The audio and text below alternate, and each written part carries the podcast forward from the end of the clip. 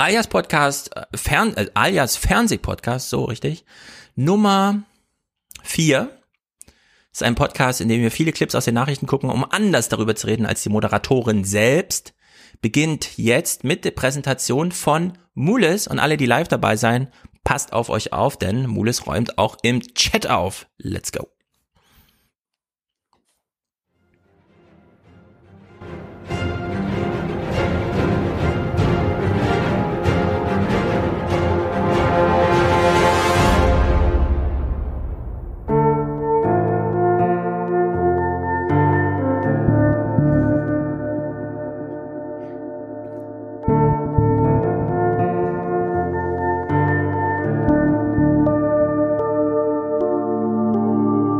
Sie sich mal den Temperaturverlauf von Denver an. Da hatten wir am Montag 33 Grad. Und wer dann, ohne einen Wetterbericht zu hören, ins Bett gegangen ist, wird am Dienstag bei einer Höchsttemperatur, kein Schreibfehler, von einem Grad gedacht haben, huch, und wenn man jetzt auch die Berichte aus Griechenland hört, dann wollen alle nach Deutschland. Und das geht nicht. Das gehört zur Wahrheit dazu. Die Humanität zusammenzubringen mit der notwendigen Härte. Warum muss Europa, warum mussten die Griechen mit ihrer ganzen Angst die Leute hier erst seelisch und körperlich kaputt machen, damit sie dann irgendwann bei uns vielleicht als äh, Amazon oder als Paketzusteller für irgendeine Zeitarbeitsfirma arbeiten? Wir haben uns sehr gut miteinander unterhalten. Wenn wir uns die Vereinigten Staaten von Amerika heute anschauen, handelt es sich doch um eine global erfolgreiche, wirtschaftlich starke Nation, die heute für diejenige gehalten wird, die wirtschaftlich am stärksten ist. Es ist also nicht so schlecht, sich daran ein Vorbild zu nehmen, was äh, finanzpolitische Beginne und Entwicklung der ganzen Zeit benimmt. Also ich werde niemals bei mir oder auch bei meinen Kindern einen Impfstoff zulassen, wo es keine Langzeitforschung und keine nachhaltigen Ergebnisdaten gibt, welche gesundheitlichen Auswirkungen das also hat. Sie vertrauen nicht auf das Zulassungsverfahren hierzulande? Na, ich werde das genau prüfen, so wie bei jedem Impfstoff, denn natürlich bin ich für meine eigene Gesundheit auch selbst verantwortlich. Ja, aber wie wollen Sie einen Impfstoff prüfen? Na schauen Sie, wenn's, wenn's, also wenn es einen Impfstoff gibt,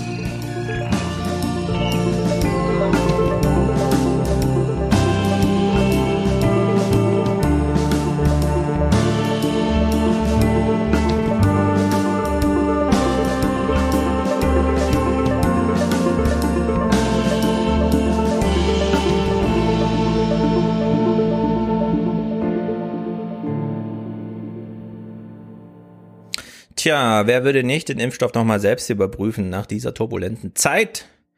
Kann man doch nicht einfach irgendwelchen Agenturen vertrauen oder gar Bundesbehörden. Oder Doho? Das klingt vernünftig, auf jeden Fall. Klingt auf jeden Fall sehr österreichisch, würde ich sagen. Hallo Jenny, du bist auch da und wir sagen aber vor allem Hallo nach Hamburg, denn Doro, Doro, du hast dich gleich gemeldet, nachdem ich im Aufwachen-Podcast noch seicht andeutete, es würde mir viel Freude bereiten, einfach Hörer nicht nur im Audiokommentar zu hören, sondern hier einfach dabei zu haben, denn wir sind alle eine Wellenlänge, wir sind alle Podcast-Fetischisten und wir hören gerne Nachrichtenkram, re- hören gerne andere Leute darüber reden und reden vielleicht sogar selber gerne mit und du hast dich sofort bereit erklärt und ich finde, das ist vor allem sehr mutig, denn ich kenne mich auch noch vor der Zeit, Mikrofon erfahren zu sein und so. Ich hätte mir das nicht getraut. Ich bin nicht mal zu einem Hörertreffen gegangen, als Tim Brittlaff irgendwann gesagt hat, er kommt mal nach Bielefeld. Ich gebe es heute Oh. ehrlich zu. Und du hast dich getraut.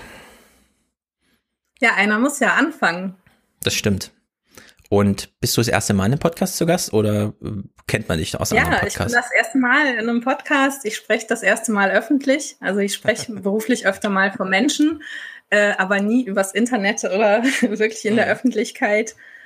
Ja, von daher ist schon ein bisschen aufregend, aber ich fand die Idee halt toll, dass du ähm, verschiedene Menschen im Podcast haben möchtest. Ich denke mal, das wird halt verschiedene Perspektiven bringen, mehr Diversität auch in den Podcast bringen. Ja. Und so toll der Aufwachen-Podcast war, war er ja sehr männlich, weiß und akademisch. Ähm, ja, von daher dachte ich, das ist eine tolle Bereicherung und dann mache ich einfach mal den Anfang. Sehr gut. Und äh, du bist heute hier und es Mutige ist tat- Frauen vor. Genau, mutige Frauen vor und äh, da will ich nochmal kurz beim Thema bleiben, denn äh, du kannst jetzt auch kurz bezeugen, es ist technisch gesehen, eine, ich habe eine sehr einfache Hürde gebaut, oder? Also wir haben, du Ja, bist vor zehn Minuten hier in so ein in so ein Google Meet gekommen, du hast keine Kopfhörer auf, wir mussten nicht hin und her, was nehmen wir, Discord, irgendwas, Audioverbindung, Studio Link oder so, sondern einfach so. Ich bin auch ein bisschen froh darüber, dass es äh, sozusagen von beiderseits, dass du als allererste das Angebot angenommen hast und auch äh, danke Internet, dass, dass dieses Internet, also dass man das einfach so machen kann heute. Ja? Einfach sagen kann, äh, ihr seid, seid alle in Videokonferenzen, das geht auch als Podcast. Ja, also kann ich bezeugen, gibt überhaupt keine Probleme. Man bekommt den Link, wählt sich ein und also wie in jedes normale Meeting auch und das war's. Hm. Ich habe ein Mikro, ja. das war auch nicht teuer. Sehr gut, sonst also hätte ich dir nämlich noch eins geschickt und das dann wäre dann auch die letzte genau, gewesen. Sonst hätte Stefan mir noch eins geschickt. Also es gibt wirklich keine Ausreden, nicht mitzumachen. Sehr gut, das freut mich doch, dass das hier so locker flockig losgeht mit dieser ganzen Podcasterei und dass du heute als allererstes hier bist. Jenny hat Clips geschickt, du hast auch Clips geschickt. Das ist natürlich spektakulär gut. Wir haben allerdings eine Nachrichtenwoche, die sagen wir es mal so, ich glaube, es gibt ein paar Erwartungen im Publikum hinsichtlich, das Thema müsste aber machen und ich würde sagen, mhm. absolut, es gibt ein Thema, das haben wir alle verpasst, wir haben es alle nicht auf dem Schirm gehabt. Ich hatte letzte Woche eigentlich schon Clips davon. Wir beginnen jetzt mal mit einem Clip, ich weiß, der springt gleich aus dem Fenster raus, also liebe Leute, ich muss es gleich nochmal umstöpseln, aber dieses Thema hier war den Nachrichten super wichtig, wir haben es alle verpasst, deswegen müssen wir jetzt hier nochmal durch. Diese Nachricht ist vom 2.9., also die ist schon vorherige Woche, ja, wir überspringen jetzt hier Themen, äh, Nachrichtenwoche mit diesem Thema. Valerie Haller, was ist das Neue an Auto und Fabrik? Ja, also die Fabrik ist komplett digitalisiert und soll schlanker produzieren. Hä? Welche Fabrik und komplett digitalisiert? Das klingt ja nach deutscher Ingenieurskunst. Als ältere Werke. Ja, und das neue S-Modell, das steckt äh, voller Technik, ist äh, vielleicht sogar das letzte seiner Art, denn nächstes Jahr kommt die E-Variante heraus und die könnte den Verbrenner dann alt aussehen lassen. Mhm. Es gibt eine neue S-Klasse. Ihr denkt jetzt so, hä, was ist denn das für ein Quatsch? Wen interessiert? Elon den Markt übernimmt, ja. Zum Beispiel, das könnte man ja mal kommentieren. Wird natürlich immer so eingeflochten. Hat schon mal jemand eine S-Klasse gekauft? Du, Doro, in Hamburg? Ihr seid ja eine reiche Stadt. Nein, ich habe einen, einen winzigen Toyota Algo. Oh. Sehr stadttauglich. Okay. Jenny, hast du schon mal eine S-Klasse gekauft in Karlau? Ich habe drei. Na, ich glaube, dieses S-Klassenthema ist hier reingerutscht wie der Pilotenstreik. Es betrifft die Leute selbst, die wir in den Nachrichten ja. sehen. Die können sich keine S-Klasse-Karte kaufen oder jetzt endlich ist sie da. Und ja, das war am zweiten Thema und äh, das Thema ging natürlich weiter, aber man kann ja nicht einfach das nur so wegmelden in den Börsennachrichten, oder? Deswegen schreiten wir voran. Nach Zukunft sieht es aus und soll die Zukunft sein. Hier wird das neueste Daimler-Modell gebaut. Doch nach den Sternen wird nur wortwörtlich gegriffen, denn das Einzige, was in der Produktionshalle in Sindelfingen voll elektrisch fährt, sind sie, die Transportroboter. Die neue S-Klasse dagegen, wieder ein Verbrenner. Ein elektrisches Topmodell soll es erst nächstes Jahr geben. So, es gibt nicht nur eine neue S-Klasse, sondern man hat auch extra eine neue Fabrik gebaut für die neue S-Klasse. Fragt man sich, hä, mit einer neuen Fabrik hätte man nicht noch ein anderes Problem lösen können, wie zum Beispiel neues Auto, nicht ein altes Verbrennerauto. Fehlt uns eine Analyse, die gibt's natürlich auch, S-Klasse überall. Enttäuschend finden das Experten. Bei der neuen S-Klasse hätte man sich natürlich schon gewünscht, dass es jetzt auch äh, ein ganz neues, modernes Fahrzeug ist mit modernen Antriebs, äh, mit einer neuen Antriebsart. Das ist es jetzt nicht. Auf der anderen Seite sind wir im Augenblick in einer Phase des Übergangs. Und deswegen ist vielleicht diese S-Klasse noch einmal das Auto des Übergangs. Das letzte Mal jetzt Brückentechnologie wird uns Herrlich. ja versprochen. Ja, während VW schon Elektroautos baut, ja. kommt hier die Technologie des Übergangs. Ja, also Na, immerhin, die, die Roboter werden ja elektrisch sein. Ja. Ist schon ein Fortschritt. Ja, es ist grandios, ja. Also uns wird hier ja gerade erklärt, ohne großen ähm, Ärger, den man ja durchaus hätte reinbinden können. Also der Anlass wäre ja durchaus gewesen, Mercedes baut eine neue Fabrik und baut da drin immer noch S-Klassen mit Verbrennungsmotoren. Wie bescheuert sind das eigentlich? Die Clips sind ein bisschen laut, beschwert sich der Chat. Ja, dann mach ich die leider leiser. So, also die S-Klasse. Wir nähern uns hier langsam so einem kleinen Finale mit Bettina Schausten. Analyse gab's schon, jetzt kommt so ein bisschen Anlass. Warum ist S-Klasse hier Thema? Warum macht es Stefan so früh im Fernsehpodcast? Ist nicht irgendwie Moria? Ist nicht irgendwie und so, keine Ahnung, Nawalny droht nicht ein dritter Weltkrieg? Nein, wir müssen uns erstmal darüber informieren, dass es der deutschen Schlüsselindustrie schlecht geht. Nicht nur Daimler, die ganze Autobranche ist unter Druck, das zeigen aktuelle Zahlen des Dachverbandes. Mhm. Zwar gab es in den vergangenen Jahrzehnten immer wieder Aufs und Abs in der Inlandsproduktion, doch seit drei Jahren geht es nur noch bergab. Inzwischen sind die Zahlen fast so niedrig wie 1975. Bis August wurden in diesem Jahr nur rund zwei Millionen Autos hergestellt. Mhm. So, das ist natürlich schlecht für alle Beteiligten. Weshalb es, da kann man wieder so einen Schlenker machen, wann war nochmal Koalitionsgipfel für die Künstler? Wann war nochmal Moria-Gipfel? Ich weiß es nicht, aber ich weiß, wann der Autogipfel war, nämlich letzte Woche. Gehört zum Fitnessprogramm denn jetzt eine Kaufprämie für Verbrenner dazu oder nicht? Naja, bis auf weiteres will man wohl damit doch erstmal keinen Muskelaufbau betreiben. Mhm, guter mhm. Spruch. Was für ein Bild. Ja. Kein Muskelaufbau, obwohl es ein Muskelersatz ist, das wissen wir ja. Männer, die zu klein und zu alt und zu schlaff sind, kaufen sich große, starke Autos, um den Muskelverlust auszugleichen. Das Heute-Journal hat tatsächlich letzte Woche die neue S-Klasse als Sendungseröffnung gemacht. Guten Abend. Wenn die Autoindustrie hustet, bekommt Deutschland eine Grippe. Mhm. Ist das nicht ein bisschen Quatsch, sowas zu sagen, gerade in Corona-Zeiten? Nein, Bettina Schausten verteidigt sich noch. Eine zugegeben etwas abgenutzte Weisheit aus dem Zitateschatz der Wirtschaft. Aber das Bild stimmt auch und gerade in Corona-Zeiten. Wer ist denn in diese Verschwörung noch alles eingeweiht? Nicht nur, dass die Armnachrichten hier so ein großes Tamtam machen, gibt es das auch in der Politik? Daimler letzte Woche. Mit einer Riesenshow stellt der Konzern flankiert vom grünen Ministerpräsidenten die neue S-Klasse vor. Wohlgemerkt mit Verbrennungsmotor. Ey, kommt. Das ist politische Berichterstattung. Kretschmann hat einen Termin gehabt, es gibt eine neue S-Klasse. Es ist Sendungseröffnungsthema. Kann man wenigstens was Kritisches dazu sagen? Die Frage ist, kann und soll der Staat jetzt alle Jobs retten? Strukturwandel ist äh, notwendig, damit äh, Unternehmen von morgen sich entwickeln können. Es muss möglich sein, dass unwirtschaftliche Unternehmen aus dem Markt ausscheiden und ihre Ressourcen, insbesondere die Fachkräfte, die dort beschäftigt sind, ähm, den Stars von morgen zur Verfügung zu stellen. Also mhm. entlassen? Diese Menschen werden arbeitslos und das könnte sozialer Brennstoff sein. Aber ja, klar, ja, wir stellen das dem Markt zur Verfügung, die Fachkräfte. Naja, ich meine, es ist dieses Lars Feld-Argument und wir können ja äh, zumindest sagen, äh, dadurch, dass die neue Tesla-Fabrik sehr viel näher an Berlin ist, haben die einen gewissen Vorsprung, weil sehr viele Leute wollen vielleicht nicht mehr bei VW arbeiten aber gerne in Berlin wohnen, der Pendelweg nach, äh, nach Wolfsburg ist zu weit, also arbeitet man lieber bei Tesla. Ich glaube, dieser Strukturwandel könnte durchaus gelingen wenn sie es ähm, etwas aggressiv angehen. Weil es äh, gibt was ja ich übrigens vermisst habe bei der Inlandsproduktion, uns zu zeigen, wie sieht's denn mit der Auslandsproduktion aus? An Elektroautos? Nee, so generell von Daimler. Also es wurde ja jetzt hier so, in dem Bericht ja. vorhin kritisiert, dass die Inlandsproduktion praktisch eingebrochen ist. Hm. Was ist denn damit passiert? Wird einfach weniger Auto produziert oder ist die Inlandsproduktion ins Ausland gegangen? Hätte man ja, ja auch mal gegenüberstellen können.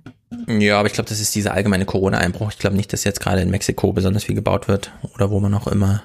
Ja, aber der Niedergang dieser Produktion ist ja schon älter. Das ist ja nicht erst mit Corona. Das stimmt. Aber man kann dem ja entgegenwirken, wenn man eine Kaufprämie macht, ne? So, und das ist deswegen. Kaufprämie für die S-Klasse. Ganz ja, genau. Söder und Scheuer. Ganz genau. Wäre das das Mittel gewesen. Die brauchen das, die wollen das. Und jetzt ähm, hat Bettina Schausten Peter Altmaier zum Thema, den Bundeswirtschaftsminister, ja. Und da fragt man sich so langsam wirklich, ist es nicht ein bisschen übertrieben, eine neue S-Klasse als Anlass zu nehmen für, keine Ahnung, nochmal das Autothema durchzupauken. Aber wie Bettina Schausten hier Peter Altmaier darum anbettelt, doch bitte eine Kaufprämie zu bekommen, fand ich dann doch ein bisschen übertrieben. Es ist ja tatsächlich Fakt, dass viele äh, Wagen auf den Höfen stehen bei den Autobauern, keinen Absatz finden und dass Sie haben es selber gesagt, dass ja neue Diesel, also die modernen Diesel in der Tat ähm, auch der Idee des Umweltschutzes nicht widersprechen. Also ich verstehe Sie schon so, Herr Altmaier, dass im Grunde Sie auch äh, über eine Kaufprämie noch nachdenken.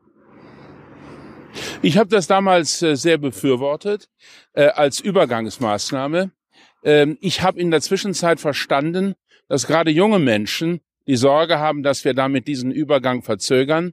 Und deshalb habe ich heute auch die Idee in die Diskussion eingebracht, dass wir einmal darüber reden, wie schnell denn der Hochlauf der Elektromobilität auf 10 Millionen Fahrzeuge im Jahre 2030 erfolgen wird. Wenn wir Klarheit hätten, wo wir 2022, 2023, 2024 stehen, dann wäre möglicherweise auch die Diskussion über Übergangsmaßnahmen äh, etwa bei hochmodernen Verbrennern weniger belastet. ja, Peter Altmaier musste Bettina Schausten ausbremsen bei ihrem Wunsch. Sie haben es ja selbst gesagt, als Übergangstechnologie geht das doch noch. So, und jetzt fragt man sich natürlich die neue S-Klasse. Ich will kurz vorlesen. Zeit Online, Petra Pinsler. Geht's noch ignoranter? Da hat die Regierung in dieser Woche wieder mal einen Autogipfel veranstaltet, bei dem es wieder mal um die Rettung der deutschen Autoindustrie ging. Dort wurde wieder mal ausführlich darüber geredet, wie man den Unternehmen in die Zukunft helfen kann, was ihnen fehlt, damit sie endlich den Anschluss an moderne, umweltfreundliche Technologien bekommen, damit sie künftig auch den, auf den Weltmärkten führend bleiben, mit zukunftsträchtigen Produkten. Und nur einen Tag vorher demonstrieren die Mercedes-Bosse dieser Welt, was sie dieses, was sie dieses ganze Politgerede über Zukunft und Umweltschutz so kümmert, nämlich nichts. Ungerührt stellen die Autochefs in Sindelfingen ihre neue S-Klasse vor und die hat einfach alles, was ein zukunftsfähiges Autos nicht haben sollte. Sie ist absurd schwer, rund zwei Tonnen wiegen die Karossen, was einen enormen Rohstoffverbrauch bedeutet. Sie ist viel zu groß für Städte, in denen es immer weniger Platz auf den Straßen gibt. Und sie ist so dreckig, dass man nur sagen kann, ganz offensichtlich ist denen bei Daimler die Klimakrise egal. Bereits der kleinste Motor stößt mindestens 169 Gramm CO2 pro Kilometer aus. Das ist fast doppelt so viel, wie der europäische Zielwert eigentlich ist. Und man fragt sich so ein bisschen, liebe Nachrichtensprecher und lieber Herr Kretschmann und so weiter, ja, was ist das gewesen letzte Woche?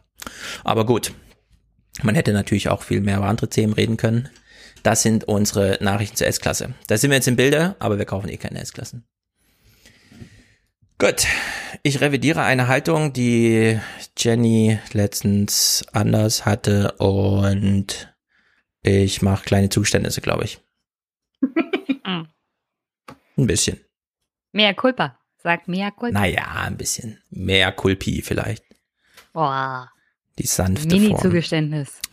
Ja, worum geht's? Muss ich selber sagen? Nö. Jenny, kannst ruhig drauf rumreiten. Also Stefan möchte jetzt doch eingestehen, dass Demonstrationen vor dem Bundestag doch sinnvoll sein können. Ja.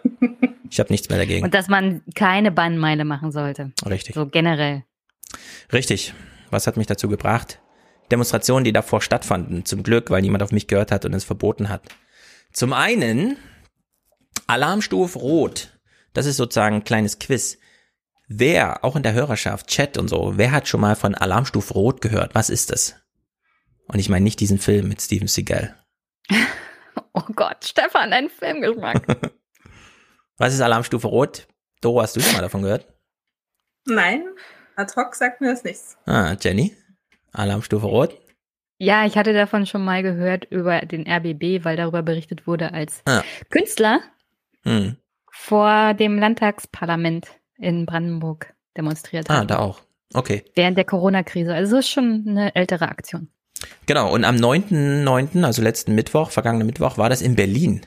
Da hat man in Berlin demonstriert, beispielsweise mit unserem Lieblingsartisten in Deutschland, Herbert Grönemeyer. Wenn man ihn braucht, ist er zur Stelle mit beispielsweise es gab auch in den Tagesthemen eine kurze Aufarbeitung. Im Heute-Journal hat man es komplett sein lassen, was ich nicht verstehe in, äh, ich habe mal aus diesem, es war wirklich schwer zu finden, Grönemeyer, also wenn man bei YouTube guckt, Grönemeyer Alarmstufe Rot Berlin, was findet man da? Man findet eigentlich fast nichts, außer diesen kleinen verwackelten Handyclip, aber inhaltlich war halt doch ganz triftig. Ein Land ohne Live-Kultur ist wie ein Gehirn ohne geistige Nahrung, ohne Euphorie, Aufbruch, Lust, Diskurs, Lachen und Tanz. Es verdorrt, gibt Raum für Verblödung, für krude und verrohene Theorien, verhärtet und fällt seelenlos auseinander. Stimmt.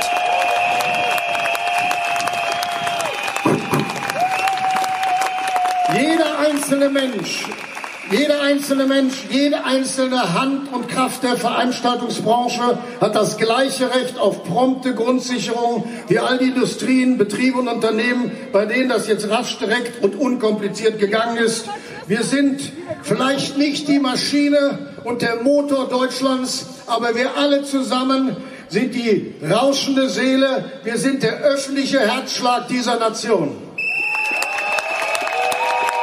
Mhm. Er hat doch kurz referiert, um wie viel geht's. 130 Milliarden, sehr viele Menschen. Äh, Doro, bist du irgendwie von Corona betroffen? Vielleicht sogar Nein. auf diese, dieser Künstlerart und Weise? Ähm, ich mache Musik, aber das ist rein hobbymäßig. Von daher ähm, finde ich es einfach privat schade, dass keine Jam-Sessions und ähnliches stattfinden. Aber ich bin davon nicht finanziell betroffen. Da ich im Bereich Digitalisierung arbeite, habe ich gerade die ganze Zeit über eher mehr Arbeit gehabt als vorher. Bist du eine Corona-Profiteurin? Ein bisschen. Ja. Aber wenn man so drüber nachdenkt jetzt, also viele spielen ja so oft mit diesen Gedanken auch bei Twitter, ja, man macht irgendwie die Augen zu, man macht sie wieder auf, plötzlich ist nicht mehr März, sondern September und man hat die Zeit irgendwie übersehen. Äh, fehlt dir, äh, also jetzt so, klar, wir können jetzt rational drüber nachdenken, aber fehlt dir emotional irgendwie ähm, Jam Session, hast du genannt, aber auch so Großveranstaltungen, wärst du jetzt im Sommer irgendwie bei Konzerten gewesen? Musstest du auch bewusst Sachen absagen? Hattest du schon Tickets zum Beispiel von Sachen, die dann nicht stattfanden? Äh, ja, es waren tatsächlich einige meiner Lieblingsbands ähm, im April oder sollten da in Hamburg spielen. Da hatte ich mich drauf gefreut. Das habe ich dann nicht wahrnehmen können. Ähm, ich bin nicht so der Typ für Großveranstaltungen, aber mhm. Konzerte ähm, im kleineren Rahmen äh, und eben alles, was Musik angeht, hat mir sehr gefehlt, ja. ja. Ich war jetzt diesen Monat das erste Mal äh, oder im August schon äh, auf zwei, drei so ganz kleinen Konzerten und das, äh, das war auch so was ganz Besonderes dann auf einmal. ja, es gibt ja äh, Theater, manche, die jetzt so, wie soll man sagen, sanfte Bestuhlung machen, wo die aber auch wirklich die Stühle rausbauen. Also wo man dann so Genau, das Hamburger Schauspielhaus hat das auch gemacht. Die hatten gerade Saisonstart äh, vor einigen Tagen. Ich glaube, am Wochenende war das. Ja. Stelle ich mir sehr skurril vor bei nicht bei Lanz, sondern im SWR 2 Forum war zum Beispiel, äh, ja, da, da war Hans-Ulrich Hans Ulrich Gumbrecht, der hat jetzt über Crowds ein Buch geschrieben. Also Crowds im Sinne von, man geht ins Fußballstadion und man weiß, man unterhält sich hier nur mit zehn Leuten und nicht mit 50.000, so wie wir da sind. Aber es macht einen Unterschied, ob nur zehn Leute da sind oder eben 50.000. Also für diese absolute, wie soll man sagen, körperliche Erfahrung, die man so unter Menschen macht. Und das haben ja, wir jetzt. Atmosphärisch einfach, ne? Zum Beispiel atmosphärisch, weil da ist es auch laut und eng, so Fußball und mein Eindruck ist aber so, den, den Leuten ist es noch nicht so richtig klar, dass das jetzt was weniger ist. Also, dass man vielleicht sogar hinsichtlich, da fehlt jetzt was. Nicht nur für den Einzelnen, sondern auch für alle. Ja, es ist so ein, war auch eine ganz traurige Veranstaltung, glaube ich, da in Berlin. Die YouTube-Videos waren jedenfalls man stand halt mit dem Abstand, den man so halten muss, ähm, vor dieser Bühne. Und dann wechselte sich ein Politiker mit einem Künstler ab, um so kurze Mini-Reden zu halten. Und es ging unendlich lang und zwar inhaltlich irgendwie nicht so, also es war irgendwie auf allen Ebenen so trübsinnig. Und in diesem SWR Forum meinte die eine eben auch, ja, so Theater, äh, man, man will vielleicht lieber mit dem alten Erfahrungen von Großveranstaltungen äh, bleiben, als ich jetzt neue Großveranstaltungserfahrungen zu machen in so einem halbvollen, drittelvollen Theater, in einem Fußballstadion, wo es nur Sitzplätze gibt und jede dritte Reihe, also drei Reihen sind immer frei und so, dass man das gar nicht will, damit zum wenigstens nicht noch die Erinnerungen gehen, ja, von der guten also, alten Crowd-Zeit. Ich muss sagen, mir ging es nicht so. Ich habe mich wahnsinnig gefreut jetzt bei den Konzerten, bei denen ich war und bei dem einen, da durfte man nicht mal aufstehen. Mhm. Also man durfte nicht mal an seinem Sitzplatz, ähm, es war draußen, Open Air, und die Stühle standen anderthalb Meter auseinander und man durfte nicht mal an seinem Sitzplatz aufstehen, um zu tanzen, obwohl man sich nicht wegbewegt hat. Ähm, da kamen dann Ordner und haben einen angewiesen, sich wieder hinzusetzen. Und trotzdem habe ich es genossen. Es war trotzdem toll, wieder Live-Musik zu sehen. Ja, ich war jetzt in Frankfurt einmal im Freiluftkino in so einem Innenhof von so einem alten Dingsterbums. Also es war ein ganz witziges Ambiente für ein Kino. Aber der durfte man immer nur zu zweit nebeneinander sitzen, man durfte an seinem Platz die Maske absetzen, äh, man durfte aufstehen und auf Toilette gehen oder sich irgendwas holen. Aber es war, ich fand es irgendwie, hm, keine Ahnung, schon so ein bisschen bedrückend, weil es auch die grundsätzliche Stimmung, bevor dann so ein Kino beginnt, ist dann der Veranstalter nochmal auf der Bühne, macht nochmal ein paar traurige Worte zur Gesamtlage und so. Es war irgendwie so, also ich konnte das ein bisschen nachvollziehen, als ich das heute im Radio gehört habe dass Menschen einfach sagen, nee, ich warte lieber, bis alles rum ist. Also das hieße für die Veranstaltungsbranche nochmal ein Jahr lang jetzt kein Publikum, weil Leute einfach keine Lust haben. Und dann geht's das wieder los, ja. Also irgendwie ist es schon traurig. Was ist in Karlau so los, Jenny? Nicht Gibt's da überhaupt Großveranstaltungen? Nein. Ah, ne. Da merkt man's Aber ich habe schon die ein oder andere Veranstaltung dieses Jahr halt verpasst. Hm. Leipziger Buchmesse. 93 sollte ja in Berlin stattfinden. Ja. Der Tag der offenen Tür der Bundesregierung fand auch nicht statt. Also solche Sachen, wo ich auch gerne mal hingehe. Mhm. Auch für den Podcast. Und na, jetzt die Frankfurter Buchmesse. Ja, ist sie denn jetzt abgesagt oder was? Ich nee, die findet Stand. halt nur digital statt. Ach so. Ja. Und das ist jetzt auch nicht unbedingt das Erlebnis, wo ich, also bestimmte Sachen muss ich halt ja. live sehen, ja, und Bücher muss ich anfassen können und digital ist für mich keine Buchmesse. Was für mich hierbei noch interessant ist, ähm, die Leute, die in der Veranstaltungsbranche arbeiten, für die ist das natürlich sofort auch sehr mhm. akut geworden um Corona. Aber die Leute, die halt als Abnehmer, als Verbraucher oder als halt Zuschauer dahin gehen, mhm. die hatten zwischenzeitlich auch ganz andere Probleme. Also zum Beispiel Schule, Job oder was auch immer. Ja. Und ich denke mal, jetzt so Richtung Dezember wird das auch anfangen durchzuschlagen, dass das da einen absoluten Mangel gibt. Es gibt ja, also nicht ohne Grund, ja. gibt es ja Leute, die jetzt ohne Ende auch zu diesen Partys rennen, wo es heißt, äh, eigentlich müssten wir Abstand halten, aber keiner hält sich dran. Also mhm. da gibt es auch noch diese Szene, wo die Leute sich vielleicht nicht so viel Gedanken darum machen, dass Corona immer noch nicht weg ist. Äh, die Kein-Bock-Szene, die vor allem die Jungen betrifft, denen mhm. die Solidarität so ein bisschen ausgeht, was ich mal sagen muss, irgendwie auch ein bisschen verständlich, denn was soll man Nö. sagen? Naja, ich meine. Dafür habe ich jetzt aber auch kein Verständnis mehr, weil Solidarität mh. erwarten sie ja bei anderen Themen auch von anderen Leuten. Also können kriegen sie aber nicht. Das ist es ja, kriegen sie eben nicht.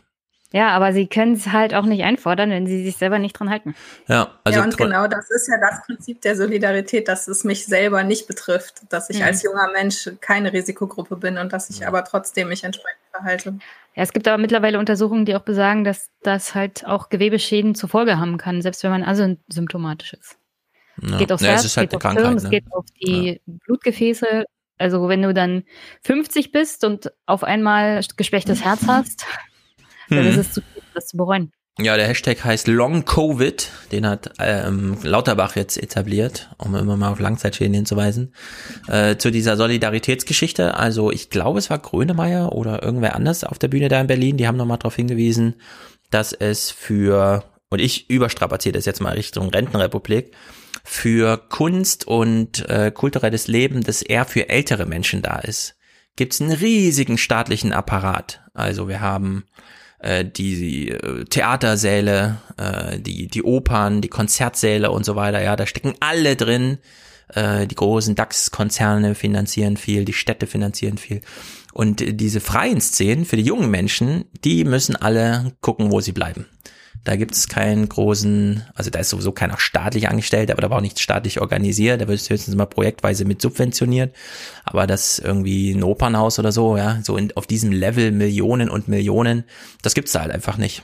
Und da müsste man jetzt auch mal für das nächste Jahr zumindest überlegen, was man, ob man da nicht ganz grob, also ganz fundamental jetzt eingreift politisch und sagt, hier kommt jetzt mal nicht auf die eine oder andere Million an, sondern hier stehen jetzt einfach mal Milliarden im Raum.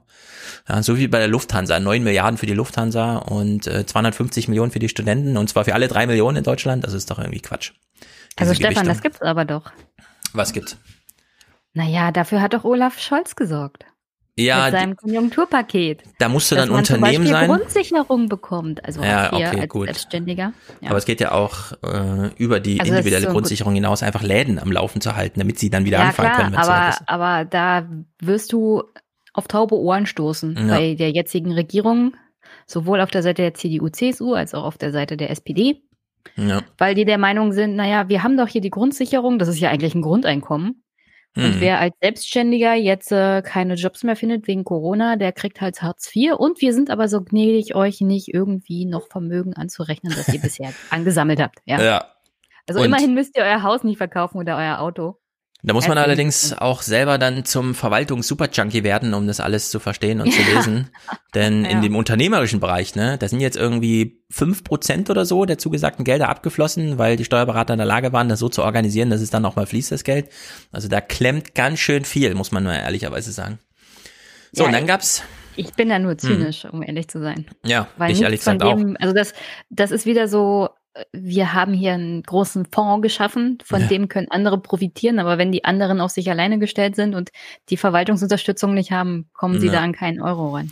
Ja, und da ich da auch nur noch Zynismus übrig habe, habe ich, hab ich heute nicht zu Olaf Scholz dabei, ja, weil es war ganz gruselig. Also äh, Jenny, du hast heute schon stundenlang wunderbar dazu gepodcastet. Alle Clips, die du da gespielt hast, hatte ich auch so in, in so einer kleinen Auswahl aus dieser Anhörung im Bundestag, ja, wo die SPD-Leute sich auch nochmal selbst Redezeit von den anderen Fraktionen wegnehmen mit der Frage, also die haben so ein geiles Konjunkturpaket gemacht, äh, wie geht's denn jetzt weiter, Herr Scholz? Ja, während eigentlich Wirecard und Comex hier Thema ist, naja. Anderes Thema, gleiche Sachlage, Demonstration vor, oder sagen wir innerhalb der Reichsmeile, Reichs, nicht Reichsmeile, Bannmeile. Sorry. Die Bannmeile vom Bundestag wurde letzte Woche noch anders genutzt und zwar so. 13.000 leere Stühle mit dieser Protestinstallation vor dem Reichstag haben mehrere Menschenrechtsorganisationen die Aufnahme von mehr Flüchtlingen in Deutschland gefordert. Die Stühle in Berlin sollen die Menschen symbolisieren, die momentan im überfüllten griechischen Lager Moria auf Lesbos leben und in Not seien. Laut Organisatoren gibt es eine riesige Hilfsbereitschaft in Deutschland. Diese nicht zu nutzen sei absurd angesichts des Leids der Flüchtlinge. So. Diese Aktion gab es in Hamburg übrigens auch. Da waren es aber nur 1000 auf dem Rathausmarkt. Ah. Und 1000 hat so die Fläche zugemacht, oder? Ja. Hm. Ja, vor dem Bundestag ist eine Riesenwiese, da ist viel Platz. Genau, ja. da ist mehr Platz. Genau, so 13.000 Stühle. Das verweist natürlich äh, so explizit auch, macht eine echte Körpererfahrung, wenn man vor Ort ist, glaube ich, für diese Moria-Betroffenen.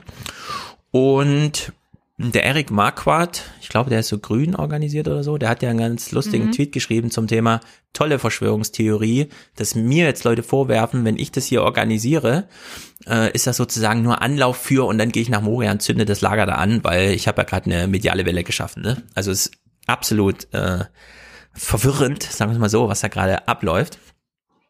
Aber es gab diese Aktion, ähm, bei der Lars Klingbeil und Saskia Essen dachten, ach cool, da können wir ja mal eine kleine Foto-Op draus machen, haben sich noch davor gesetzt, ohne mhm. zu wissen, was dann plötzlich auf sie zukam an Anforderungen, weil wir wissen, was passiert ist. Und so stolpern wir jetzt mal rein in dieses Moria-Thema. Ich finde, Ingo Zamparoni, na, sagen wir so, wir hören mal Ingo Zamparonis ähm, Moderation. Es ist nicht die erste Nacht nach dem Feuer, sondern wir springen mal so mitten in diese Nachrichtenwoche rein. Die zweite Nacht unter freiem Himmel, der zweite Tag voller Ungewissheit, wie es weitergehen soll. Fest steht nur, dass dringend Hilfe nötig ist auf Lesbos. Die mehr als 12.000 Geflüchteten können nach dem Brand in Moria wohl kaum so lange warten, bis die Europäische Union sich erstmal auf einen Asylkompromiss geeinigt hat. Mhm. Können Sie Guten nicht. Abend. Okay. Jetzt haben wir schon Klaus Kleber gehört. Ich fand Klaus Klebers Moderation irgendwie passender. Streng genommen hat sich nichts Grundsätzliches verändert durch die Brände im Flüchtlingslager Moria. Streng genommen hat der Brand gar nichts geändert. Ach nee.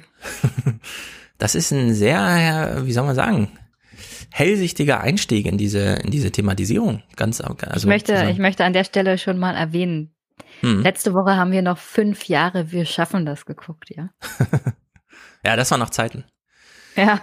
Ja. Vor sieben das Tagen. ist eben das perfide, ne? dass es jetzt um so viel weniger Menschen geht mhm. und wir gesehen haben, dass das Abendland nicht untergegangen ist ähm, zuvor und dass jetzt. Äh, Aber Doro, der so Pull-Effekt.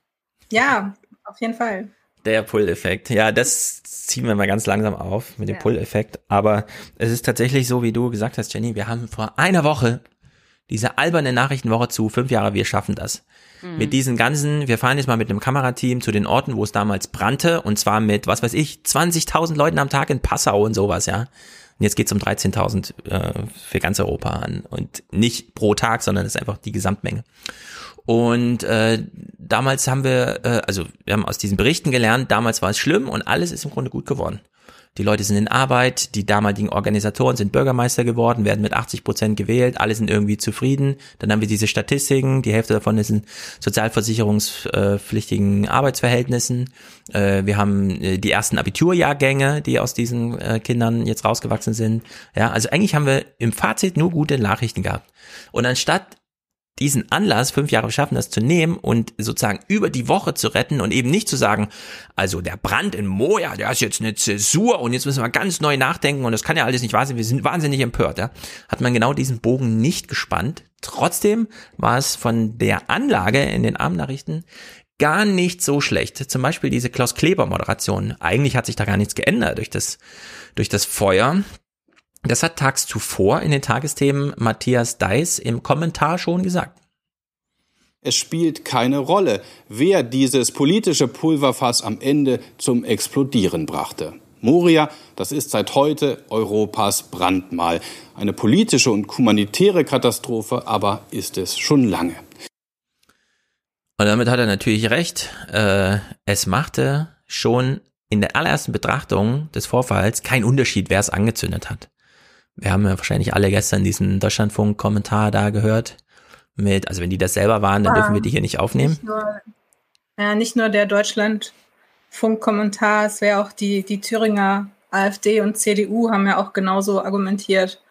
Also, dass wir keine Straftäter, ja, nicht nur die, nicht nur die, keine Straftäter aufnehmen wollen. Ja, also bei der AfD und der CDU ist es erwartbar, beim Deutschlandfunk war es nicht so ganz erwartbar. Da gab es auch so viel Ärger, dass die heute nochmal anderthalb Stunden kontrovers Sendung mit der Chefredakteurin machen mussten, die dann auch nochmal bei Medias Res und im Deutschlandfunk der Tag Podcast zugeschaltet war und nochmal erklärt hat, wir wollen hier das Meinungsspektrum und so weiter. Ja, Selektion war vielleicht das falsche Wort, ja, um zu trennen zwischen die Täter haben es angezündet und die können wir aber aufnehmen, die sind auch Opfer und so. Also das, äh, ich habe es jetzt gar nicht dabei hier als Kommentar, ja, aber der war Banane, denn ich fand hier Matthias Deis und äh, Klaus Kleber schon ganz gut. Eigentlich hat das Feuer gar nicht viel verändert, substanziell, so materiell, ja. Menschen sind ja deswegen jetzt nicht gerettet und es ist auch im Grunde egal, wer es angezündet hat. Beziehungsweise Ariane Bremer, ne Bemer, Bemmer, hat im Tagesspiegel geschrieben, recht so, zerstört die Camps. Woraufhin Matthias ja auch auf Twitter dieses Lied äh, Tonsteine Scherben nochmal äh, macht kaputt, was euch kaputt macht, ja. Das ist genau der richtige, genau der richtige Satz dafür. Macht kaputt, was euch kaputt macht. Ihr müsst ja, hier das Feuer Stelle, selber das legen. Entschuldigung. An der Stelle, es gab übrigens auf Lesbos auch Leute, die diese Camps angezündet haben, die keine Flüchtlinge waren, sondern Anwohner, Rechtsradikale, ja. ja. Es ist reiner Zufall, dass es jetzt die Anwohner dieses Camps selber waren.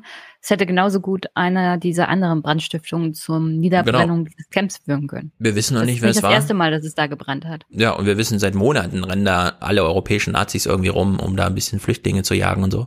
In der Hinsicht und, ist das eine schlimme Lage. Anwohner, also das Camp existiert da mittlerweile seit fünf Jahren, ist um das Fünffache überbelastet, glaube ja. ich.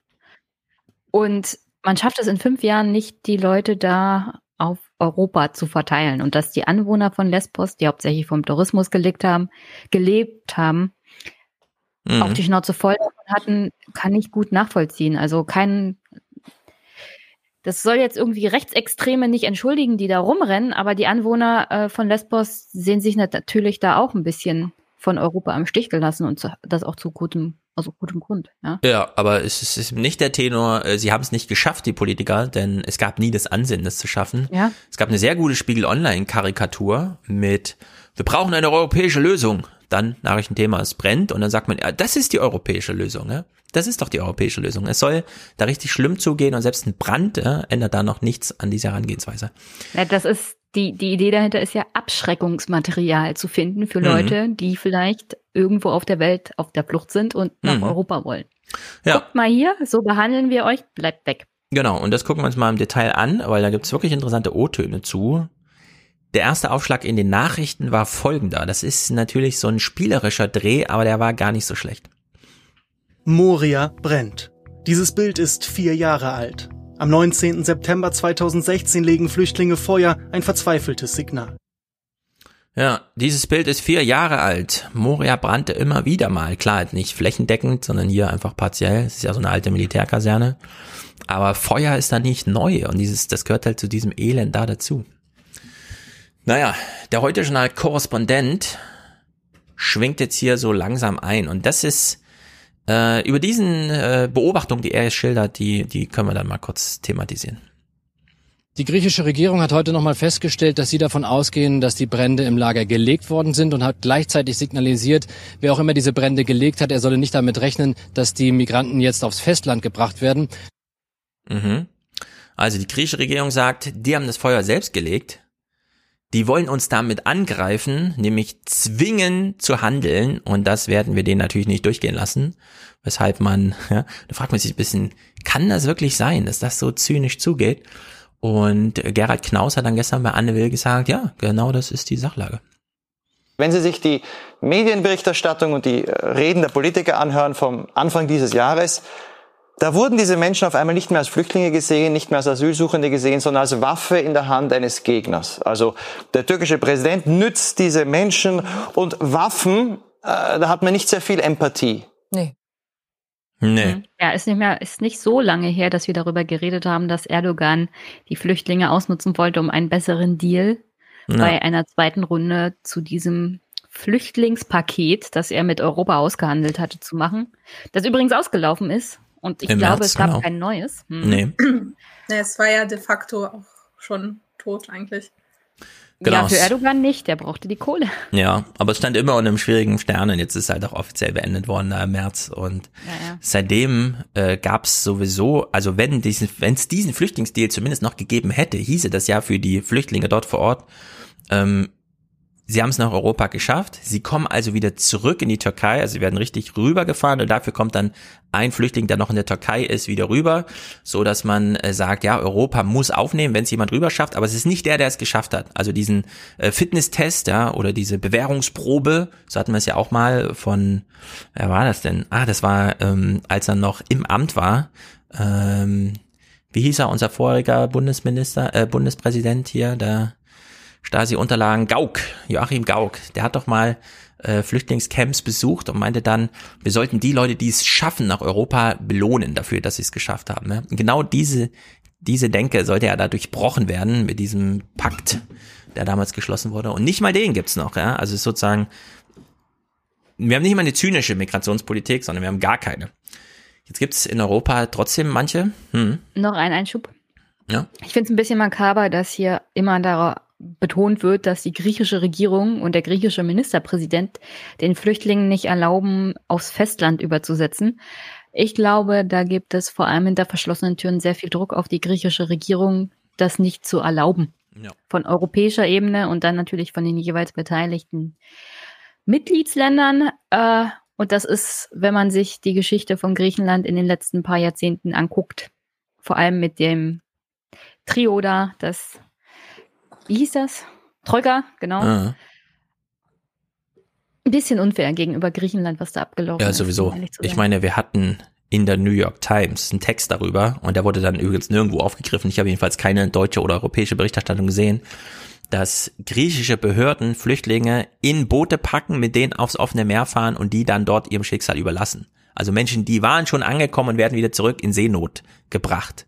Ja, wir haben uns ja immer schon mal gefragt beim Aufwärm-Podcast damals, als so die Nachrichten kamen, ja, ja, die Aufgabe ist jetzt für die griechische Küstenwache, Europa abzuschirmen auf offenem Meer. Ja, was bedeutet denn das? Sollen die da jetzt hinfahren und die Boote zerstören oder die abdrängen oder was sollen die da machen? Ja, nee, man nimmt jetzt die Leute, packt die ins Boot und fährt mit die wieder aufs offene Meer, um sie dann äh, dort ihrem Schicksal zu überlassen. Also so geht's eigentlich zu, ja. Das ist hier ähm, Trump-Style eigentlich, wie es praktiziert und Uschi, wird. Uschi von der Leyen, unsere große Europapräsidentin, mhm. war ja da im März auch da. Und wenn man zwischen den Zeilen liest, findet die das jetzt nicht so schlimm, was die griechische Regierung da macht, weil Außengrenzen schützen ist mhm. die Aufgabe von Griechenland. Ja. ja. Sie da bin ich auch sehr gespannt, wie das nächste Woche bei der, bei der Rede zur ja. Lage der EU äh, thematisiert werden wird von ihr. Ne? Genau, nächste Woche ist ihr großer Termin. Sie wird State of the Union, ihre Address, ihre erste dann äh, halten. Ich bin Wann? auch mal gespannt, denn äh, es wird immer wieder darauf hingewiesen, dass äh, ihr Vater, ich glaube, es ist am Mittwoch oder Dienstag, ist relativ früh. Auf jeden Fall nächste Woche ist es. Ja. Ihr Vater, der damals als Ministerpräsident von Niedersachsen, Sachsen-Anhalt oder wie auch immer, mhm. äh, die ersten Migrationspolitiken durch Praxis, politische Praxis auf den Weg ja. gebracht. Ich bin mal okay. gespannt, wie die Nachrichtenwoche dazu dann aussieht. Weil um das Thema drumherum kommt sie, glaube ich, nicht in ihre Rede. Ja? Da kann noch so viel Green Deal und so, aber ich glaube, das muss sie dann auch ansprechen. Dafür ist es zu drängend. Vielleicht, weiß auch Jean Asselborn, der Luxemburgs Außenminister. Erstens, ich habe nicht selber viel Macht, weil mein Land ist klein, ja, das ist so eine mittlere deutsche Stadt irgendwie, aber äh, ich kann ja trotzdem hier ein Thema setzen. Er hat es mal so versucht. Ich kann mir nur vorstellen, dass man so schnell wie möglich alle Menschen, die auf Lesbos sind, dass man die wegbringen muss da. Man könnte ja zum Beispiel ein paar Kreuzfahrtschiffe äh, mieten oder kaufen äh, von der Europäischen Union und alle Menschen, die jetzt auf Lesbos sind, äh, auf diese Schiffe setzen, die in einen Hafen fahren, wo sie äh, sicher sind. In einen italienischen Hafen? Ein paar Anschlussfragen stellen sich, genau.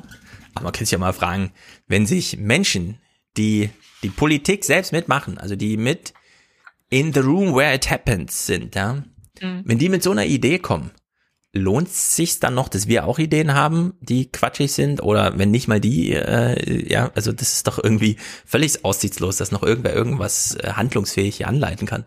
Na, vielleicht besitzt er das ein oder andere Kreuzfahrtschiff, das aktuell wegen Corona nicht mehr so also mal abgesehen davon, dass es in Corona-Zeiten ziemlich makaber ist. Ja, die liegen Leute doch in Hamburg ein, alle rum. Ja, auf ein Kreuzfahrtschiff solltest du keine Menschen packen. Ja. Die ganzen AIDA. Und der Tatsache, dass die, dass die eher so eine Art Seuchenschiffe werden als alles andere. Ja, das kann man ja dann regeln. Ist auf jeden Fall besser, als auf der offenen Straße rumzulegen.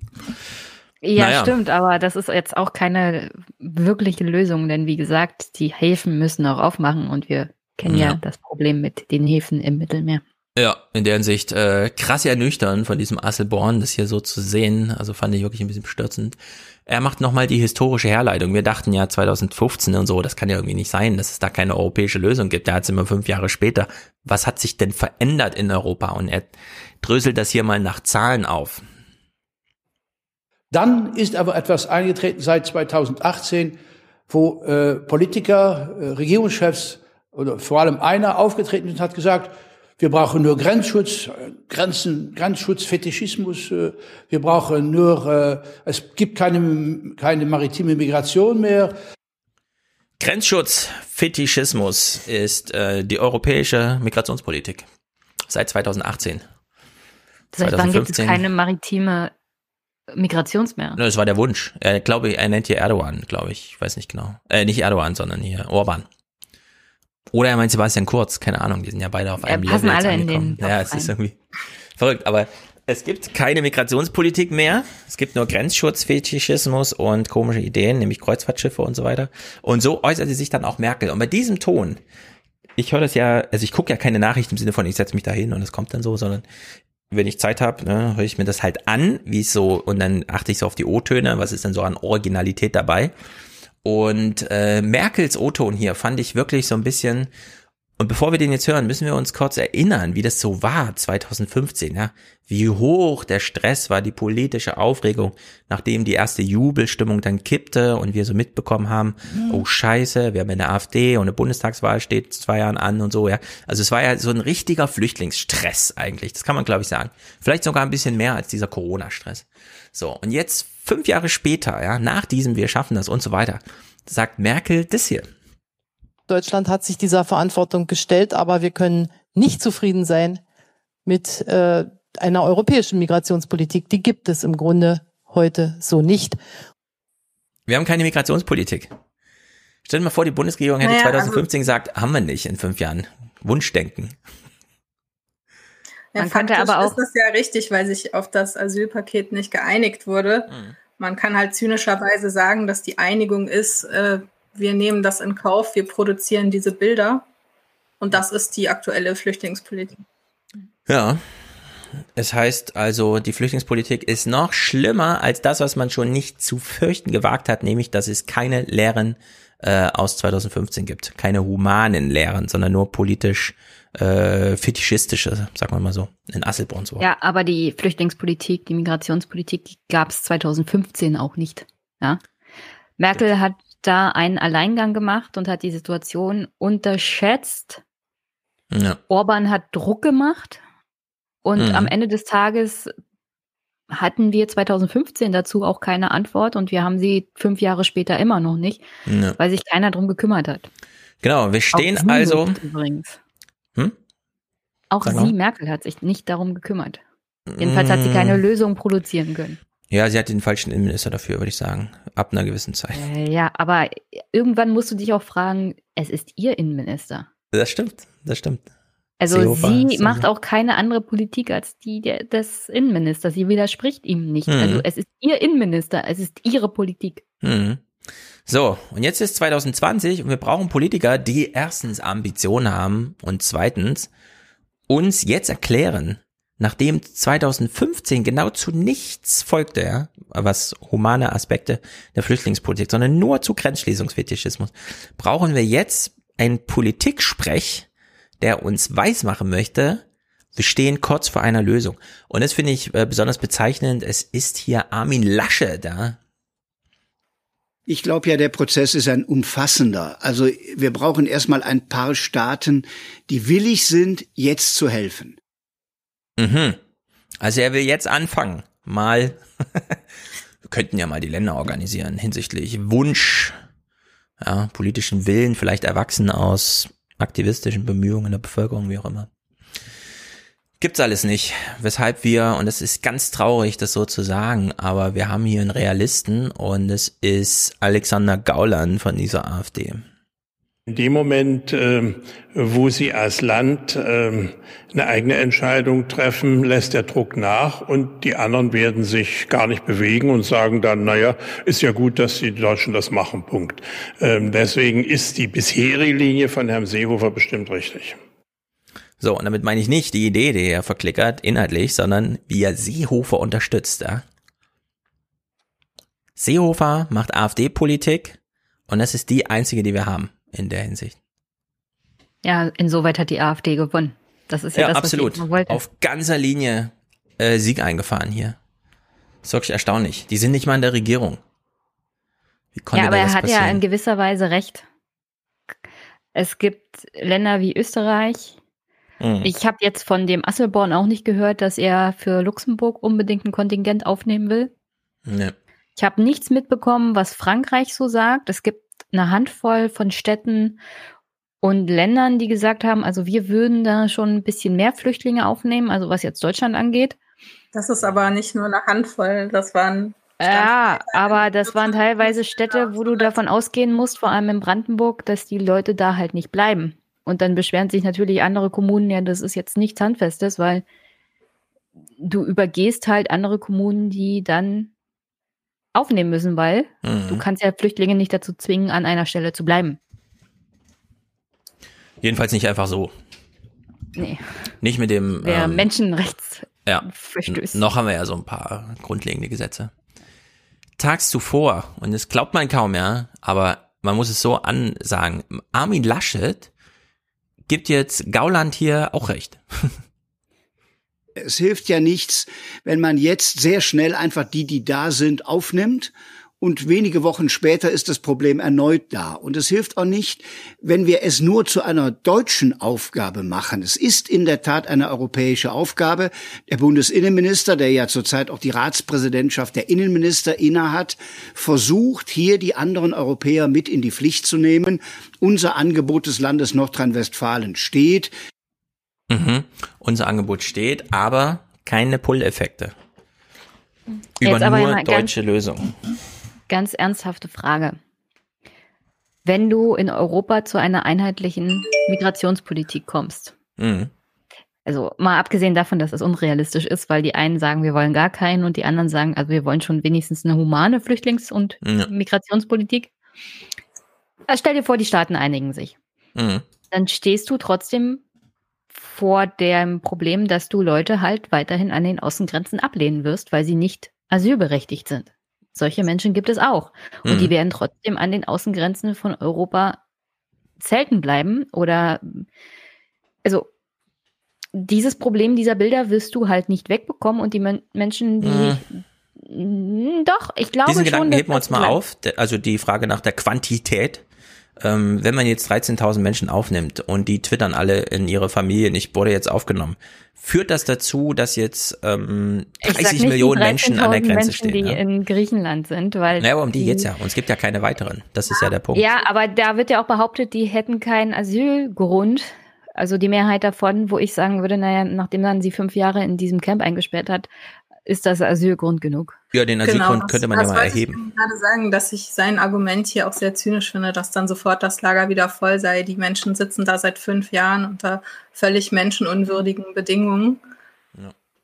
Und dann zu sagen, ja, also das ist ja dann wieder nur dieses Statistending, die sind dann komplett austauschbar. Es geht nicht um die Menschen selbst, sondern ja, das, ja. das hat der Knaus vorhin genannt, voll. genau.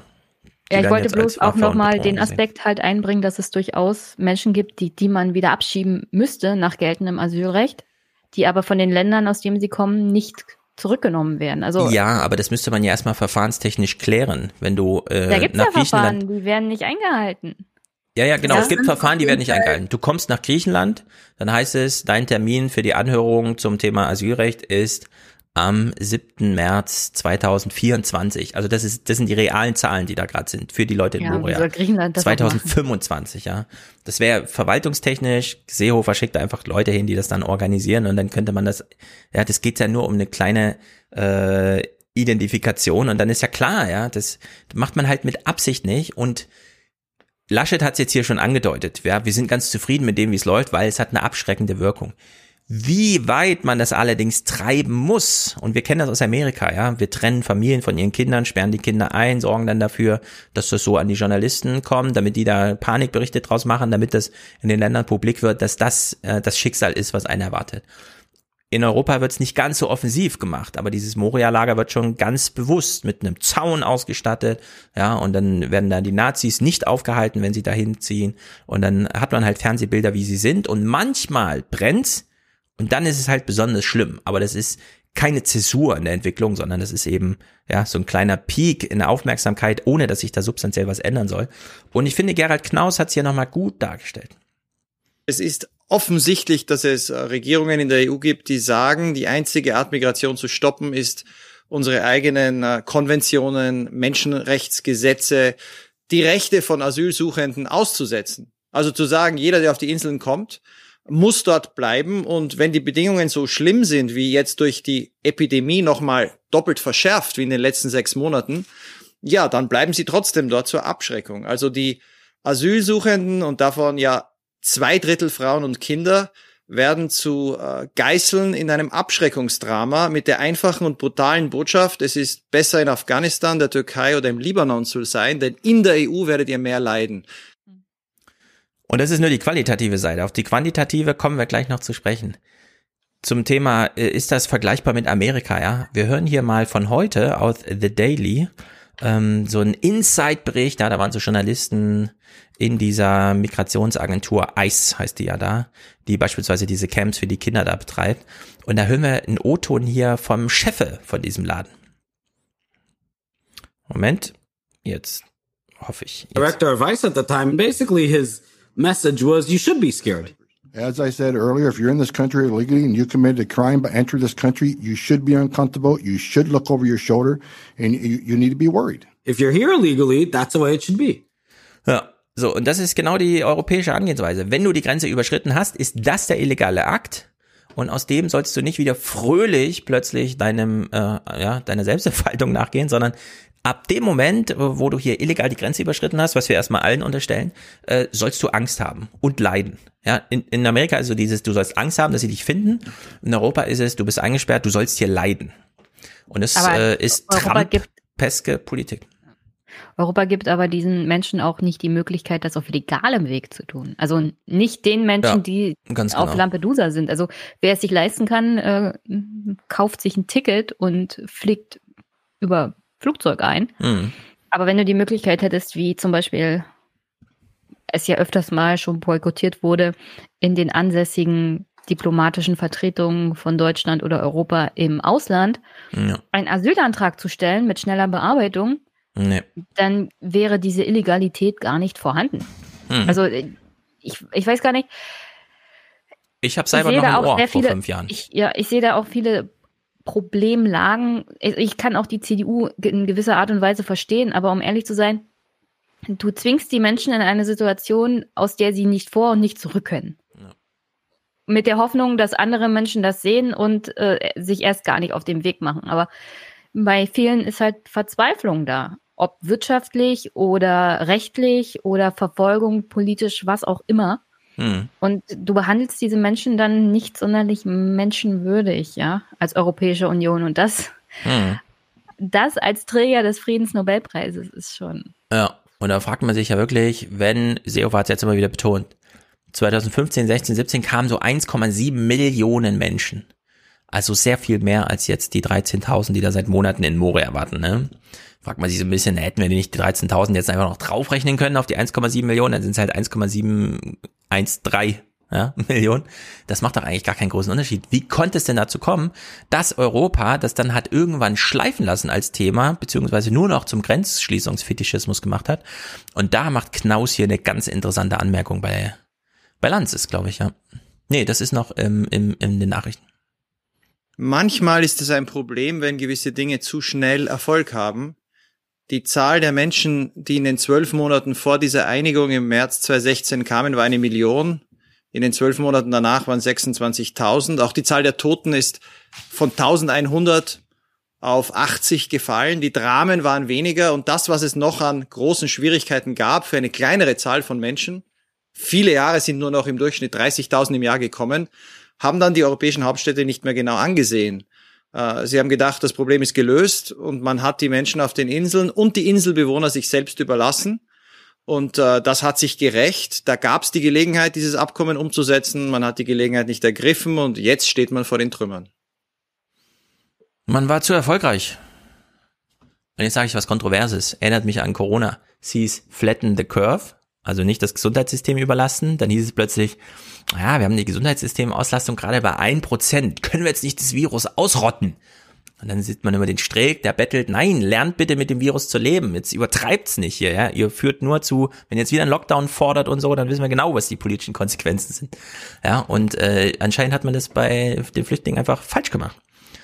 Man hatte so wenig Flüchtlinge auf einmal, dass man gesagt hat, das können wir doch jetzt wieder lokal lösen. Zack, war das Thema aus den europäischen Hauptstädten raus, außer die, die es halt betrifft, also Griechenland als Anlandungsstaat sozusagen. Da würde ich aber gerne wissen, ob die Ursache für die drastische Rücknahme der Flüchtlinge tatsächlich das Türkei-EU-Flüchtlingsabkommen war oder vielleicht auch andere Ursachen hatte. Ich würde mal sagen, es war diese, wir machen hier die Routen zu von Sebastian Kurz dass das einfach von Anfang an Abschreckung war. Jetzt zu Oder diesen, vielleicht, vielleicht waren gar nicht so viele Menschen auf dem Weg, wie man immer boykottiert hat, so das als Panik. Das kann auch sein, das kann auch sein. Vielleicht hat man einfach massenmedial ein bisschen zu übertrieben und dann sozusagen überkompensiert. Denn die Zahlen sind wirklich ähm, erstaunlich niedrig. Knaus hat es hier bei Lanz mal dargestellt.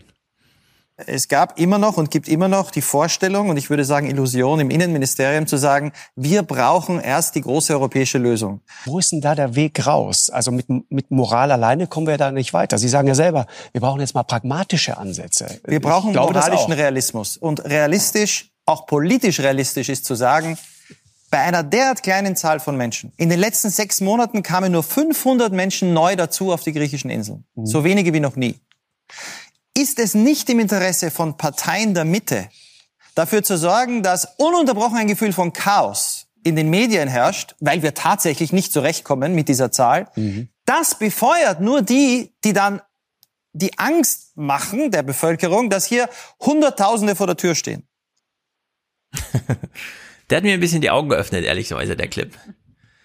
Denn es ist nicht nur unmoralisch und inhuman, was gemacht wird, sondern es ist auch politisch dumm hätte man die 13.000 Leute einfach mal verteilt, wie sie kommen, also mit zügigen Asylverfahren, du kommst an, zwei Monate später Termin, zack, bist du verteilt oder wo, wie auch immer, ja, dann hätte man die 13.000 einfach wegorganisiert, ja, unsichtbar gemacht, sie wären halt irgendwo in Europa und äh, es hätte keinen medialen Sturm gegeben. Es wäre gar nicht zu einer Situation gekommen, wo so ein Lager abgebrannt wird und plötzlich Journalisten hinfahren und das aufzeigen, wie es dazugeht. Und damit hätte es auch gar keinen, das muss man ja sagen, dieses Feuer befeuert ja wieder AfD. Äh, Befürworter sozusagen. Also ein richtiger Katalysator für den Rechtsruck. Und es hätte gar nicht sein müssen, denn es gab gar nicht genug Treibstoff sozusagen, ja, um mal die Menschen jetzt wirklich ganz falsch zu bezeichnen, aber es sind gar nicht genug Menschen, um und trotzdem äh, wurde da AfD-Treibstoff draus. Das ist schon erstaunlich, ehrlicherweise. Um nicht zu sagen, wirklich bestürzend.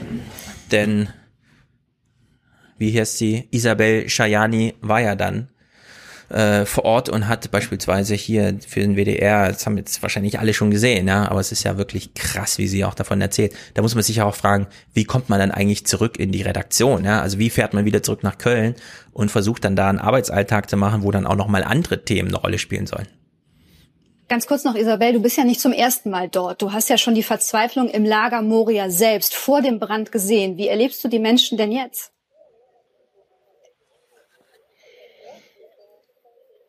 Das, das ist jenseits von Worten. Was, du gehst hier rein hinter der Polizeikontrolle, du hörst keine Stimmen und dann liegen die da alle. Nicht Hunderte, Tausende.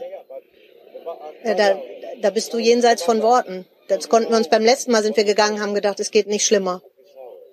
Das ist schlimmer. Tja. Ich frage mich so ein bisschen, was soll man denn machen jetzt?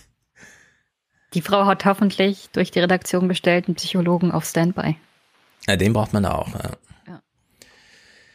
Also der Deed hat sehr gut auf Twitter dazu geschrieben, das ist eine Moral Outrage Situation, was ganz konkret bedeutet nicht, wir sollen jetzt alle super empört sein und müssen uns darum kümmern, vielleicht sogar selber hinfahren und uns als Fluchthelfer da irgendwie betätigen und die Menschen zu retten, sondern es ist so eine Situation wie im März bei Corona, wo es einfach heißt, wir brauchen jetzt hier keine Politik. Es ist absolut alternativlos. Diesen Menschen muss jetzt geholfen werden. Jetzt darf man nicht strategisch irgendwie drüber nachdenken, wem hilft das irgendwie, ja, wer kann da mit welcher Nachrichtenlage und wie Punkte daraus ziehen, sondern das muss jetzt kurz ausgeschaltet werden. Jetzt muss erstmal geholfen werden. Der Mensch steht jetzt im Mittelpunkt, keine Ahnung.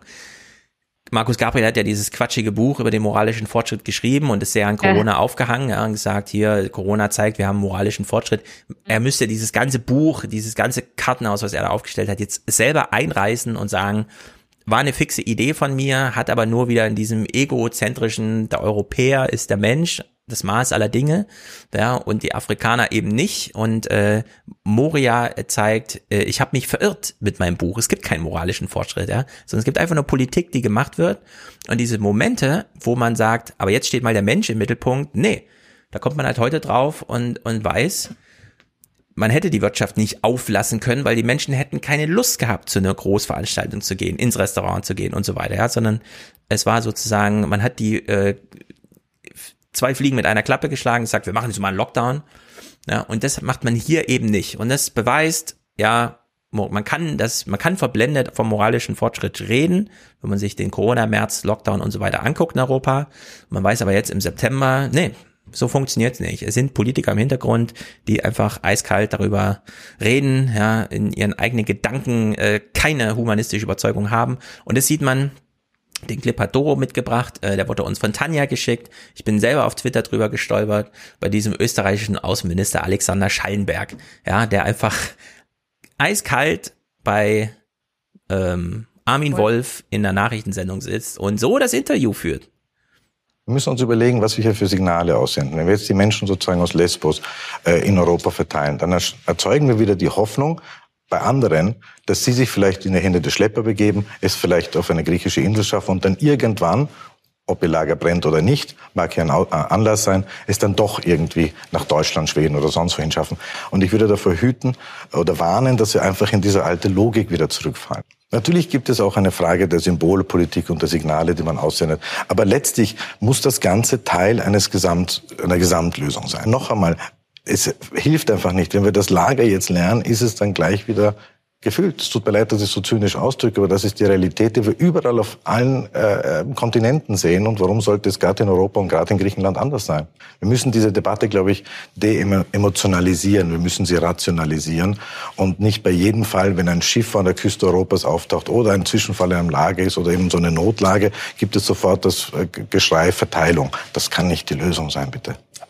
Ist das nicht eine sehr zynische Haltung, Herr Außenminister? Äh, ich würde nicht mal sagen, dass es zynisch ist. Sondern? Das ist menschenverachtend. Ja. Und menschenverachtend geht einher mit dem Urteil, ehrlich ist es auch. Ja, ehrlich für die ÖVP auf alle Fälle. Ja.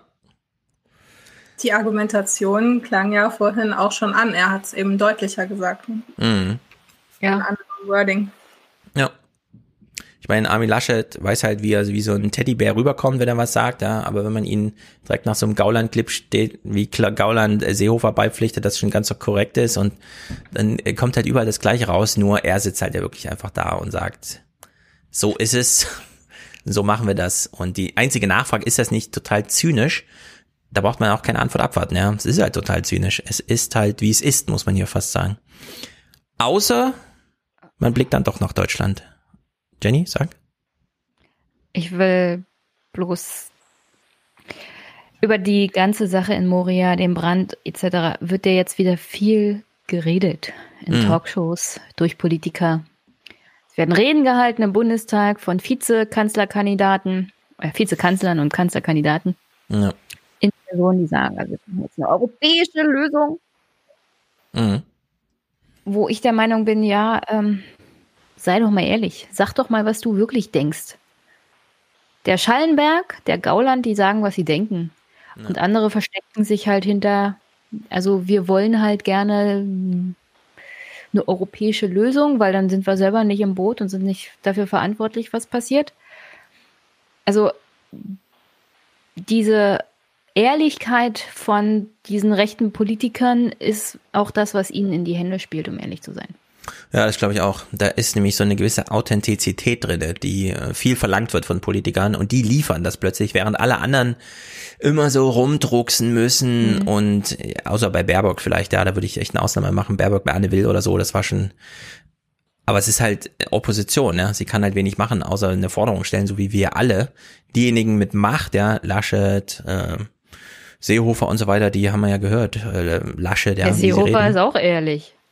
Das ist ja das Problem. Mhm. Es geht. Seehofer hat letzte Woche äh, vor dem Bundestag gesagt, wir wären wieder nahe bei den Hochzahlen, was die äh, ankommenden Flüchtlinge angeht. Das war nicht so ganz ehrlich.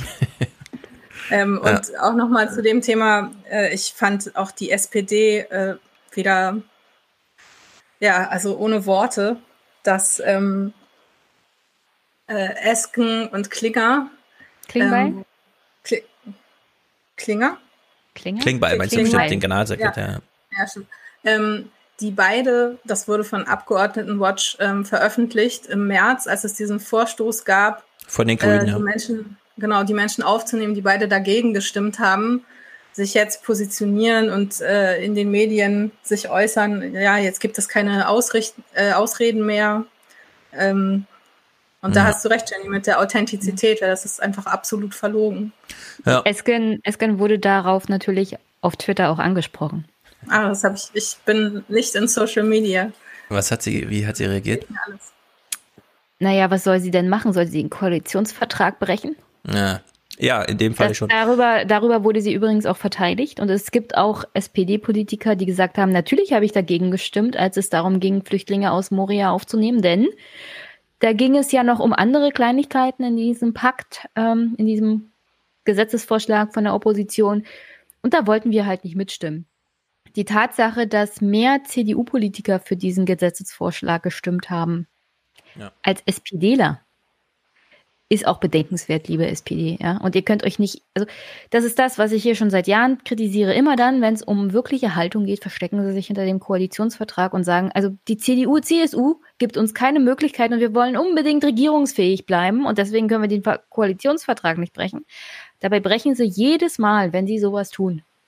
Ja.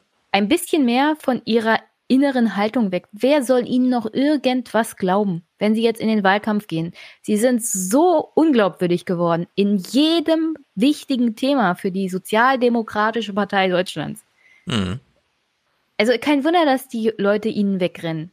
Richtung Grüne, Richtung CDU, überall hin, nur nicht SPD. Ja, vor allem. Und Glaubwürdigkeit haben die da verloren seit der ersten GroKo, die sie mitgemacht haben. Ja, der Koalitionsvertrag wird die ganze Zeit gebrochen. Jedes Mal, wenn kein Lieferkettengesetz kommt, ja, weil es mal wieder, weil die CDU mal wieder hofft, dass es nächstes Jahr dann aus Zeitnot wieder nicht kommt. Und das Lieferkettengesetz, also der grüne Knopf und so weiter, ja, das ist ja genau diese Idee, zu sagen, wir gehen mal in die Herkunftländer, wo Sklavenarbeitsmäßig, da gab es ein sehr gutes Interview der Woche mit unserem Entwicklungsminister jetzt beim Deutschlandfunk, ein Tag später kam dann die Nachricht, er hört auf. Ja, also das ist ja, dann das ist auch, das nimmt ein. Ich, ich habe das, ich habe das Interview gehört, hab's vertwittert im Sinne von hört euch das mal an. Zwei Minuten später bekomme ich die Meldung, ja, äh, er hört auf. das ist natürlich dann auch immer so ein Downer, den man dann so hat. Aber dieses Lieferkettengesetz, ich werde es, glaube ich, auch zum Thema jetzt mal beim 29er machen, das ist wirklich eins dieser Ansinnen, um zu sagen, wir gehen jetzt mal in die Herkunftsländer mit unserer Verantwortung und machen eine wirtschaftliche Lösung hinsichtlich, wir, sor wir vermindern jetzt Fluchtgründe, ja, Fluchtursachen bekämpfen. Darum geht's da. Dass einfach eine Näherin in Bangladesch nicht nur, wie hat's äh, Gerd Müller gesagt, nicht nur zwei Cent die Stunde verdient, sondern fünf Cent. Das würde schon viel verändern.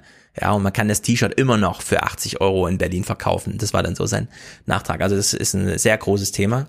Vor allem aktuell. Ich meine, in Bangladesch hat Corona auch voll zugeschlagen. Die jeweiligen Produzenten sind da ja. rausgegangen, kümmern sich um gar nichts, weil Arbeitslosenversicherung oder kümmern um die Arbeitnehmerinnen muss man ja nicht. Genau.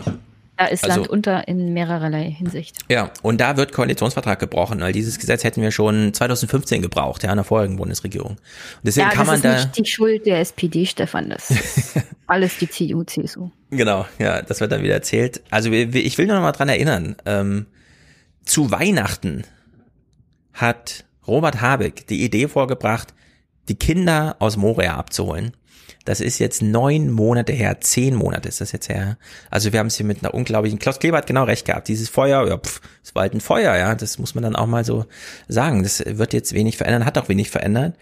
Und äh, wenn man dann ins Lokale geht, hier Thomas Hunstiger Petermann, der eine oder andere kennt ihn vielleicht nicht vom Namen, aber so vom Auftritt, man sieht ihn nicht zum ersten Mal, äh, hier in den Abendnachrichten. Das ist der Bürgermeister von Hamm, da oben in Nordrhein-Westfalen. Das ist jetzt eine Ausnahmesituation. Das ist nicht die Regel. Wir können nicht sehenden Auges Leute auf der Straße sterben lassen. Punkt. Ende.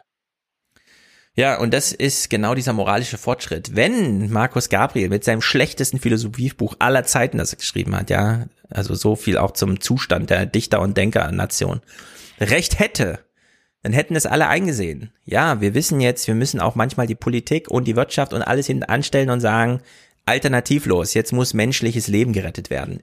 Wurde hier nicht getan. Äh, kleiner Hinweis. Mhm. Das Thema Moral war in meinem Politikwissenschaftsstudium kein einziges Mal Thema. Gehört eigentlich auch nicht in die Politik, ehrlicherweise. Ja, eben. Politik ist halt Interessen, aber man hat ja trotzdem, sagen wir mal so, wir haben es ja eigentlich im Grundgesetz niedergeschrieben, juristisch, um es gerade nicht moralisch diskutieren zu müssen. Äh, du hast ja mit, ähm, wie heißt sie? Hedwig Richter. Hedwig Richter, oh. Das wunderbare sie? Gespräch darüber geführt, äh, was steht eigentlich zur Diskussion, ja oder nein. Wolfgang hat auch nochmal mit Alexander Thiele, äh, nicht Wolfgang, sondern Ole im Wohlstand Ole für alle Podcast, mit Alexander, er heißt Alexander Thiele, ne? Alexander Thiele, genau. Alexander Thiele. Hat einen sehr guten Verfassungs Podcast, also Verfassungsgeschichte der Neuzeit. Kann man auch mal reinhören. Genau, was schreibt man eigentlich ins Grundgesetz rein und was nicht? Und da war eine Frage, die treibt die äh, beiden, also Wolfgang und Ole ja schon eine Weile um. Darf man eigentlich die Schuldenbremse ins Grundgesetz schreiben? Was bedeutet, man nimmt sie aus dem juristischen Themen raus und schreibt sie als undiskutierbar ins Grundgesetz rein, so dass es gar keine parlamentarische Diskussion zum Thema, ja, ja, Schuldenbremse. So, wir haben ein paar Sachen, die stehen eigentlich undiskutierbar im Grundgesetz drin, nämlich beispielsweise Artikel 1 Menschenwürde und so weiter. Und das wird hier gerade verletzt. Und das steht auch nicht zur Debatte, ja. Das sieht, sehen alle ein, dass das jetzt gerade verletzt wird. Und Matthias Mittelberg, ja, während hier der äh, Thomas Hunstiger Petermann das jetzt einfordert, Leute, wir können jetzt keine Politik machen, wir müssen jetzt einen Schritt zurück ins Grundgesetz und danach können wir wieder Politik machen. Aber jetzt müssen wir erstmal zum Artikel 1 zurück. Und zwar alternativlos. Kommt hier der Matthias Mittelberg aus dem Bundestag, gleiche Partei, ja, CDU, und fängt ihn wieder ein. Einen Alleingang der Kommunen hatte Innenminister Seehofer ausgeschlossen, zu Recht, wie einige Unionspolitiker sagen. Das sollte der Bund entscheiden, und zwar deshalb, weil äh, der Aufwand, der mit der Aufnahme von Flüchtlingen verbunden ist, ist ein gesamtstaatlicher, den wir alle äh, Steuerzahler ähm, leisten müssen, auch alle Beitragszahler, etwa in die Krankenversicherung. Das kann eine Kommune nicht selbst entscheiden. Doch der Oberbürgermeister aus Hamm weiß, dass auch die Kommunen draufzahlen müssten. Trotzdem will ich es, weil wenn die Frage besteht zwischen Leben retten und Geld, dann würde ich immer Leben retten. Ja, trotzdem halt. Herr Mittelberg. Ja, es ist halt immer jemand anders verantwortlich. Ja, ja aber Herr Mittelberg will allen Ernstes. Kommune, das andere Land, der Bund, Europa. Äh, so? Man findet also immer jemanden. Gibt es äh, Landesaufnahmeprogramme? Das sind dann eben humanitäre, das ist kein Asylverfahren. Aber er sagt ja hier, das wäre nicht möglich und das stimmt einfach nicht. Ja. Es ist möglich. Ja, vor allem ähm, seine Ausrede ist ja, bevor wir jetzt Menschen, die mit Brandwunden auf der Straße in Griechenland legen, erste Hilfe zukommen lassen, also wirklich einen Arzt hinschicken, den wir dann bezahlen, müssen wir erstmal eine Haushaltsdebatte darüber führen, ob wir das denn äh, dem Steuerzahler zumuten können. Ja, ja das steht das in einfach, Artikel, also, das ist, steht wahrscheinlich im Artikel 0 Grundgesetz oder so. Ja, also mit einer Schusswunde muss man nicht krankenversichert sein. Man wird da einfach behandelt. Das ist doch völlig klar. Und zwar überall in dieser zivilisierten westlichen Welt. Ja. In der Hinsicht ist das total Banane, was wir hier gesehen haben. Doro, du hast diesen Clip von Stempfle mitgebracht. Seehofer arbeitet anscheinend hinter den Kulissen. Ich bin gespannt. Seit dem Brand hat sich der Bundesinnenminister Seehofer noch nicht geäußert, der sich ja bislang eigentlich immer um das Thema gekümmert hat. Wo ist er eigentlich? Ich glaube schon, dass er sich um das Thema kümmert. In der Tat hat er sich noch nicht geäußert. Da gibt es ein gewisses ähm, Vakuum, wenn man so will. Ich glaube aber, dass die Marschroute ist, dass er erst dann vor die Kameras tritt, wenn er eben ein Konzept auf dem Tisch hat. Soweit ist er noch nicht. Er will die Absprache auf jeden Fall erstmal mit Griechenland. Wo ähm, gibt es den Bedarf? Also geht es um Logistik, geht es um Geld, geht es darum, Flüchtlinge zu verteilen. Dann geht es darum, sich mit Frankreich und dann mit anderen EU-Ländern sich abzusprechen. Das ist die Marschroute. Man darf nicht vergessen, dass Seehofer das auch vor einem Jahr so gemacht hat als es um die Flüchtlinge ging, die man quasi aus Seenot gerettet hat. Ähm, auch da hat er einen Verteilschlüssel hinbekommen. Äh, sechs Länder haben sich damals bereit erklärt mitzumachen. Und auch Anfang dieses Jahres hat er so gemacht, dass ähm, als es darum ging, kranke oder unbegleitete Kinder eben aus den griechischen Inseln innerhalb der EU zu verteilen. Mhm. Ja, ich fand das einfach so gruselig, wie hier äh, für Seehofer gesprochen wird und gemutmaßt wird. Aber auf jeden Fall wird er das alles ganz fantastisch machen. Das war, glaube ich, Mitte der Woche, als man von ihm wirklich noch überhaupt nichts gehört hatte. Ähm, er hat sich dann ja Freitag war es, glaube ich, als er ähm, in der EU-Kommission sich geäußert hat und dann auch in der Bundestagsdebatte. Ähm, was ich spannend fand, war, dass ja dass es komplett unterschiedliche Veranstaltungen eigentlich waren. Also in der EU-Kommission, da hat er ja propagiert, wie stolz er wäre, was Deutschland alles geleistet hat und ja. hat auch kaum Gegenwind bekommen. Und in der Bundestagsdebatte sah das ja ganz anders aus. Da gab es ja glücklicherweise ziemlich viel Gegenwind. Hm. Ja, daran kann man auch ein bisschen abmessen, wie hoch gerankt, wie der Aktienkurs des Themas gerade in anderen europäischen Ländern steht. Ja. In Deutschland ist es immer noch, da wird da noch drüber diskutiert. In anderen Ländern nicht. ja, das stimmt. In Polen äh, ist es unvorstellbar, dass ja, da in Frankreich gibt's. im Parlament äh, diskutiert wird. Aber wenn wir nochmal auf Asselborn zurückkommen und die Koalition der Willigen, die eigentlich notwendig ist, dann wäre das übrigens der politische Weg, wie das in Zukunft laufen wird. Treffen mhm. hinter verschlossenen Türen, der Innenminister, dann wird ausgehandelt, wer ist hier eigentlich beteiligt, wer nimmt was auf. Und wir können sagen, also dass 140 Kinder, 150 Kinder auf eine Handvoll europäischer Länder verteilt ist natürlich zu wenig, weil hier sind 13.000 Mann. Mhm. Aber wenn wir keine Einigung beim Thema Migrationspolitik auf europäischer Ebene bekommen, dann ist das der politische Weg, wie das gehandhabt wird. Koalition der Willigen hinter verschlossenen Türen, bis man sich ausverhandelt hat. Ja. Tja, ja, und jetzt, jetzt hören wir Gerd Müller. Wir hören ihn gleich noch ein paar Mal. Äh, Gerd Müller ist ganz großartig gewesen an diesem Wochenende oder in dieser Nachrichtenwoche. Allerdings, wie wir sagen müssen, vielleicht auch ein bisschen, keine Ahnung, Seitenrand, Brüller irgendwie, der nur noch mal so äh, rein kommentiert im Grunde. Denn man kann sich kaum vorstellen, ja. Seehofer sitzt angeblich irgendwo im Hintergrund und klärt irgendwie was und keine Ahnung und will nicht das Zeitspiel. Gerd Müller, gleiche Partei. Jetzt haben aber mehrere deutsche Kommunen und Bundesländer sich auch bereit erklärt, schon wiederholt bereit erklärt, Schutzbedürftige aufzunehmen. Und Ihr Parteifreund und Bundesinnenminister, der bremst diese Hilfe bislang aus. Sieht auch heute keinen Grund, an dieser Haltung etwas zu ändern. Teilen Sie diese Position? Also erstmal will ich sagen, es ist eine Katastrophe mit Ansage. Wie gesagt, vor zwei Jahren auf meine äh, Bitten hin und an meine Rufe ist nichts geschehen. Es war absehbar, dass es zu einer solchen Katastrophe kommt. Und äh, man könnte fast sagen, haben die Verantwortlichen in Brüssel darauf gewartet, um äh, andere Flüchtlinge davon abzuhalten. Auch der Ausbruch der Corona-Krise, der, der Pandemie im Lager war absehbar. Es herrschen fürchterliche Zustände in diesem Camp. Herr Müller, Herr Müller Sie ja, zeigen jetzt immer nach Brüssel, aber auch Deutschland könnt ihr was tun. Also was sagen Sie Ihrem Parteifreund Seehofer, soll Deutschland mehr Flüchtlinge aufnehmen? Also Deutschland hilft sofort. Ich persönlich bin der Meinung, dass wir die Angebote der deutschen Länder und Kommunen jetzt annehmen sollen und Deutschland vorausgeht mit einem Zeichen der Humanität und 2000 dieser Flüchtlinge jetzt aufnimmt. Und äh, das ist das Zeichen, dass sich die Willigen, die diese Bilder für unerträglich halten, der Staaten in Europa, dieses Problem in der nächsten Woche, innerhalb der nächsten Woche lösen können.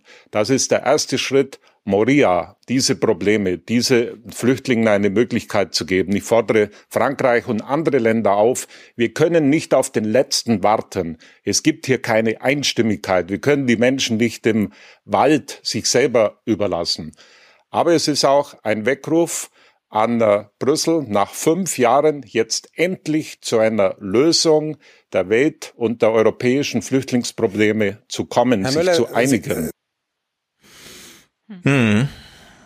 Das allerdings ist ein Clip, den hast du mitgebracht, Doro, der ähm, so deutlich hat man ihn in den Abendnachrichten nicht gesehen. Das ist jetzt hier die Brennpunkt-Sendung. Genau, das also Special Interest sozusagen. Ja, ich fand das sehr, sehr stark auch. Also einmal, dass er es nochmal betont mit Ansage. Du hattest ja auch den Clip mit, wo gesagt wird, es wurden schon Feuer gelegt, ähm, auch in Bezug auf Corona weil da hat man ja die Aktion Leave No One Behind gehabt, weil das komplett absehbar war. Man hat gesehen, dass die Geflüchteten versucht haben, selber sich zu organisieren, mit zu wenig Wasser irgendwie einen Infektionsschutz zu betreiben. Ähm, was ich außerdem gut finde, ist, dass er hier sagt 2000 Menschen. Er ist, glaube ich, die einzige Stimme, die nicht von Kindern spricht, ausschließlich Kindern. Ja. Weil es heißt ja immer unbegleitete Kinder. Das wären die einzigen, wo das überhaupt vage in Frage kommt. Und er differenziert hier nicht, er sagt 2000 Menschen. Hm. Ja, der wird uns sehr fehlen, der Gerd Müller, weil er dann doch immer, ich meine, Hubertus Heil hat ja ihm dann nochmal getwittert, ich habe gehört, du willst gehen, aber vorher machen wir das Lieferkettengesetz, ne? Ich bin mal sehr gespannt, wie das nächstes Jahr, ob es noch irgendwie ein Finale gibt, weil das wäre echt nochmal so ein Punkt, den man machen kann, ansonsten bleibt fast nichts. Und ja, ja, dieses, Schade. dieses. Also wäre wär auch interessant, warum muss er gehen? Muss er gehen, weil er. Naja, ist jetzt 65. Ich würde sagen, ab, ab 65 sind's, wenn die sagen private Gründe, dann ist es einfach auch das Alter. Ja, ich hoffe jedenfalls nicht, dass er inhaltlich irgendwie gemobbt wurde. Naja, sonst, wenn, wenn er da angreifbar wäre, wäre er, glaube ich, nie auf diesen Posten gekommen. Es ist ja schon erstaunlich, dass wir ihn überhaupt da hatten, ja. Aber es ist halt nur dieser Entwicklungs Ein vernünftiger Entwicklungsminister kam auch nicht oft vor in der Geschichte. Ja, das muss man ehrlich sagen. Und ich glaube, dieser Punkt, den du, Doro, gerade gemacht hast, der ist auch nochmal ganz wichtig. Dieses Laschet kann jetzt gut Sätze machen zum Thema, wir retten jetzt Kinder und so weiter, ja. Und er weiß genau, kommt eh nichts, nur hier für meinen Wahlkampf und so. Und er sagt halt, ja, wir können jetzt erstens nicht auf irgendeine Einstimmigkeit in Europa warten und es geht grundsätzlich mal um Menschen. Also wir fangen jetzt einfach mit 2000 Menschen an und zwar nicht, weil ja, 2000 davon sind Kinder und ihr wisst ja, Kinder und Frauen zuerst und so, sondern weil es einfach ein Teil von allen Betroffenen sind, in der Hoffnung, dass alle Länder mitmachen und am Ende kommt man auf eine Summe von 13.000.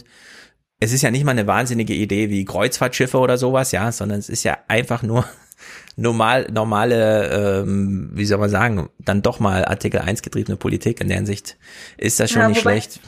An anderer Stelle hatte er von Flugzeugen gesprochen. Das war sein Plan. Für den Transport, naja. Die Leute in, in Flugzeug, genau. Also keine Kreuzfahrtschiffe. Hm. Was ich dann ein bisschen bestürzend fand, ja, Jenny? Entschuldigung, noch ja. eine Sache. Vielleicht sollte man Seehofer und Kurz und Co. mal erklären, dass wenn man nur Kinder aufnimmt, das auch negative Effekte haben kann. In den USA zum Beispiel aus Südamerika haben dann Menschen ihre Kinder losgeschickt in der Hoffnung, ja, das dass sie aufgenommen werden und dann die Erwachsenen nachgeholt werden. Und wenn man sowas in Europa macht, könnte man zu Situationen kommen, in denen man auch irgendwann einen Kindertrack hat. Und ich finde nicht, dass das eine annehmbare Lösung ja. dieser Situation ist, sondern dann macht es noch schlimmer. Wenn, dann hol doch gleich die ganze Familie nach. Also ja, das ist einfach von vorn bis hinten Banane. Vor allem, wenn die es dann schaffen, ja, und dann ist eine Frau mit ihrem Sohn hier soll dann sich irgendwie integrieren. Also der Sohn soll in der Schule aufpassen und schnell Deutsch lernen, während er gleichzeitig sich die ganze Zeit um den Vater ängstigt, weil entweder ist er noch in irgendwelchen Gebieten ja, oder ist halt selber dann auf der Reise. Also dieser Verweis auf die Kinder, der ist dann wirklich immer sehr zwieschneidig, wenn man das hört. Am Sonntag in den Tagesthemen war das alles nur noch kurzmeldungswürdig. Die Lösung kann und muss nach Oh, wir hören ja nochmal den guten Gerd Müller, das wollen wir natürlich nicht verpassen. Nach fünf Jahren sein, nicht auf Einstimmigkeit zu warten, das Ganze, die ganze Herausforderung weiter zu schieben, sondern die Staaten, die sagen, wir handeln jetzt. Sind es fünf oder acht, können acht starke Staaten, können dieses Problem jetzt lösen. Wir können nicht auf den letzten angesichts dieser humanitären Katastrophe warten. Na, passt ja ganz gut, den nochmal zu hören, denn er fordert jetzt Politik.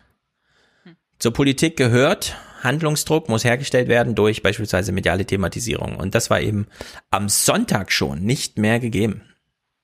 Nach dem Brand im griechischen Flüchtlingslager Moria bleibt die Lage auf der griechischen Insel Lesbos angespannt. Und damit gehen weitere Nachrichten weiter mit Judith Rakers. Etwa 300 der obdachlos gewordenen Flüchtlinge konnten inzwischen ein provisorisches Zeltlager beziehen. Die meisten der fast 12.000 Menschen müssen aber weiter auf der Straße leben. So, das ist also nur noch eine Kurzmeldung, ja? Dass jetzt 12.000 Menschen, ja, die Zelte sind abgebrannt, wie Sie gestern erfahren haben in unserer Sendung, ja, die leben halt jetzt auf der Straße. Nächste Meldung. Also das ist schon eine Hypernormalisierung, die kann man sich kaum vorstellen. Vor allem, wenn sie dann so von dieser engelhaften Judith Rakas davor getragen wird, ja. Das ist wirklich unglaublich. Ja, aber Stefan, in der Zwischenzeit gab es jede Menge Talkshows, in denen gesagt wurde, naja, Stimmt.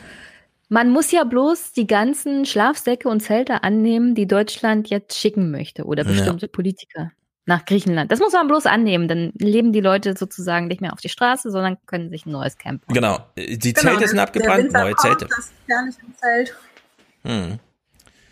Also das ist einfach Banane. Das CDF hat es ein bisschen ausführlicher gemacht. Am Sonntag noch, das fand ich gar nicht so schlecht. Man hat aber auch nur wieder Jean Asselborn eingeladen. 2015 wir hatten die Präsidentschaft damals, wären es Länder aus dem Osten.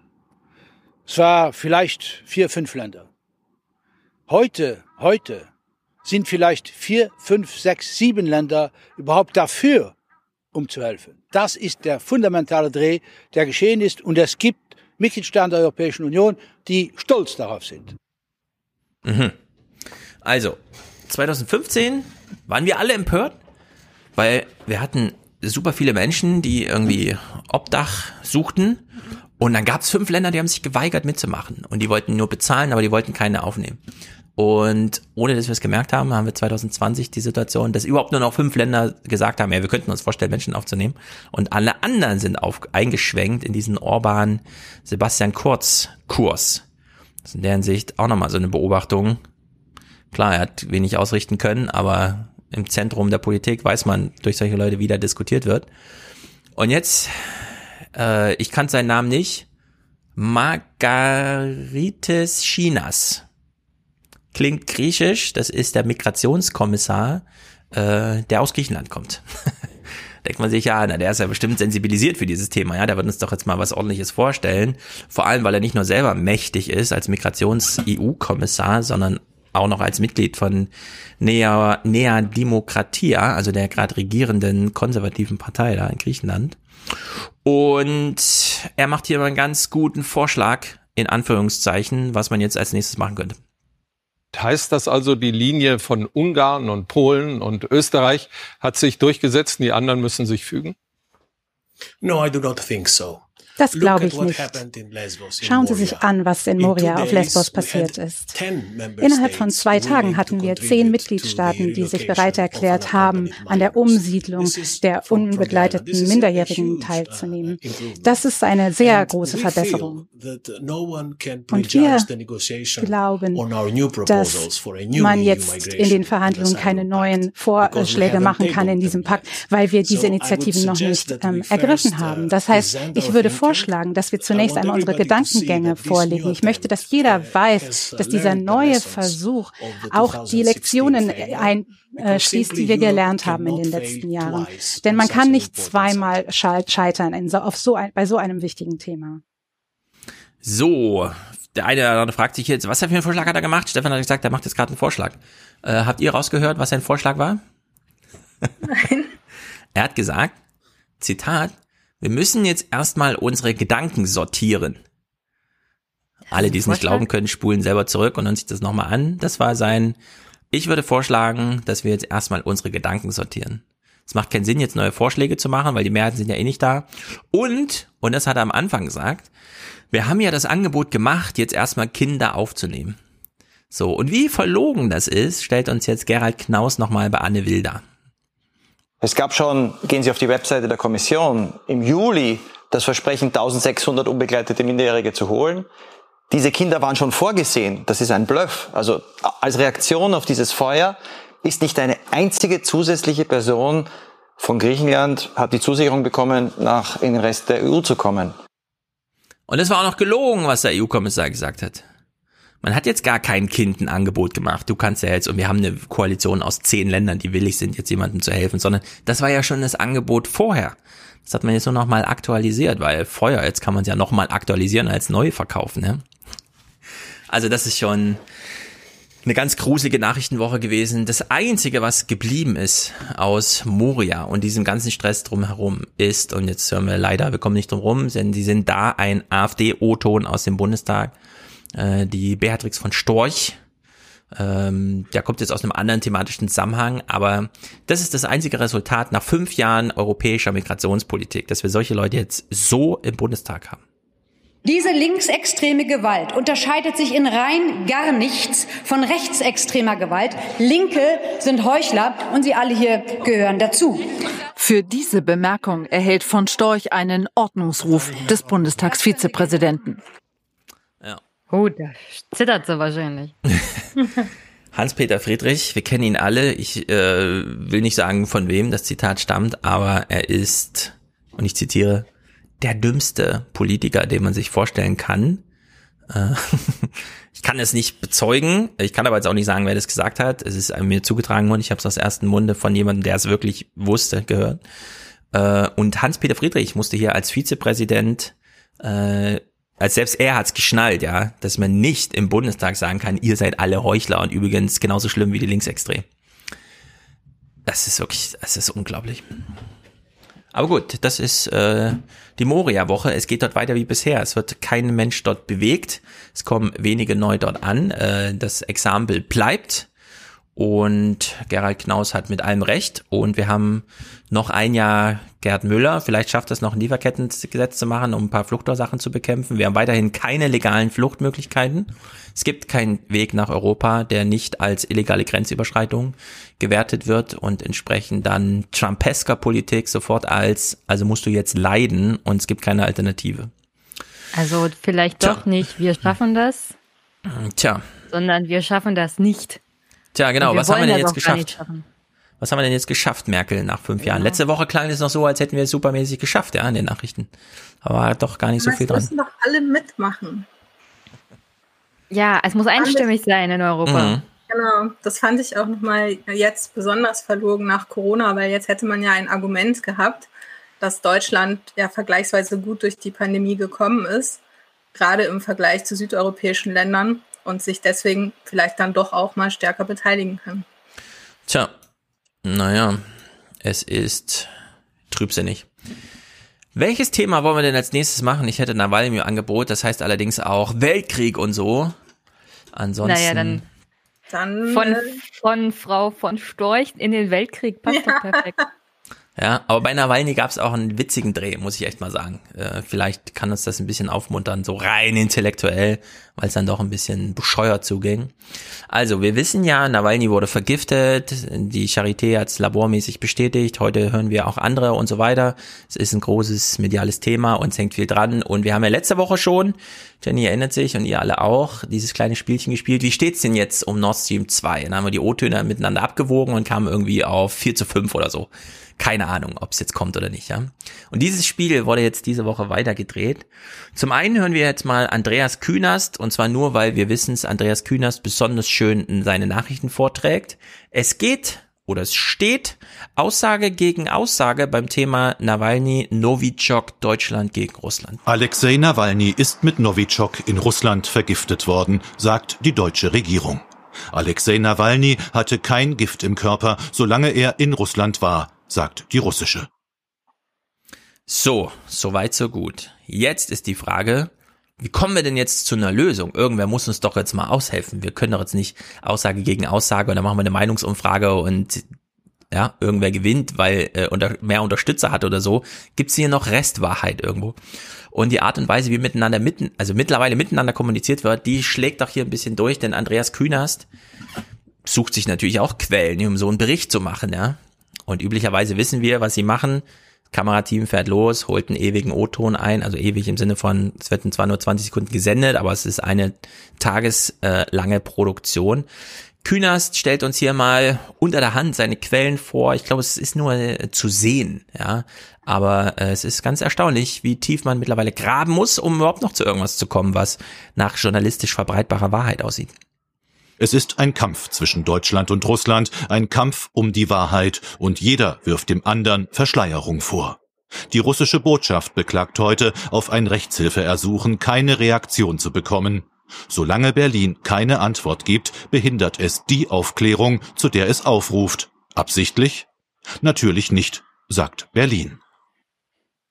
So, Andreas Künast liest hier die Facebook-Seite der russischen Botschaft vor. Also die deutsche Facebook-Seite der russischen Botschaft in Berlin.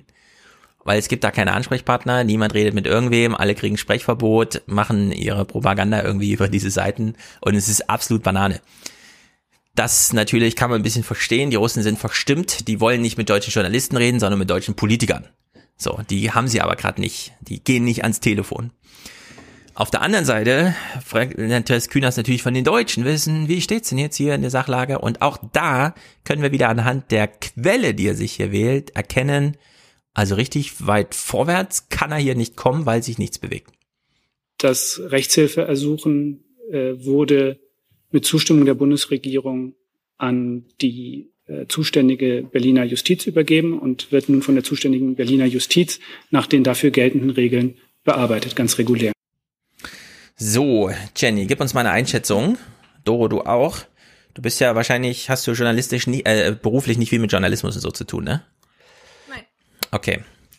Wenn dir in einer Abendnachrichtensendung beim Thema Nawalny, der wahrscheinlich mit einem supergeheimen, so James Bond-Style-mäßig verfügbaren äh, Gift ja, angegriffen wurde und weshalb jetzt große milliardenschwere Infrastrukturprojekte und vielleicht auch Dritter Weltkrieg und so, keine Ahnung.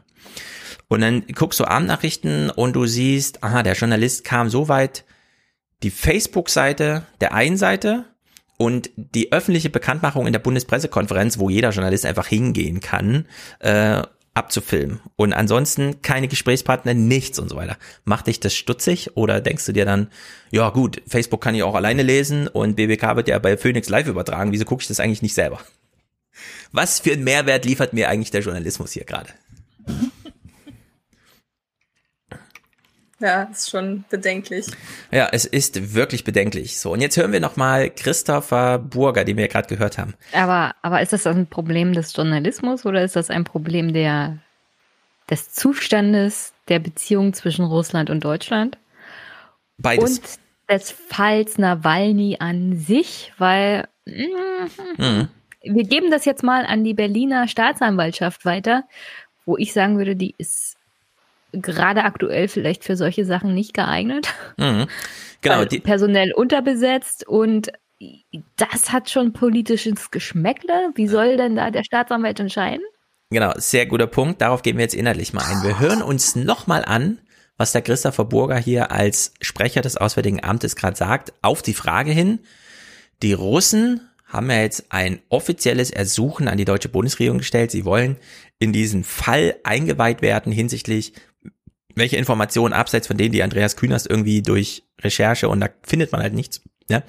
Die, wir wollen jetzt mal Einblicke halten in die verschlossene deutsche Politik, die mal wieder irgendwas mit unserem Patienten da und so weiter macht. Ja, also er hat ein Informationsgesuch an die Bundesregierung bekommen und wehrt das ab und zwar so. Das Rechtshilfeersuchen äh, wurde mit Zustimmung der Bundesregierung an die zuständige Berliner Justiz übergeben und wird nun von der zuständigen Berliner Justiz nach den dafür geltenden Regeln bearbeitet, ganz regulär. So, mhm. so, jetzt die zweite Frage, nämlich nach den Inhalten. Ja, wir haben ja schon die formale Frage, du warst sprachlos geklärt. Äh, kann ich nicht selber einfach äh, Herrn Burger bei Phoenix live gucken und die Facebook-Seite lesen? Jetzt ja die inhaltliche Frage. Wenn die Bundesregierung plötzlich sagt, bei einem Thema, das seit Wochen in den Nachrichten ist, ja, da gab es ein Gesuch in der russischen Regierung und das haben wir natürlich ganz regulär an die Staatsanwaltschaft weitergegeben, weil es ist ja ein ganz regulärer Vorgang. Fühlst du dich dann veralbert von den Nachrichten, weil dir die eigentlich seit ein paar Tagen erklären, das ist hier nicht regulär, sondern hier geht es um geheime Gifte und um Morde und um Mordversuche und um einen Patienten, der jetzt in Deutschland behandelt wird.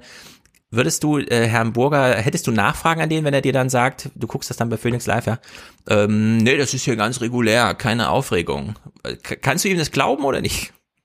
Nicht wirklich, nein. Ja, es ist so ein bisschen, da steckt doch irgendwie mehr dahinter. Und jetzt stellt sich raus, wenn der Chefe von Herrn Burger, nämlich Heiko Maas, als sozusagen ja, Dienstherr für ihn, der ihm auch die Sprachlegung vorgibt, am selben Abend, in dem Herr Burger in der Pressekonferenz sitzt und sagt, äh, das ist ganz regulär, keine Aufregung, ja, wir haben die Russen an die Staatsanwaltschaft verwiesen, es hat mit der Bundesregierung nichts zu tun. Gleichzeitig sitzt Herr Heiko Maas bei Maybrit Illner abends im, den, äh, im, im Fernsehen und erklärt mal, wie regulär der Vorgang gerade ist. Natürlich haben wir alles Erforderliche bereits in die Wege geleitet, um die Organisation, die internationale Organisation, die für die Überwachung des Chemiewaffenübereinkommens mhm. zuständig ist, die Organisation für das Verbot, Verbot chemischer mhm. Waffen, in die Lage zu versetzen, das zu überprüfen. Die hat viele zertifizierte Labore, die so etwas überprüfen können. Dann muss man sich auch gar nicht auf die deutschen Laborergebnisse berufen und dann wird die internationale Staatengemeinschaft, denn es ist ein Verstoß gegen das Chemiewaffenabkommen, mhm. muss darauf reagieren. So, also. Auf der einen Seite ist das ein ganz regulärer Vorgang, wo die Bundesregierung sagt, nein, wir informieren euch nicht darüber. Gleichzeitig rufen sie äh, die, den internationalen Chemiewaffennotstand aus und beziehen da die zuständigen UN-Gremien und so zusammen, ja. Und das passt doch irgendwie nicht zusammen. Also das ist doch verrückt. Naja, aber äh, es ist wie es ist. Tun sie da nicht die deutsche Behörde unterlaufen? Die Clips sind Standbild bei dir, Doro? Jenny, bei dir auch? Bewegen genau, sich die Clips bei dir? Ja, Mars hat sich gerade nicht bewegt. Genau. Also, ah, mal gucken, ob's, ob sie es von Aber alleine ist auch nicht so schlimm. Der sieht Vielleicht immer fängt so sie es von alleine. Ihr wisst ja, wie Mars so da sitzt, ne? Ja, ja. Ja. Zwinkert so ein bisschen mit den Augen und ansonsten also, alles äh, wir, wir, hatten, wir hatten ja gerade eine, Debatte, eine große Debatte darüber, dass deutsche Verwaltungen und Behörden politisch unabhängig agieren mhm. und dass es ganz wichtig ist, dass die Politik sich in ihre Entscheidungen nicht einmischt. Mhm.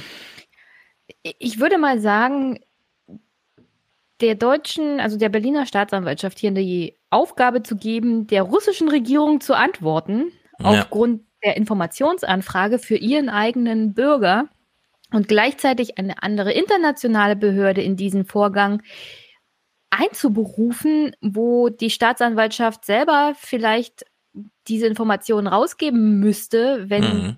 diese internationale Behörde der Bundesregierung antwortet. Ja.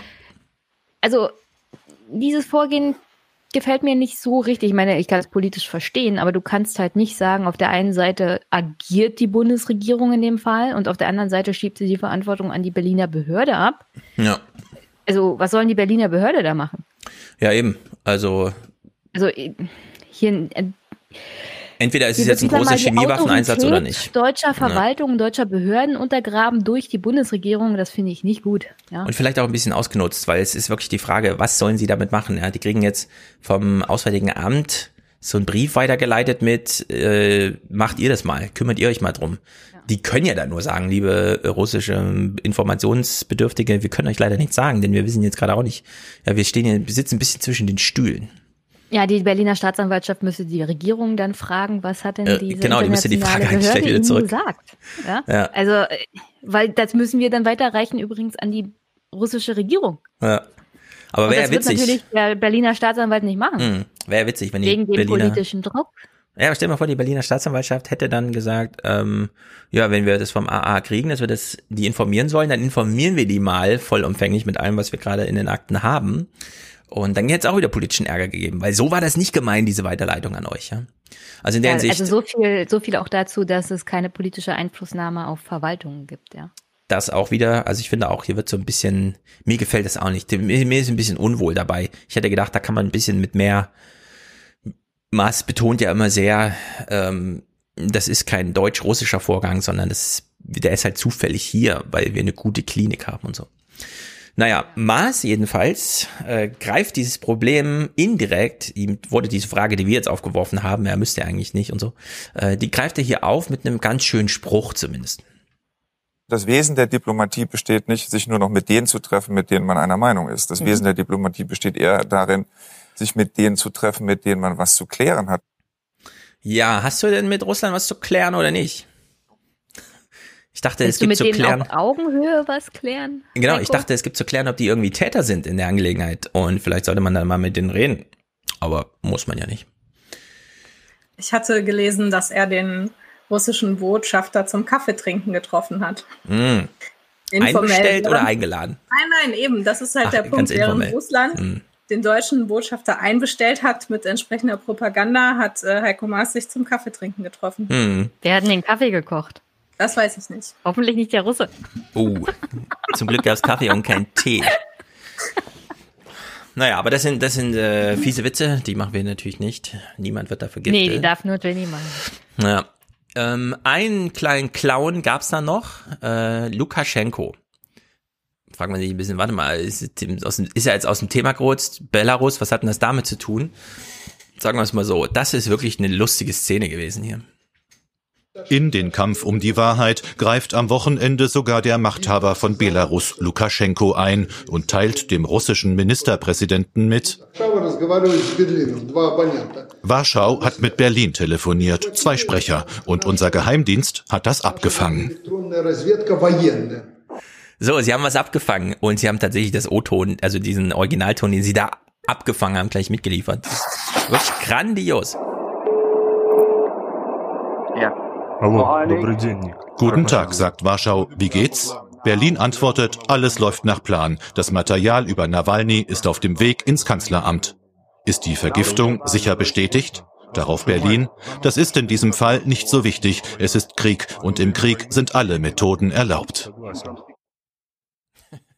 Ich hoffe, ich das ist tatsächlich, nicht äh, ohne Witz, am nächsten Tag, nachdem ich das gesehen hatte, ja. mich gefragt, ob ich das geträumt habe. es ist wirklich irre. Ähm, die haben so den Kontakt zur Realität verloren. Der Lukaschenko glaubt, er könnte jetzt ähm, damit Putin unterstützen, ihm zur Seite springen.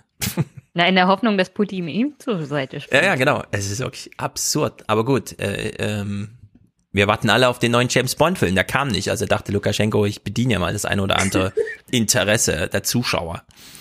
Naja, Stimmung in Russland, wie geht's jetzt eigentlich weiter mit Nord Stream und so? Äh, ich weiß nicht mehr genau, wie es bei uns letztes Mal ausging. Vier, fünf für oder gegen Nord Stream. Es war jedenfalls knapp, was so die deutschen O-Töne angehen. Wir haben ja sehr viele gehört.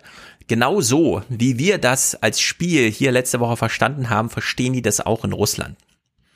Die offizielle Haltung Moskaus hat der Kreml-Sprecher heute bekannt gegeben. Man schätze das Risiko, dass Deutschland ernst mache und Nord Stream 2 stoppe, als gering ein. Auf jede Erklärung, dass man Nord Stream 2 stoppen wolle, folgten mindestens zwei Erklärungen, die dem widersprechen. So hat ähm, Dimitri Peskov das heute gesagt. Und genau so ist es. Du hast ja, dann so halt. Ein bisschen wird er ja wahrscheinlich auf den EU-Gipfel auch gewartet nächste Woche, ne? Ähm, ist nächste Woche schon wieder EU-Gipfel?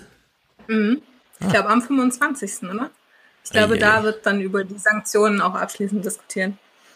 Ja, naja, gut. Äh, da muss man ja Ich werde mal nicht weit aus dem Fenster lehnen und sagen, Nord Stream 2 werden sie aber trotzdem nicht stoppen. Das glaube ich auch ja. nicht. Ich meine, das ist so gut wie fertig gebaut. Das ist alles rechtlich und politisch genehmigt. Ähm, also es ja, gibt, es wird ja eh gerade nicht gebaut, ne? Äh, weil diese Sanktionsandrohungen äh, aus Amerika da ist mit diesem, ja, wenn ihr weiter baut, deswegen ist ja eh gerade Baustopp. Und was ich so gehört habe, beim, also beim Deutschlandfunk und so, war so, so eine Haltung in Russland, ja, dann ist halt jetzt zwei Jahre lang nichts, ja, und dann wird's halt einfach fertig gemacht.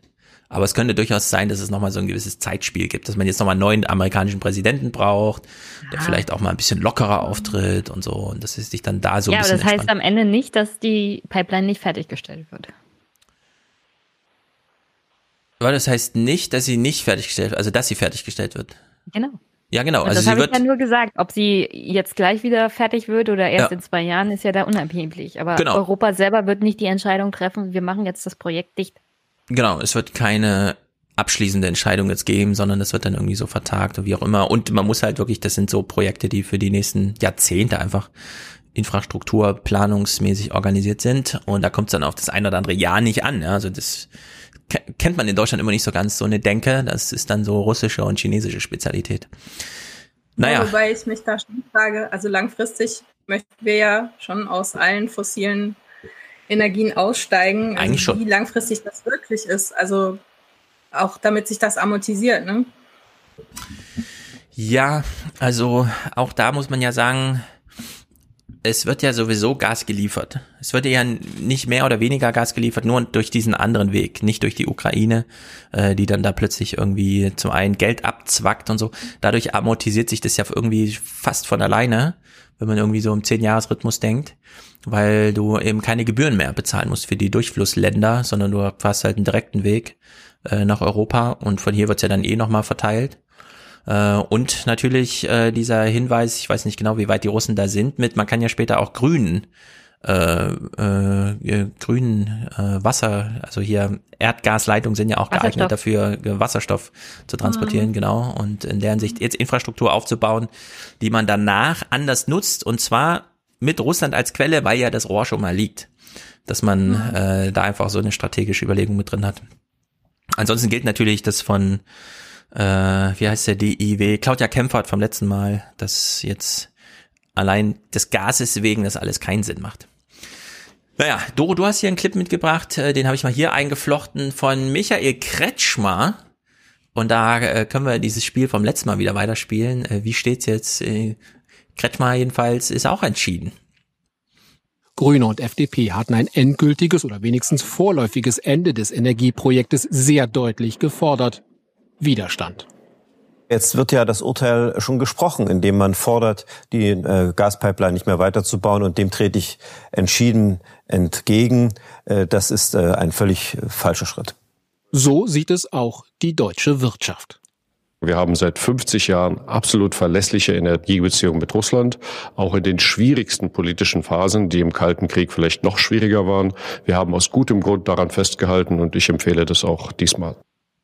Tja, was soll man sagen? Das sind die Leute, die regieren und die Wirtschaft führen. Rechtlich ist das ja auch ein privatwirtschaftliches Projekt. Na, das, das wird immer halt gesagt, ja. Politisch symbolisch, aber. Ja. Na, da können wir mal gespannt sein, wie das ausgeht. Ich glaube auch, das ist, wenn dann einfach nur ein bisschen Zeitspiel. Aber ich glaube, das hier ist die kleine Szene, wo es den Kaffee gab. Bin mir nicht ganz sicher. Russland fordert von Deutschland Belege und Informationen zu den Bundeswehruntersuchungen des Nervengifts, mit dem Nawalny attackiert worden war. Das russische Außenministerium wirft der Bundesregierung vor, zu blöffen und hat für morgen den deutschen Botschafter einbestellt. Ah nee, da gab es wahrscheinlich keinen Kaffee. In Russland wurde man einbestellt von deutscher Seite. Wenn überhaupt. Naja, jetzt gibt's ja noch die Frage zu klären, mh, hm, wie ist denn das jetzt so insgesamt? Also dieses ganze politische Theater, weshalb das ja hier auch so Nachrichtenthema wird. Und das war natürlich auch bei Markus Lanz Thema. Der hat sich Bodo Ramelow eingeladen, von dem wir wissen, der nimmt sich dann abends auch mal die Freiheit, so ein bisschen deutlicher zu sprechen. Und äh, er macht hier so einen Verweis, wo man sagen muss, ja, das ist, da kann man sich auch mal dranhängen. Man muss jetzt nicht dieses Spiel Nord Stream 2 ja oder nein mitspielen, wer hat ihn vergiftet, kann man auch sagen, äh, wir hoffen, dass jemand mit Expertise und Kompetenz dran arbeitet und uns dann mal ein Ergebnis liefert, dass es also nicht im Sande verläuft. Aber, und das ist sozusagen die Beruhigungspille auch für uns Nachrichtenmenschen, wir können uns einfach hier sagen, Ramelow hat recht. Nur weil Klaus Ernst die Frage aufwirft, ob Novichok alleine der Beweis ist, ich finde, diesen Satz muss man auch akzeptieren können. Es bleibt dabei, dass wir belastbare Beweise brauchen. Und wenn ich mir das in den Maßstäben angucke, Folterflüge, Foltergefängnisse, illegale Gefängnisse, das ist nicht nur eine russische Spezialität.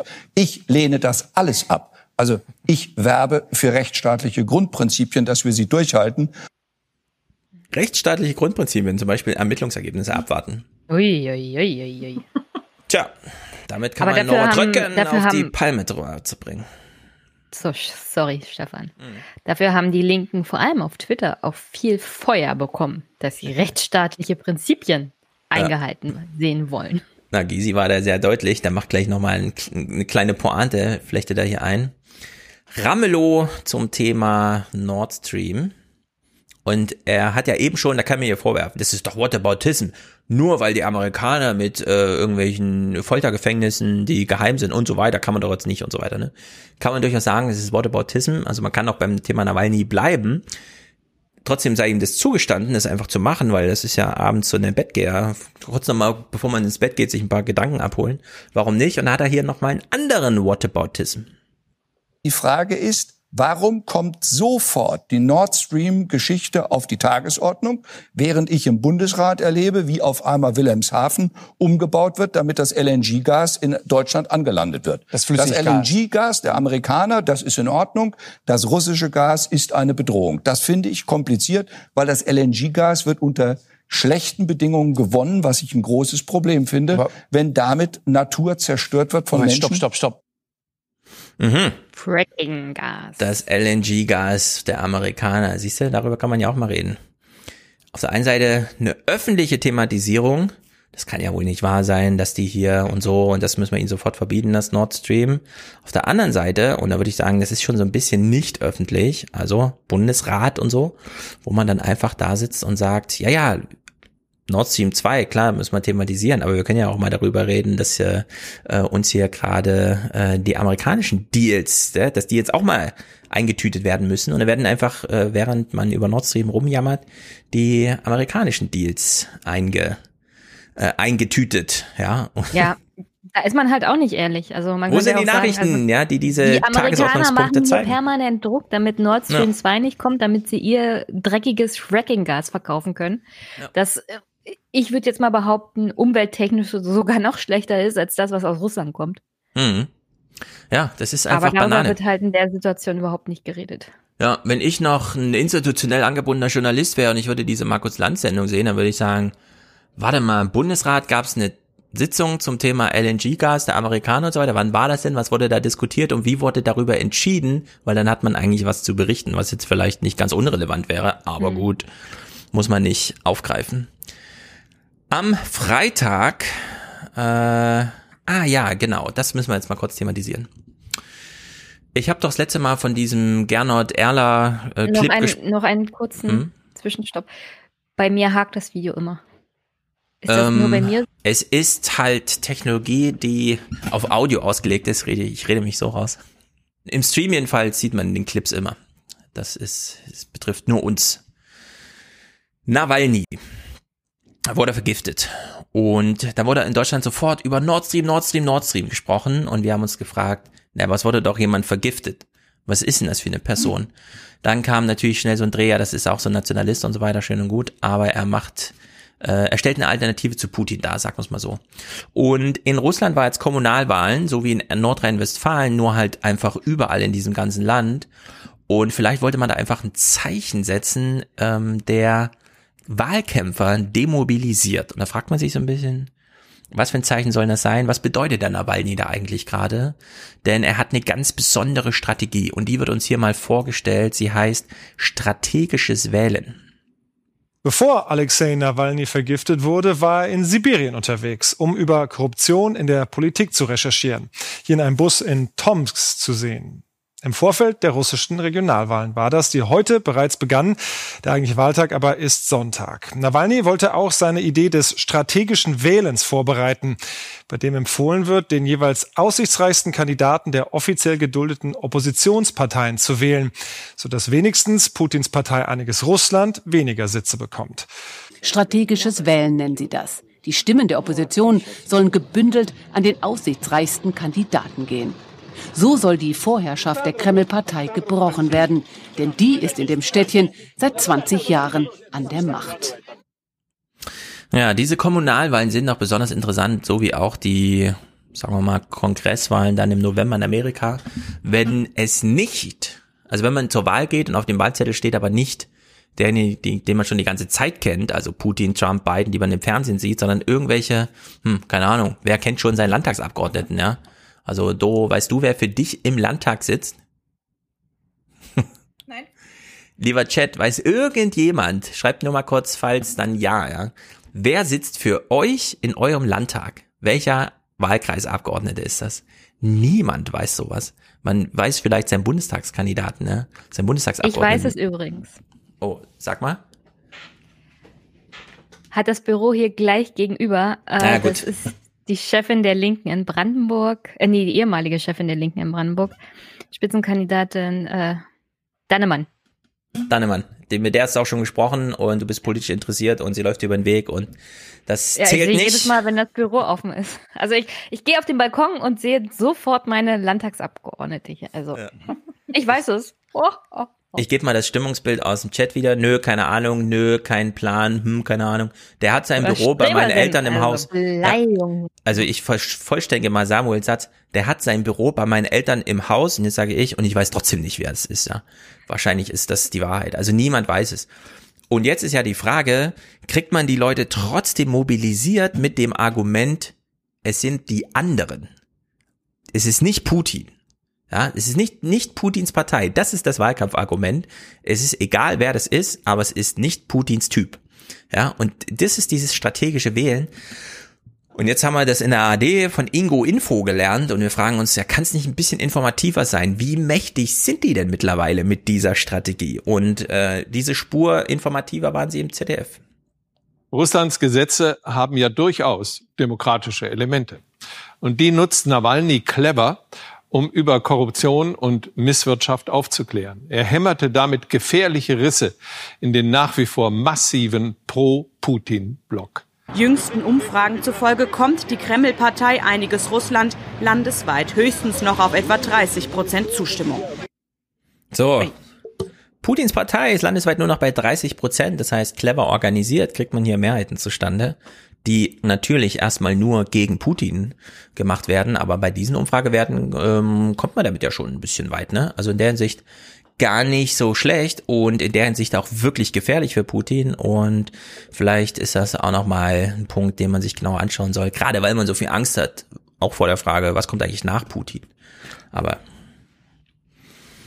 hm. Also ich kann dir sagen, wie Nawalny das auch praktisch gestaltet. Die haben sozusagen eine Homepage, wo jeder seine eigene, seinen eigenen Wohnort eingeben kann und dann kriegt er eine Wahlempfehlung mit dem Kandidaten, der Oppositionspolitiker sozusagen ist, egal welcher Partei, und die größte Aussicht hat, den amtierenden Putin-Vertreter tatsächlich zu schlagen. Hm. Das heißt, wenn du wirklich daran interessiert bist, nicht jemanden zu wählen, der Putin hörig Mhm. ist und tatsächlich einen aussichtsreichen Kandidaten möchtest, weil das fragst du dich ja als Bürger zum Beispiel in Deutschland auch manchmal und du weißt gar nicht, also wen soll ich denn jetzt hier wählen, um äh, vielleicht den amtierenden direkt gewählten Kandidaten oder was auch immer Mhm. aus dem Amt zu kicken.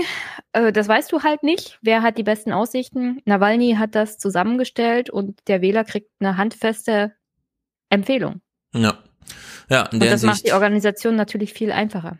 genau. Das, äh, ich fand das auch äh, überzeugend dargestellt. Die Ergebnisse heute oder morgen äh, liegen sie irgendwie vor, dann sehen wir das mal. Wir haben ja von Röttgens letztes Mal schon gelernt, also Novichok gibt's nicht in der Apotheke.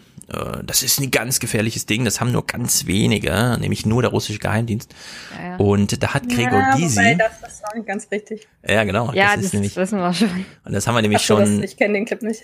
Ja, ja, ne, ich kann ihn mal kurz spielen. Das ist äh, wirklich absurd. Also letzte Woche hieß es noch von Norbert Röttgen folgendes. Wo kommt Novichok her? Das kann man nicht in der Apotheke kaufen. Das ist ein anspruchsvolles militärisches Gift.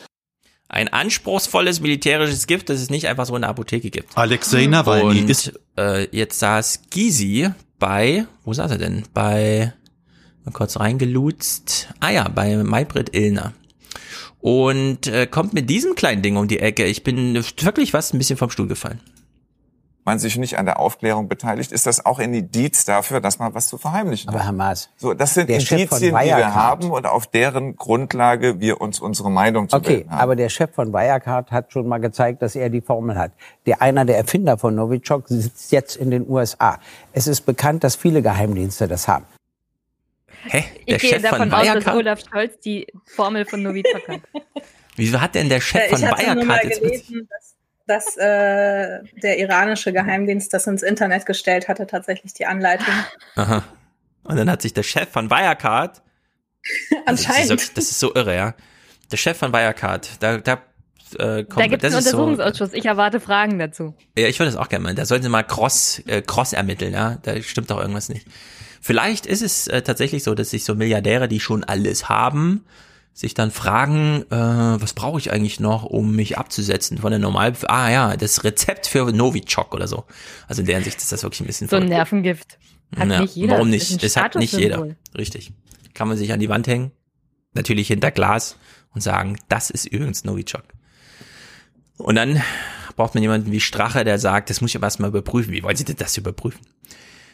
Weil sich ähm, äh, Bodo Ramelow gerade Whataboutism zugetraut hat, machen wir das jetzt hier auch und spielen aus dem Nichts diesen Clip. Ein Gericht in Saudi-Arabien hat fast zwei Jahre nach dem Mord an dem regimekritischen Journalisten Khashoggi fünf Angeklagte zu mehrjährigen Haftstrafen verurteilt. Damit wurden Ende des letzten Jahres verhängte Todesstrafen aufgehoben.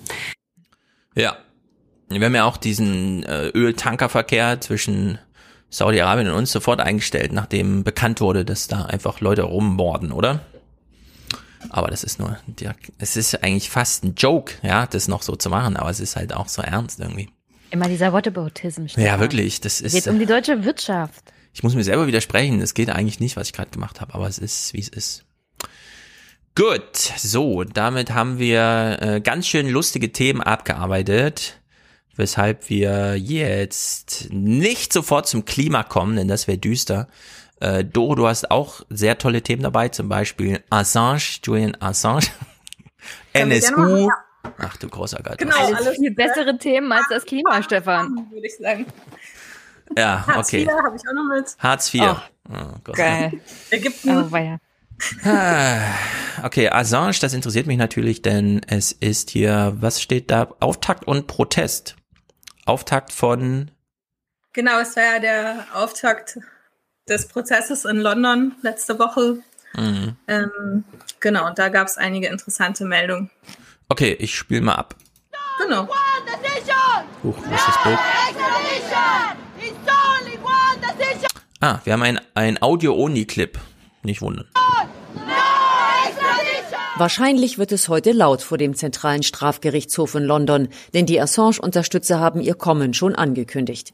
Es kann nur eine Entscheidung geben, keine Auslieferung, so lautet ihr Schlachtruf. Reporter ohne Grenzen will noch vor Beginn der Anhörungen eine Petition an die britische Regierung übergeben, in der mehr als 80.000 Unterzeichner fordern, Assange nicht an die USA zu überstellen. Reporter ohne Grenzen und viele andere Assange-Unterstützer halten die juristische Verfolgung des Wikileaks-Gründers für politisch motiviert. Ja, es wird noch für ihn demonstriert. Das finde ich ja auch eine erstaunliche und eine gute Nachricht im Grunde. Also es waren tatsächlich nicht besonders viele Leute da. Sie waren halt relativ laut. Ähm, hm. Aber diese Unterschriftenaktion, das ist ja schon mal nicht schlecht. Genau, aber dieses Verfahren behandelt gar nicht inhaltlich irgendwas, sondern da geht es nur darum, dürfen wir ihn eigentlich ausliefern oder nicht. Um die Auslieferung, richtig. In der Hinsicht Weil der muss man Prozess da eh soll ja in den drücken. USA stattfinden.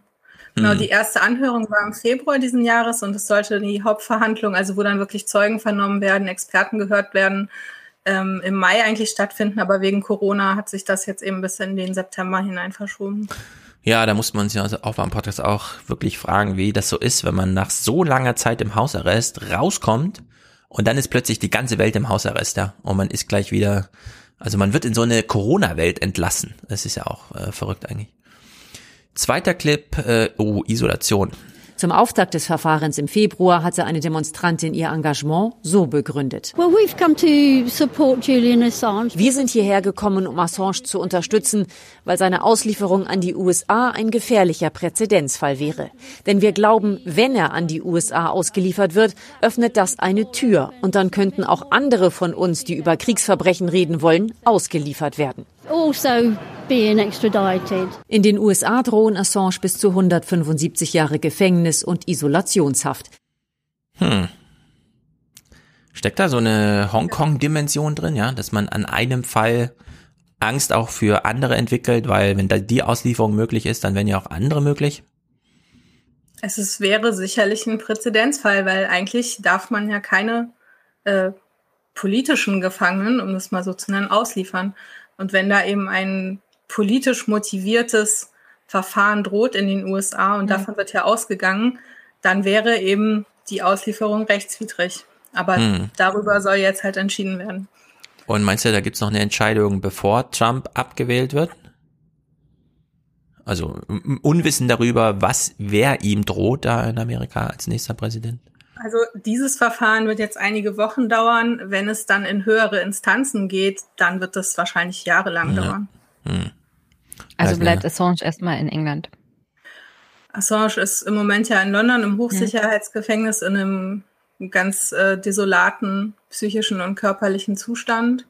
Das ist eben auch eins der Argumente, ähm, dass die Behandlung in den USA eben wahrscheinlich nicht besonders äh, menschlich wäre und er schon jetzt äh, eigentlich in, äh, ja, es ein Suizidrisiko gibt. Mhm. Ähm, genau. Mhm. Illegale Abhörung, da, also es gab diesen Text, äh, wir hören das mal hier. War die Überwachung illegal? Auf jeden Fall ist der Direktor dieser Sicherheitsfirma UC Global angeklagt in Spanien wegen illegalen Abhörens. So, vielleicht dazu noch mal kurz was. Sorry. Mhm. Ähm, Genau, also für die, die sich nicht damit beschäftigt hatten, ähm, als Assange in der ecuadorianischen Botschaft war, wo er ja sieben Jahre äh, sich aufgehalten hat, ähm, da wurde er eben rechtswidrig abgehört. Und auch das ist wiederum ein Argument ähm, gegen die Auslieferung, denn es sollte ja gewährleistet sein, dass er, wenn er ausgeliefert wird, einen fairen Prozess bekommt. Und da er abgehört wurde, vermutlich von den USA, also dazu sagt sie gleich nochmal was, dass da vieles drauf hindeutet und das dann im Prozess verwendet wird, dann ist es eben auch kein faires Verfahren, weil die Abhörung natürlich komplett rechtswidrig ja. ist. Und, äh, und diese Dimension, ich war ganz äh, fasziniert, weil es immer so ein bisschen unter der Hand äh, oder gar nicht thematisiert wurde. Äh, wir reden ja hier von der Botschaft. Also da wurde nicht jemand zu Hause ja. abgehört und dann hat ein Richter mhm. gesagt, ja und so, sondern das ist ja eigentlich schon so ein grenzüberschreitender internationaler Vorfall, ja, der hier stattfand. Vor allem äh, hat er sich dort ja natürlich auch mit seinen Anwälten beraten. Das heißt, es sind vertrauliche Gespräche zwischen Anwalt, äh, Anwalt und Mandanten, die dort abgehört wurden. Ja. War die Überwachung illegal? Auf jeden Fall ist der Direktor dieser Sicherheitsfirma UC Global angeklagt in Spanien wegen illegalen Abhörens und wegen der Verletzung der Anwalts-Mandanten-Beziehung. Denn in der Botschaft hat Assange vertrauliche Gespräche geführt mit Journalisten, mit seinen Anwälten eben auch, mit seinen Anwälten über seine juristische Verteidigungsstrategie, unter anderem auch gegen die USA. Und ähm, ja, das Mithirn von so, also Anwaltsmandanten-Beziehungen, die unterliegen einer großen Vertraulichkeit. Ja, das warum, ist sozusagen die eine warum, Dimension. Warum wird das Verfahren in Spanien geführt? Ist die Firma da ansässig oder? Wahrscheinlich. Warum nicht in Großbritannien? So, ja, ich glaube, dieser Sicherheitschef ist Spanier. Ja. Naja, da hat man sich auch spezielle, ist eh witzig, jetzt wird eine Firma verklagt, ja, das gemacht zu haben. Also muss man ja nicht nochmal politische Hintermänner irgendwie ausfindig machen. Na gut. Der ist ein Auftraggeber. Ja, wirklich. Äh, ja, das kommt gleich. Da habe ich auch einen Clip mitgebracht. Genau, oh, USA Ties hast du das genannt. Nun steht ja der Verdacht im Raum, die USA könnten der eigentliche Auftraggeber sein für diese Überwachung. Was spricht für diese These? Also ein Be Das ist so irre. Also es gibt die These, hm, dass diese private Firma ihn nicht aus eigenem Interesse abgehört hat, sondern dass es da einen Auftrag gab von irgendwem. Könnten das vielleicht die Amerikaner sein? Hm. Ja, Weiß, aber Novichok, das ist nur Russland. Das ist, äh, na klar, das steht fest. Das steht Dafür fest. nicht, aber es gibt Hinweise, es gibt eine Indizienkette. Ähm, mhm. Dieser Besitzer der Firma, der Sicherheitsfirma, der ist immer wieder in die USA gereist, vor allem auch in diesem Jahr 2017, als sich dort eben die Überwachung verschärfte. Und man kann nachvollziehen, dass er auch von dort, aus den USA, Nachrichten an seine Mitarbeiter geschickt hat, ähm, in denen er die Protokolle der Besucher anfordert, Profile, die extra erstellt wurden, der Besucher anfordert. Ähm, er sagt, ich möchte bitte Zugang zu den Videos aus den USA, also schickt er diese Nachrichten. Und es gibt so zwei, ähm, zwei Chats, die sind besonders vieldeutig. Da schreibt er, vergiss nicht, die Kontrolle haben unsere Freunde aus den USA. Und es gibt eine andere, da steht, ähm, da, da erwähnt er einen Dienst der Stars and Stripes. Mhm. Ja, klingt für mich irgendwie Also, logisch. Es ist nicht bewiesen, Patriotisch. ne? Ja. Nee, da muss man jetzt erstmal. Wieso sanktionieren wir das nicht eigentlich weg? Gibt es nicht irgendwelche Projekte, die wir mal abstellen können? Wie zum Beispiel so eine Gaslieferung aus den USA. ja, wirklich. LNG. Die nächsten drei Schiffe drehen bitte um. Die kommen nicht erst an. Naja, Prozess, Clip Nummer 5. Heute hatte der Prozess in Großbritannien gegen Assange begonnen. Es geht um seine mögliche Auslieferung an die USA. Wird diese Überwachung da eine Rolle spielen? Also die ist, über, die ist nicht Kern dieses Prozesses, das ist ein anderer. Aber das ist es davon auszugehen, dass das Anwaltsteam diese Überwachungsfragen damit einbringen wird. Denn für das Anwaltsteam zeigt das, dass ähm, Julian Assange in den USA mutmaßlich kein faires Verfahren ja, ja genießen wird oder dass ihm da, dass er ihm da ähm, ja, dass da möglicherweise unfair Mhm. mit ihm umgegangen werden könnte. Ja, da fehlen ihm auch, ihr auch die Worte, denn wie will man das beschreiben? Wenn jemand schon so hier behandelt wird, illegalerweise, wie wird er dann in Amerika behandelt? Also das ist ja nun, was ist eins plus fair, eins nochmal? Ah, Stefan. zwei, genau. Super fair wird er in Amerika behandelt. Ja, gruselig. Ey, Wasser und Brot irgendwo im Keller vergessen. 175 Jahre. Hm. Ja, und vor allem dieser Spionageparagraph, das nervt mich ja eh ohne Ende, dass Obama das da rausgekramt hat und Trump das jetzt in sieben Genau, Fällen oder so schon zum Anschlag gebracht hat. Naja, ja, es ist einer der zwei Anklagepunkte. Also äh, das eine ist eben eine Verschwörung zum Eindringen in ein Computersystem und äh, Spionage. Ähm, also in dem Fall, äh, in dem er mit Chelsea Manning da zusammengearbeitet hat und Mhm. da Tipps gegeben haben soll. Und der zweite Anklagepunkt sind eben die Veröffentlichungen selbst. Ja. Was tatsächlich ähm, kein Gegenstand ist, ähm, sind die äh, Veröffentlichungen äh, vor der US-Wahl, wo Assange ja viele Anhänger verloren hat. Die E-Mails, Ähm, bitte? Clintons E-Mails, ja. Clintons E-Mails, genau, die kommen gar nicht vor in den Anklagepunkten der USA. Tja, so ist das, wenn Trump regiert. Da will man sich doch nie selbst nochmal ins Bein schießen. Ja, aber äh, die Geister, die ich rief, Obama ist schuld. Auch. Ja. Wenn du, wenn du solche demokratischen oder undemokratischen Mhm. Mittel nimmst, um dich selbst zu schützen als US-Präsident, und machen wir uns nichts vor, Obama war jetzt auch nicht gerade Nee. egal, ob Harvard großer Verfassungsrechtsprofessor. Ja, ja, ja, ja. Und was er gemacht Mhm. hat, unter anderem mit seinem Drohnenkrieg, war jetzt nicht gerade Menschenrechts. Ja, aber da muss man immer sagen, Trump bombardiert dreimal mehr. Ja, klar, aber Mit das Tor aufgemacht Ja. hat jemand wie Obama. Das stimmt. Und dann WikiLeaks. bitte Mhm. immer, immer aufpassen, die Geister, die ich rief. Du kriegst Ja. die Flasche nicht wieder zu. Nächster Clip betrifft äh, WikiLeaks. WikiLeaks hat als Plattform den Journalismus verändert. WikiLeaks hat ähm, Kriegsverbrechen aufgedeckt, richtig. Aber in den Medien, vor allem in den letzten Jahren, also seitdem er da auch in der Botschaft war, wurde oft, ähm, war oft die Person Assange im Vordergrund. Es gab diese Vergewaltigungsvorwürfe, es gibt den Vorwurf, er hätte sich mit Russland verschworen. Und da wurde eben nicht mehr über diese journalistisch-publizistische Arbeit so sehr gesprochen. Genau, das finde ich auch interessant, dass sie es hier nochmal erwähnt, ähm, dass ich glaube, manche Menschen, weil das ja auch jetzt länger her ist, gar nicht mehr so wirklich im Kopf haben, wie das eigentlich äh, für Aufruhr gesorgt hat und was für eine Veränderung das war. Guantanamo, Luftanschläge in Afghanistan, Folter im Irak, also was da eigentlich alles aufgedeckt wurde. Und dass die dann eben auch renommierte Zeitungen wie der Guardian oder die New York Times ähm, da Dokumente veröffentlicht haben und Reportagen basierend Ja. auf diesen Dokumenten gemacht haben. Und das aber in den letzten Jahren es vor allem immer um seine Person ging. Und um Ja. die Tatsache, dass er ja Clinton verhindert hat, indem er diese E-Mails Genau, bekannt gemacht hat. Ja. Mhm. Aber hm. Ja, das schieben ihm viele in die Schuhe und in der Hinsicht versteht man auch so ein bisschen die deutsche Diskussion, die schon so ein bisschen abdriftet, was so die Ablehnung der Person angeht. Ich frage mich dann immer, muss man jetzt Assange als Person irgendwie verteidigen oder kann man nicht diese Diskussion aus der Kunst, die wir da immer haben, ja, sollte man nicht Kunst und Künstler einfach mal trennen?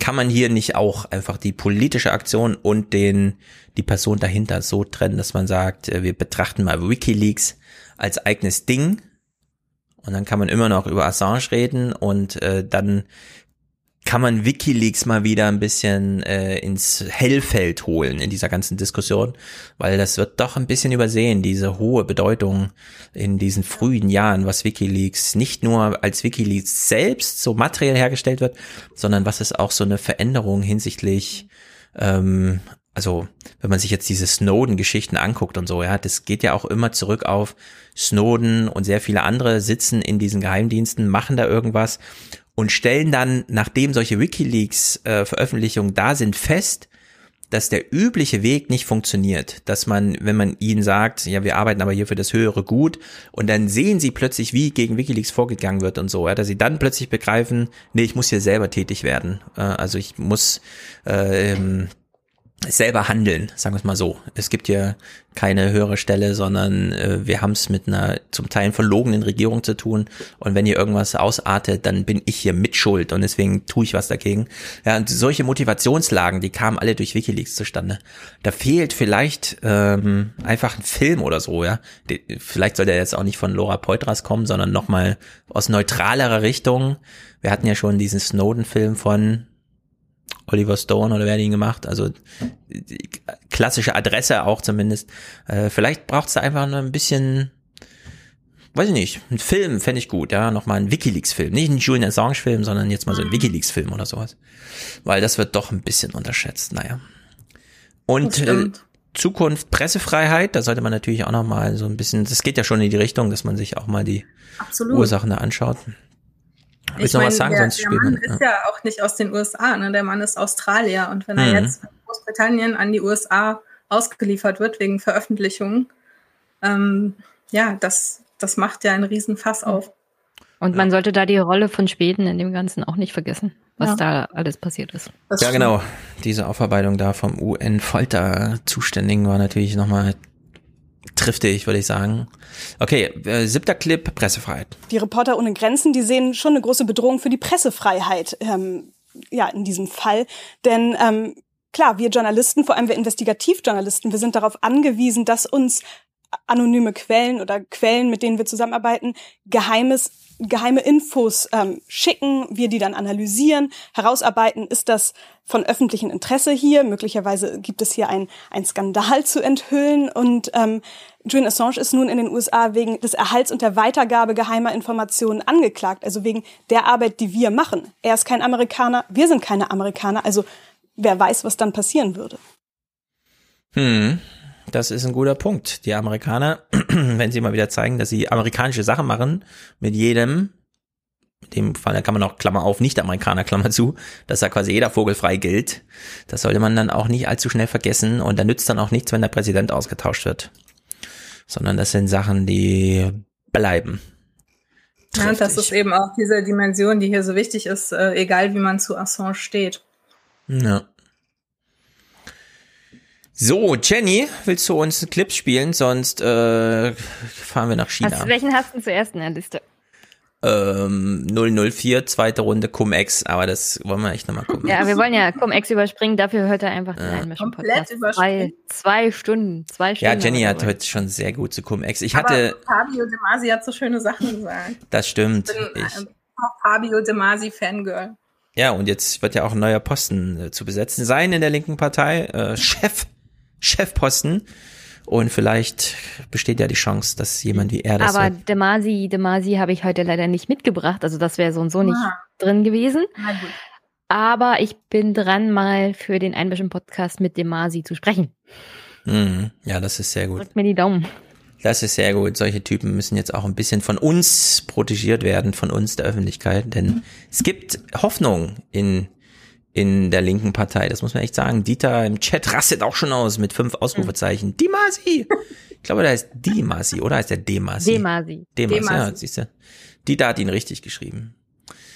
Ja, ja Cumex. Seit Jahren engagiert er sich da. Und der ja, er auch schon seit drei Jahren äh, wurde er danach, seit der Caster die Parteispenden auch entgegengenommen hat. Also ganz, ganz weit vorne.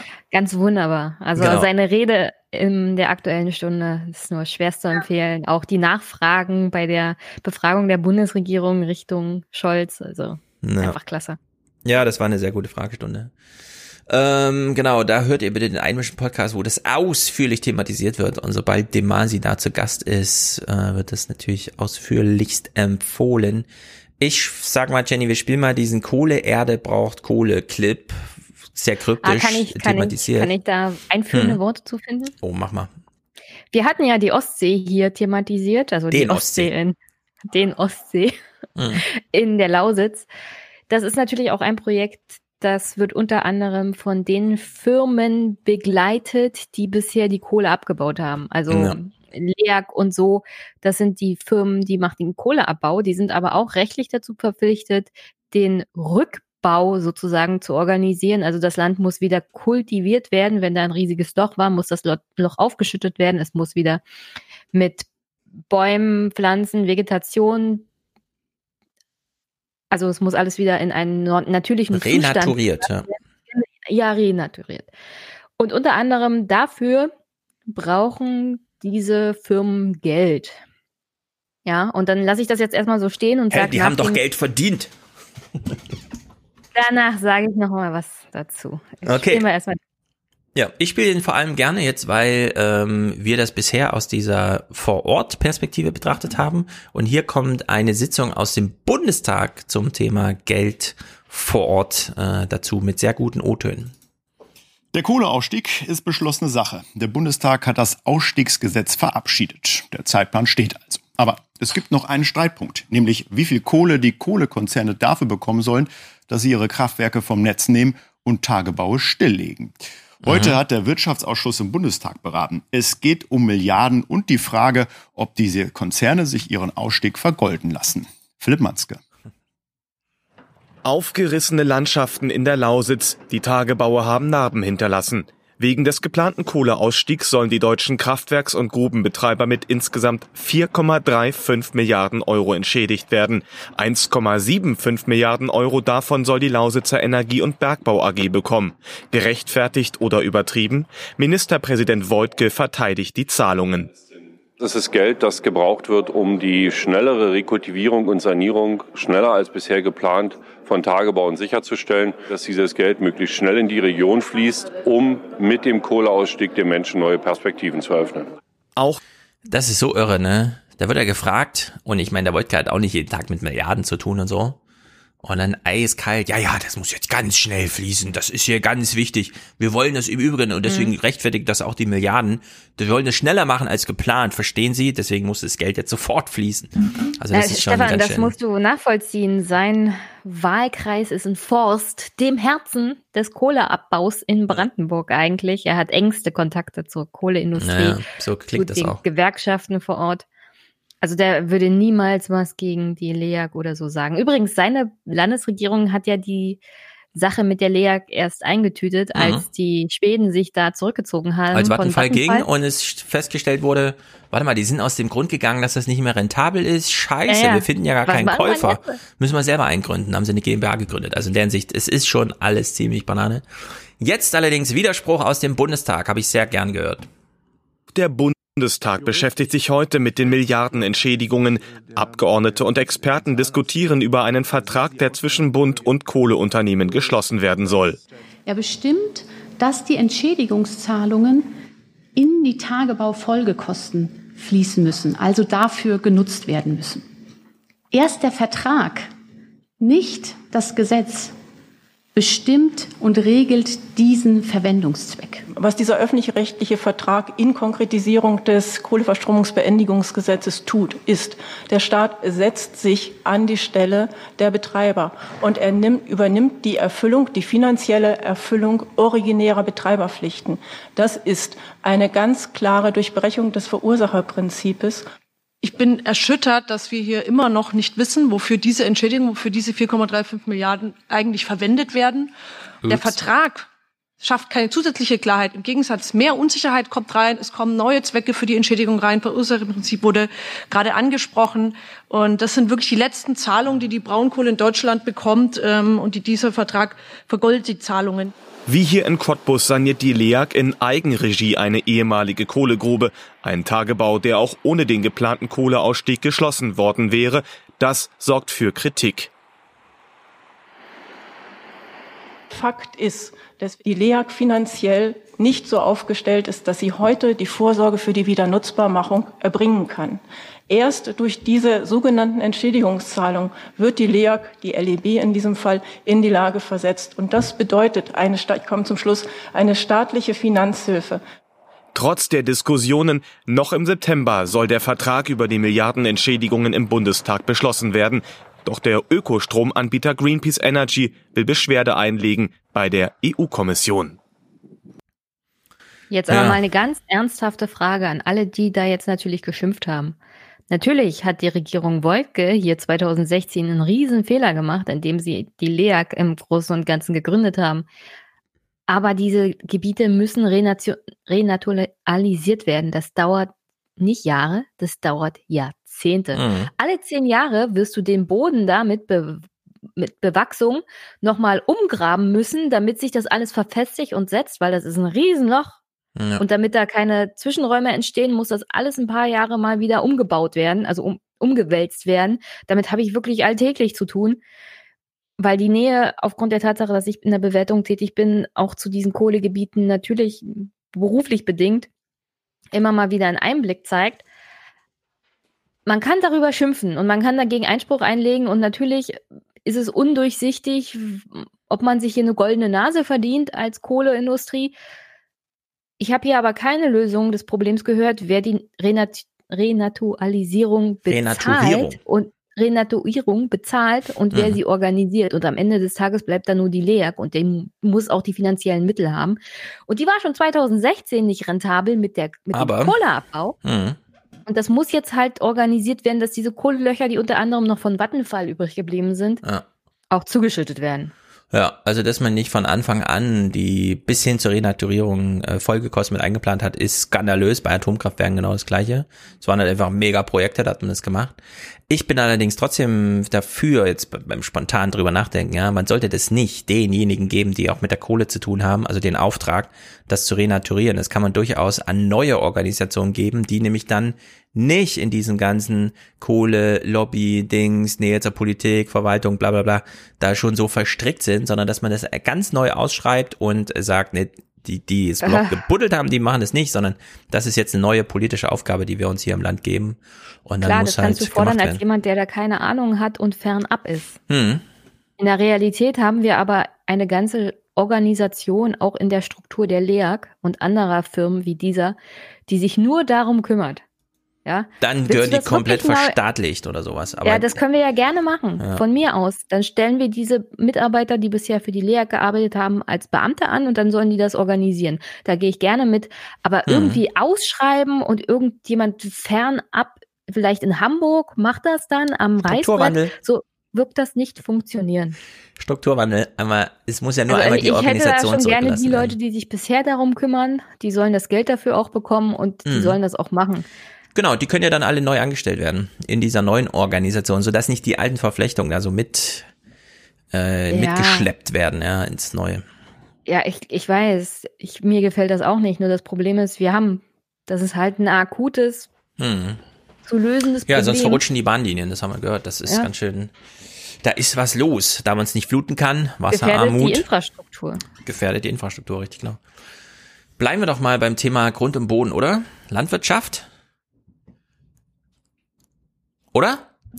Jenny, ja. wolltest du noch, äh, es gibt ja noch kommunale Tarifrunden irgendwie, der Staat möchte nicht zahlen. Habe hab ich dir einen Landwirtschaftsclip geschickt? Hast du mir einen Landwirtschaftsclip gespielt? Du hast irgendwas von Landwirtschaft gesagt, also bleiben wir bei Landwirtschaft. Ach so, aber das wären jetzt äh, aus, aus den Abendnachrichten. Landwirtschaft aus den Abendnachrichten. Denn ähm, wir wissen, das Wetter ändert sich. Es wird knifflig, sagen wir es mal so. Menschen müssen von Weizen auf Dinkel umsteigen und wissen noch nicht genau, wie sie es ihren Kindern erklären, dass die Nudeln jetzt anders schmecken. Es ist kompliziert, erklärt uns hier Ingo. Es geht um Getreide, es geht um die Bauern und es geht um die Schweine. Gerade läuft die Kartoffelernte, der Mais kommt in die Silos, Äcker werden wieder gepflügt. Und schon sind wir bei der Frage, wie das in Zukunft wird. Kartoffeln und Mais kommen nicht gut zurecht mit dem Klimawandel. Der gepflügte Boden kommt nicht gut zurecht mit Trockenheit und da wir gerade dabei sind, Schweine kommen nicht gut zurecht mit Massentierhaltung und viele Bäuerinnen und Bauern, Bauern wiederum kommen nicht gut zurecht mit der ständigen Kritik an ihrer Arbeit. Okay, soweit so gut. Jetzt sehen wir Bauernproteste. Menschen haben was dagegen. Und wir gucken den Clip und stellen uns die Frage, ist das wirklich 2019? Es sieht doch ein bisschen aus wie 1919. Wann ist das wirklich gewesen hier? November 2019. Kaum einer der Landwirte will der Umweltministerin Schulze in Berlin zuhören. Sie müssen mir nicht zuhören, aber ich habe es Ihnen wenigstens gesagt. Vielen Dank. Der Zu Was ist denn da los? Liebe Bauern. Was hat sie Ihnen denn gesagt? Ja, sie hat ihnen irgendwie erklärt, keine Ahnung, dass sie die Landwirtschaftsministerin, nee, die Umweltministerin, die Anti-Landwirtschaftsministerin ist. Naja, es war jedenfalls äh, ganz schön was los und es gibt jetzt, und deswegen Thema, es gibt jetzt was Neues, die Zukunftskommission Landwirtschaft. Sie soll jetzt den Agrarfrieden bringen zwischen den Bauern, die nicht ein nach aus wissen, weil das mit den Preisen stimmt alles nicht mehr und das Klima ist auch verrückt, alles wird teurer in der Produktion. Trotzdem verarmt man, weil man es nicht für den gleichen Preis verkauft bekommt.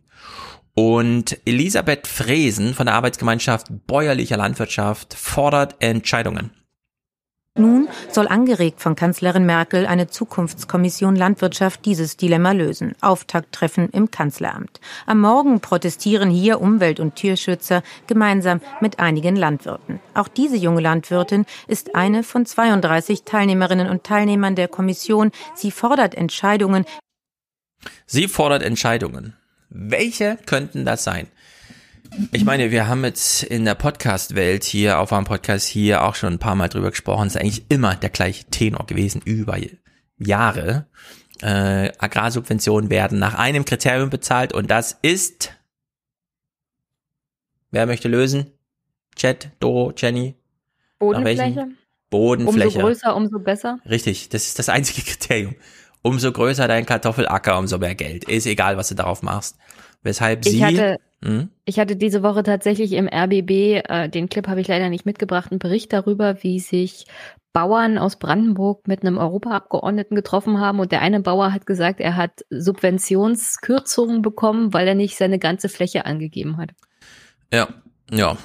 Es, wird nach Fläche gedingst. Wenn du nicht alle Flächen angibst, kriegst du nicht für alle Flächen Subventionen. Das ist dann dein Problem, wenn du das nicht machst. Und das, Ja, damit schlägt man die sich so Fläche rum. hat er nicht bebaut.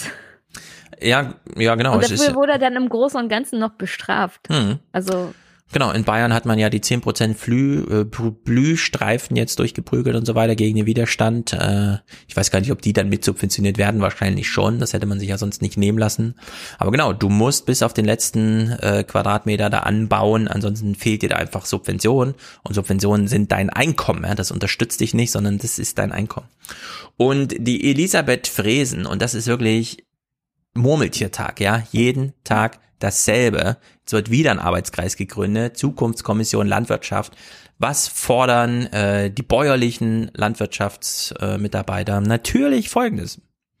Sie fordert Entscheidungen, etwa die EU-Agrarsubventionen an mehr Umweltschutz zu binden. Und da ist es aus meiner Sicht wichtig, dass wir in Deutschland daran arbeiten, dass die Gelder eben an konkrete bäuerliche Leistungen äh, für Klima, für Umwelt, für Tierschutz ausgegeben werden und die Gelder nicht weiter pro Hektar ausgeschüttet we- werden, egal was ich darauf mache.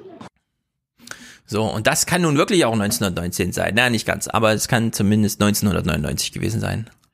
Ja, so, dann Ja, das ist eben das Problem, was ich mit äh, dem Einwurf aus Brandenburg sagen Ja. wollte, dass es umwelttechnisch, auch was die Entlastung des Bodens angeht, der ja dann nach einer Weile auch mal überstrapaziert ist, für einen Bauern und für den Klimaschutz durchaus sinnvoll wäre, die Bauern nicht dafür zu bestrafen, dass sie das Land jetzt nicht bewirtschaften, sondern sie vielleicht auch hin und wieder mal dafür zu belohnen.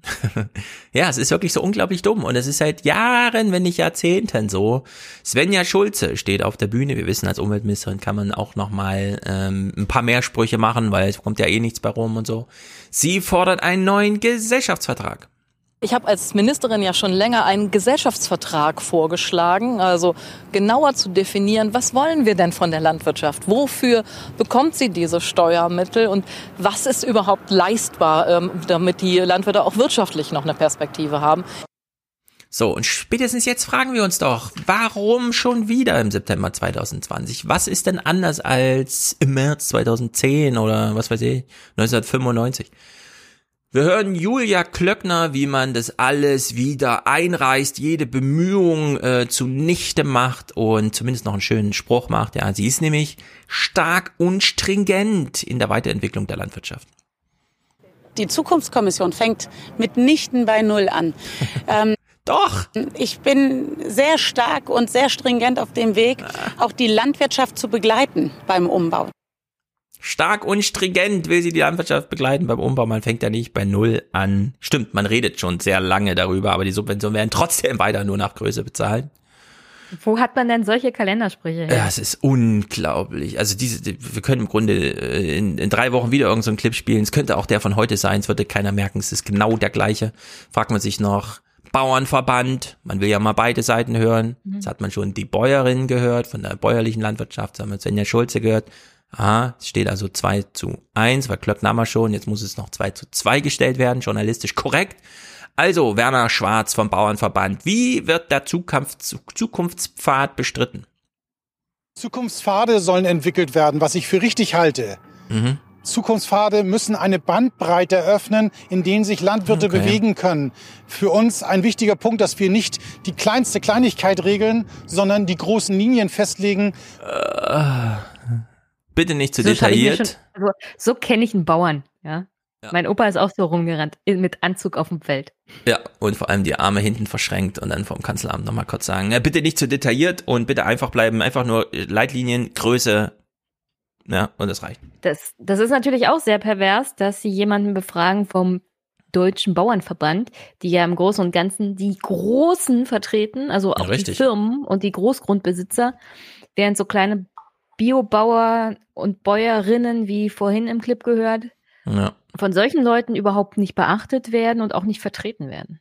Ja, es gibt ganz einfache, also wirklich mittlerweile einfache Methoden, äh, diese solidarischen Landwirtschaften zu fördern. Das kann man kommunal machen. Man kann äh, die vier großen Verkäufer, also hier im Einzelhandel dazu zwingen, durch Anordnung Regalmeter freizuräumen für höher qualitative Sachen die dann auch anders äh, präsentiert werden und so weiter. Unglaublich viele machen, um hier ganz marktwirtschaftlich einzugreifen. Aber auch hier haben wir schon wieder die Niederlage gesehen. Nein, der Bauernverband und Klöckner, die setzen sich hier durch. Stark und stringent, nicht so detaillierte Lösungen ähm, ja, zu fordern und die dann wieder eingehalten werden.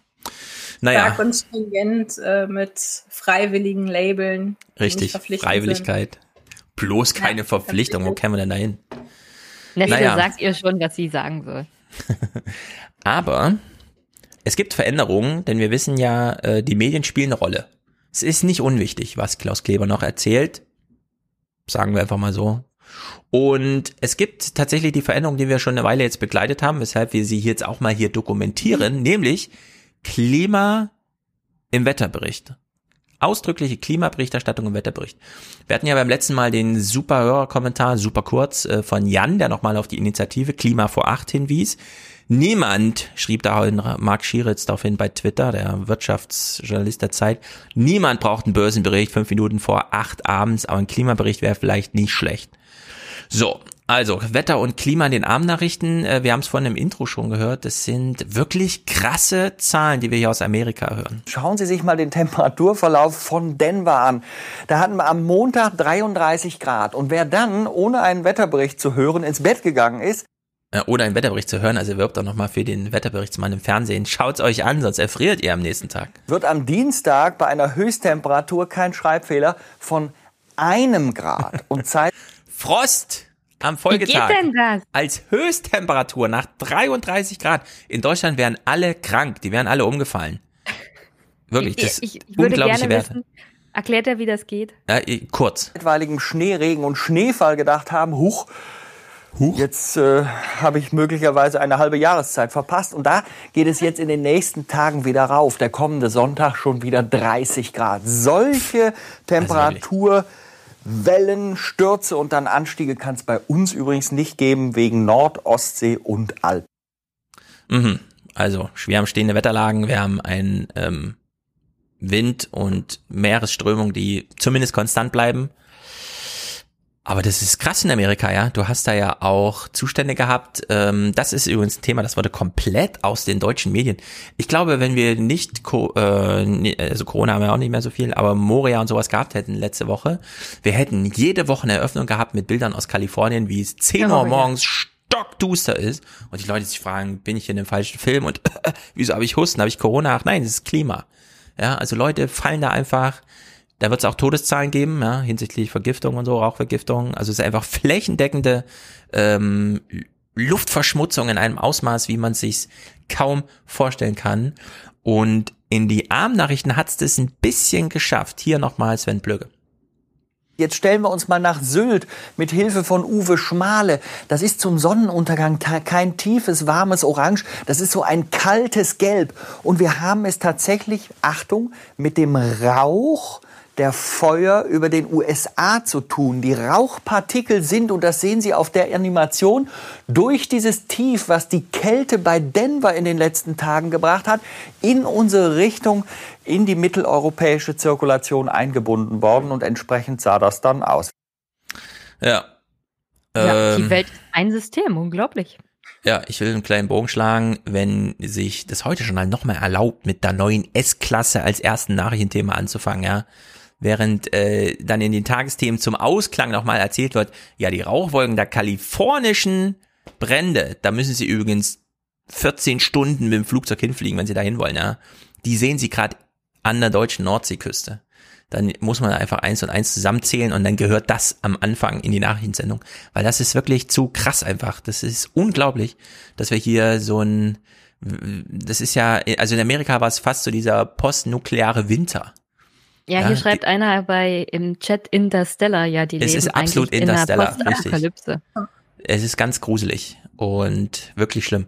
Klaus Kleber ähm, auch ganz fasziniert von diesen Megafeuern und es sind wirklich die größten Feuer und es ist nicht nur vielleicht einige Zuhörer die ganz klug sind, die wissen, da wurde ja die letzten Jahre auch nicht mit Feuer abgeholzt, also hat sich da ein Defizit ergeben, das wurde jetzt einmal niedergebrannt. Nee, nee, das ist, da hat auch andere Einflussfaktoren wie Hitze und Klima und Trockenheit und so weiter, spielt eine Rolle.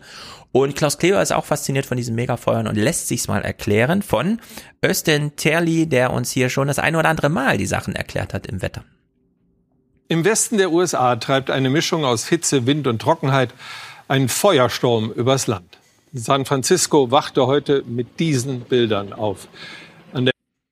das hat man nicht mal bei Interstellar gesehen, würde ich sagen. Ja? Das ist, äh, das kann sich nicht mal Hollywood so ausdenken. Nee. Ja. Das gab es nicht mal bei Interstellar. Also das ist wirklich schlimm. Der Westküste der USA fressen sich derzeit Feuer durch Wälder und Wiesen und immer wieder auch hinein in bewohntes Gebiet. Tausende Menschen haben ihre Häuser verloren, einige auch ihr Leben. Das gewaltige Ausmaß der Verwüstung ist neu. Sie trägt für viele Experten ganz eindeutig die Handschrift des Klimawandels. Die Brände schaffen sich ihr eigenes Wetter. Östin Terlin ist unser Experte für diese Dinge. Jetzt gleich. Guten Abend und herzlich willkommen zum Wetter. Die riesigen Wald ich meine, was ist das für ein Bild, ja? Er steht da vor so einer Kulisse. Wie in den USA. Ja, das ist aus den USA, das Bild. Also das ist so diese Kalifornien. Nein, ich meine diese, diese Art der Aufbereitung, dass man da. Ach so, ja, genau. Da wird jetzt viel animiert. Ich habe genau. mich ja genau. eh gewundert. Sie stehen seit ewig in diesem grünen Studio rum und blenden halt Bilder ein. Warum nicht mal eine schöne Animation? Ja, aber auch das Bild im Hintergrund, das ist einfach. Es, als, wäre, als wäre da ein Vulkan, der das, kurz ja, das, das, das ist Apokalypse einfach. Als würde die Welt da einfach aufhören und äh, wie bei der unendlichen Geschichte, ja, so das Nichts beginnt dann so dahinter. Da sollte man besser ja, nicht hingehen und es kommt näher. Mehr, wenn das Feuer ja, da, da, genau, da ist nichts mehr. Brände in Kalifornien verursachen eine enorme Hitze bis zu 1200 Grad. Dabei entsteht ein starker Sog. Die Luft wird mit bis zu 100 Kilometern pro Stunde in das Zentrum gesaugt. Der Wind bringt frischen Sauerstoff mit und facht die Feuer weiter an, wie in einem Blasebalg am Grillfeuer. Die aufgeheizte Luft steigt rasend schnell Kilometer hoch nach oben. Es bildet sich eine Wolke, die bis zu einem sogenannten Pyrocumulonimbus, einer gigantischen Pyrocumulonimbus. Bitte einmal buchstabieren alle. Gewitterwolke anwachsen kann.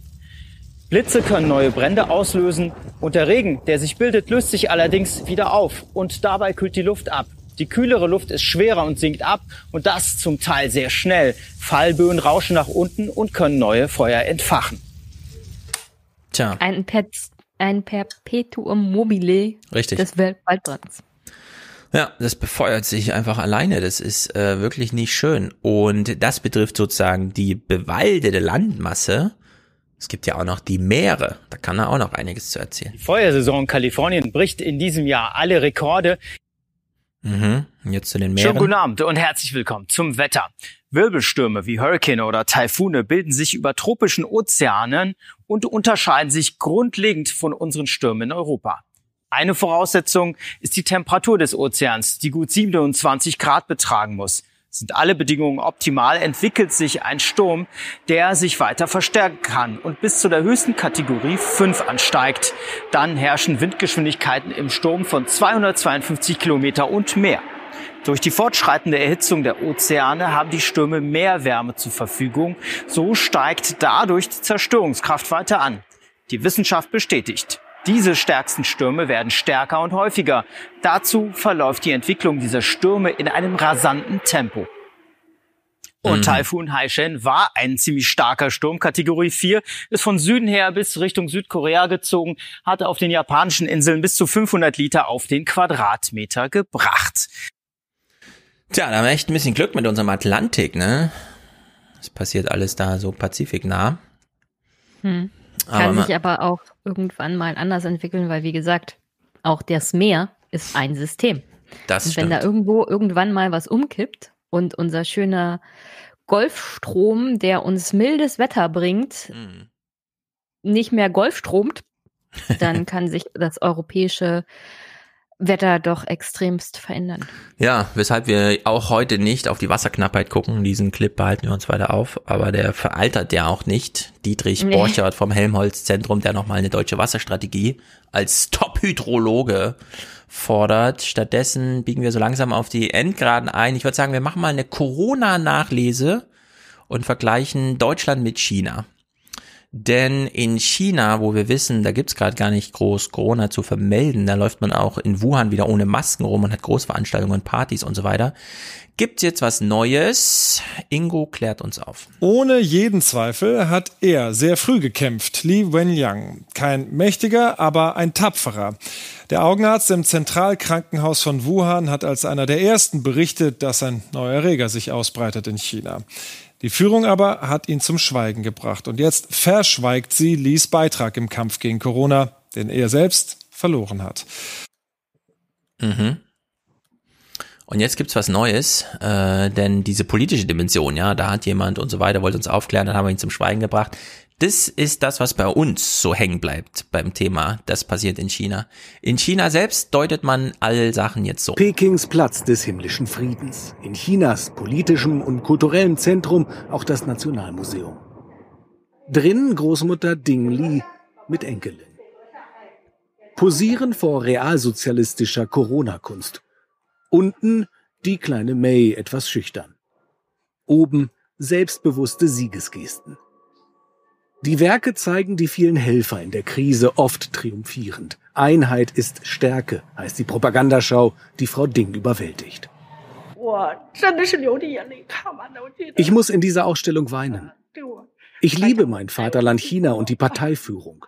Ohne unsere kommunistische Führung kann diese große und mühsame Aufgabe nicht bewältigt werden. Mhm. So, die Chinesen machen einfach so ein Museum wo dann wahrscheinlich alle Schüler mal hingehen sollen, um erfahren, zu erfahren, wie heldenhaft es war, als man Corona besiegt hat und wie viel besser man es gemacht hat als die Europäer, die jetzt gerade wieder die Amerikaner überholen. Und wehe, ihr geht nicht hin, es gibt soziale Abzugspunkte. Ja, dann gibt's gleich mal äh, Scoring-Abzüge. Äh, Doro, du hast gerade geschrieben, dass dein Ladekabel kaputt gegangen ist. Also für alle, die sich gleich wundern, aber ich, ich, ich, ich, ich hoffe mal, dass dein Akku noch kurz durchhält. Ein paar Prozent habe ich noch, aber ich habe es gesehen, als es rot wurde und habe gerade die Ach, sie ist Anschlüsse schon rot? Es ist schon rot und ich habe einfach alles nochmal zusammengesteckt, aber anscheinend hat es den besten Zeitpunkt gewählt, um kaputt zu gehen. Okay, wir drücken alle Es die hat lange Daumen. durchgehalten. Ja, sehr gut. Wir drücken die Daumen.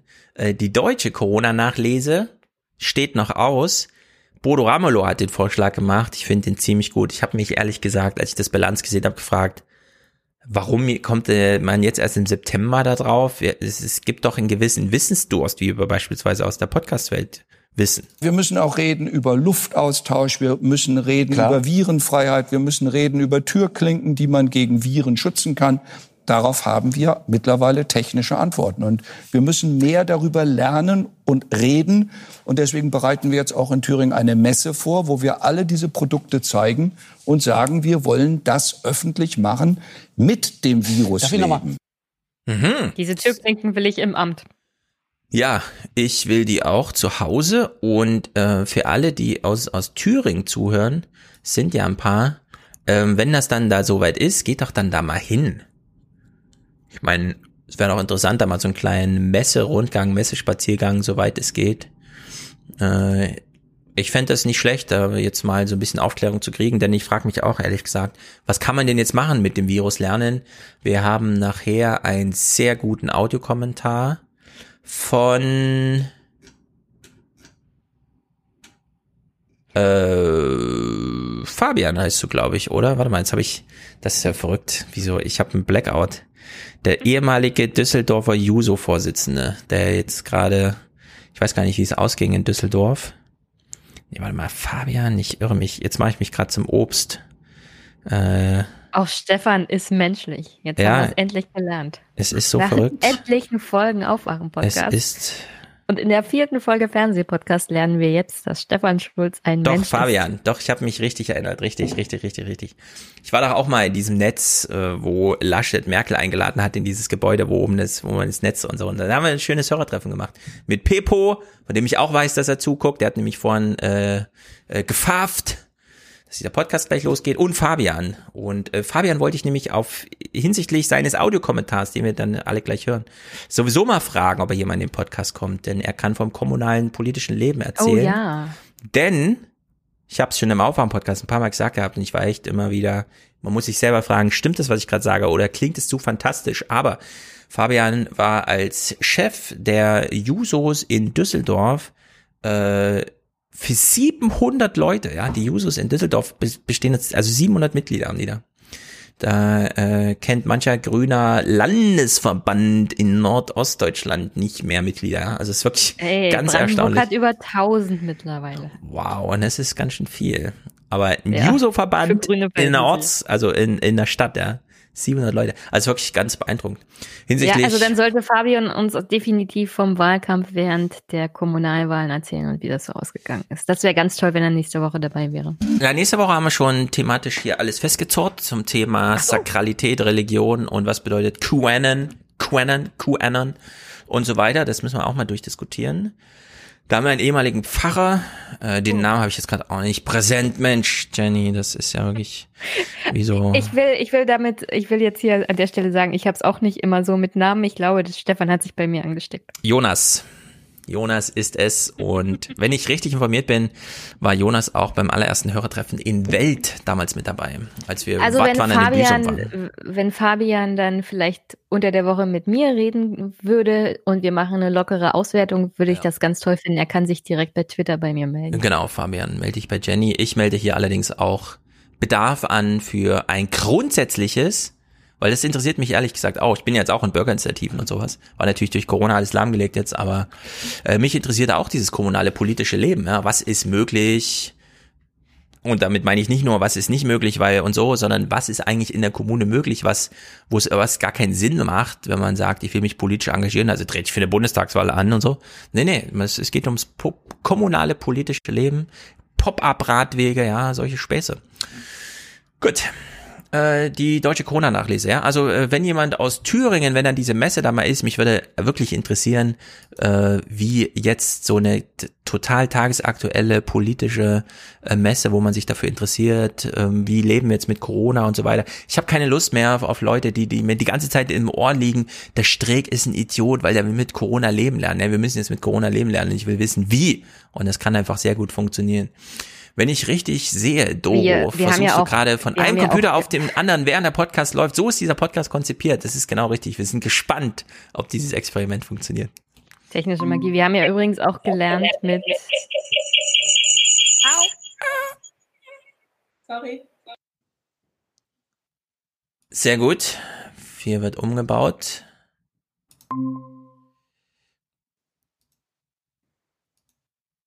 Äh, jetzt haben wir dich gleich zweimal drin, Doro. Das ist natürlich auch spektakulär. Klapp ruhig den einen zu. Habe ich schon, das ist zeitverzögert. Ach so, ja gut, dann wird er sich gleich abmelden. Okay, das ist ja. gut. So, wo waren wir hier im Text? Ich hätte noch. Ich wollte bloß noch sagen, wir haben als hm? Menschheit auch gelernt, mit anderen Viren zu leben. Ja. Unter anderem mit der Grippe. Also selbst da gibt es ja eine Impfung. Die ist auch tödlich. Die die. Meinst du, die Impfung ist tödlich?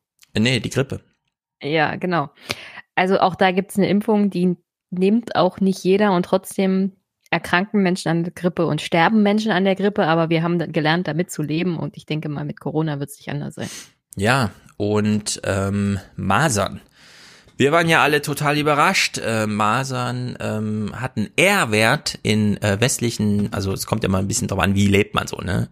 Aber der R-Wert für Masern in Deutschland ist 18. Eingebremst natürlich durch Impfung, Hintergrundimmunität durch, man hat es schon mal gemacht, ja, aber der natürliche R-Wert von Masern ist 18. Bei Corona wussten wir, der liegt irgendwo bei drei oder vier.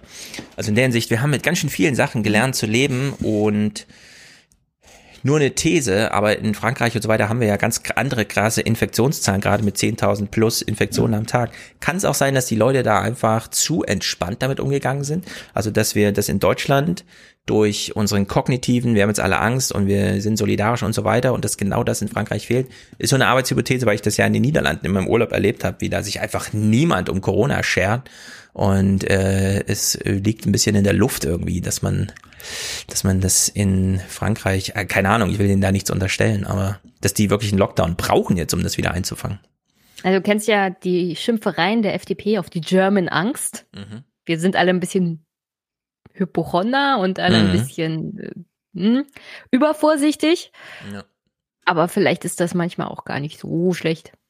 Nee, es hat sich anscheinend, also wenn die These stimmt, hat sich das sehr ausgezahlt, dass wir alle so ein bisschen, man muss allerdings auch sagen, Hashtag Rentenrepublik, wir Deutschen sind die Weltmeister darin, alte Menschen zu isolieren, ja. Äh, Doro, du kennst das in Hamburg vielleicht, da wurde sehr lange plakatiert, dass irgend so eine Initiative einen Preis dafür bekommen hat, dass irgendwer so ein Anti-Einsamkeitsprogramm für alte Menschen und so weiter. Ich habe das da ein paar Mal in der U-Bahn gesehen, wie da wirklich auch der Stadtsenat sich dafür einsetzt, dass da die Einsamkeit mal ein bisschen zurückgedrängt wird. Hamburg führt auch die Statistik an bei der Frage, kennen Sie Nachbarn, denen Sie Ihren Schlüssel anvertrauen, wenn Sie übers Wochenende verreisen? Sagen 38 Prozent in Hamburg, nee. ja, das sind einfach äh, astronomisch und schlimme Werte, die allerdings bei einer Pandemie, wo man sich aus dem Weg gehen soll, sehr gut sind. Aber man muss das Diese dann auch. 38 Prozent waren übrigens Nachbarn von Olaf Scholz. Der wohnt jetzt in Potsdam. ja, deswegen wird da die Zahl wahrscheinlich auch bald ansteigen. So der ist ja nicht mehr da. Ja, in der Hinsicht, das ist schon, also Kennt Deutschland. die aktuellen Zahlen aus Potsdam? Ja, in Deutschland kann man sehr gut gegen Pandemien vorgehen, weil Einsamkeit ist hier tief einprogrammiert. Hm. Ja, Vor allem bei alten Menschen. Äh, bezüglich Mehrgenerationenhäuser und sowas, ne? Das ist ja immer wieder im Gespräch, aber so richtig ja. flächendeckend natürlich nicht. Das sind dann immer so Leuchtturmprojekte. Ja, alte Menschen haben eine Angst davor umzuziehen, obwohl genau dieser neue Tapetenwechsel, ja, dieser, der bringt eigentlich nochmal ähm, neue Erfahrung. Man zieht aus dieser Nachbarschaft, in der man sich schon vor 20 Jahren mit allen verstritten hat und so, zieht man mal raus und dann hat man mehr soziale Kontakte. Ja? Also Menschen, die in Deutschland mit im Rentenalter dann nochmal umziehen, haben mehr soziale Kontakte als vorher, obwohl sie Angst davor haben, in einem neuen sozialen Umfeld keinen Anschluss zu finden. Ganz erstaunliche Zahlen stehen alle im Buch. Wir knüpfen mal kurz an letzte Woche an, denn es war Friedensvertragstag. Das ist natürlich gar nicht so uninteressant. Wir haben ja das letzte Mal äh, die Gegenüberstellung gemacht mit Dirk Egon Bas Enkel über echte Friedenspolitik und den Quatsch, der da äh, in Berlin gemacht wurde. Und hier gibt's einen Jahrestag zu feiern, den Klaus Kleber aufgegriffen hat. Die Tagesthemen nicht. Was ich nicht gut finde, denn ich finde solche Jahrestage, also nicht fünf, morgen vor fünf Jahren hat Merkel einen Satz gesagt, ja, das ist Banane. Das kann man dann auch am Tag machen und dann aber auch richtig. Das hier, finde ich, sollte man vielleicht jeden Tag, äh, jedes Jahr einfach berichten. Das hier war am 12. September 1990, morgen, vor 30 Jahren also, die Szenerie der Unterzeichnung eines Vertrages der vier Siegermächte des Zweiten Weltkriegs mit Deutschland Ost und Deutschland West. Der zwei plus vier Vertrag, ein außerordentlicher historischer Moment. Tinte, nicht Blut, Verhandlungen, keine Schlachten, beendeten den Kalten Krieg, der die Menschheit hätte auslöschen können. Zwischen Vertragspartnern, nicht zwischen Siegern und Verlierern. Er besiegelte 45 Jahre nach der Kapitulation für Deutschland endgültig die volle Souveränität und den Weg zur Einheit. Volle Souveränität, Weg zur Einheit, Frieden, Freude, Eierkuchen äh, für alle, die so clandestine Strukturen vermuten und in Berlin gemeinsam demonstrieren, weil sie erleuchtet wurden von, da gibt's auch was im Hintergrund. 2 plus 4, ja, kann man auch mal googeln, was ist denn eigentlich gewesen damals? Und da kommt eine genauso tolle Geschichte raus, die man sich dann nacherzählen kann. Unter anderem hat sich Klaus Kleber auch nochmal die Mühe gemacht, es hier aufarbeiten zu lassen. Wie kann man eigentlich oder wie hat man miteinander verhandelt? Und mit wie meine ich, ja wie? Dann der Schock. Margaret Thatcher, selbst kein Fan eines vereinten Deutschlands, stellt in derselben Nacht für die Briten eine letzte Bedingung. NATO-Manöver sollen auf dem Boden der DDR ab sofort stattfinden dürfen, obwohl dort noch sowjetische Truppen stationiert sind. Das war eine Provokation und äh, dann stellte ich auch noch fest, dass der englische Außenminister nichts davon wusste Genscher fährt spät abends ins Hotel, ringt um Unterstützung in dieser Nacht, auch bei James Baker, dem damaligen US-Außenminister. Er rief mitten in der Nacht mein Büro an und sagte, es sei kritisch. Und dann kam er rüber in mein Hotel. Ich empfing ihn im Bademantel. Uh, Am Morgen unterzeichnen sie doch. Baker und Genscher überzeugen erst die Briten, ihre Forderung zurückzuziehen, und auch Moskau stimmt zu. Das vereinte Deutschland ein fortan souveräner Staat. Und Mitglied der NATO, deren Ausdehnung gen Osten war zu diesem Zeitpunkt nie ein Thema, sagt einer, der damals dabei war. Keiner hat die Überlegung gehabt, dass ein Dreivierteljahr später sich der Warschauer Pakt friedlich auflösen würde.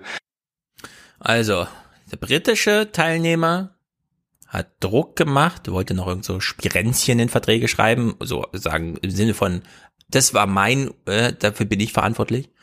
Äh, dann kam der deutsche Außenminister und meinte, oh scheiße, jetzt zerfällt alles. Also ist er zum amerikanischen Außenminister gefahren, hat ihn im Bademantel angetroffen, hat noch schnell die Vertragsklauseln gedreht. Dann hat der britische gesagt, äh, sie sind einverstanden, okay, gut, dann konnte man es am nächsten Morgen machen und dann hat man einfach gehofft, dass der russische Vertreter noch genug Rückhalt in Russland, in, in der Sowjetunion hat, um das dann noch sozusagen mit Leben zu füllen und nicht nur eine sinnlose Unterschrift da zu setzen. Das ist eine viel tollere Geschichte als jeder QAnon-Drop, ja, der jetzt irgendwie da äh, aufkommen kann, weil hier muss man jetzt nicht groß spekulieren, ja, Rätseln nachgehen, das Orakel befragen oder was man sonst so macht, religiös verbrämt, wie man heute ist, sondern hier kann man einfach im Geschichtsbuch nachlesen, wie es wirklich war und wie krass es eigentlich war. In der Hinsicht. Zwei plus vier, ja. Das ist sowieso ein toller Google-Suchbegriff.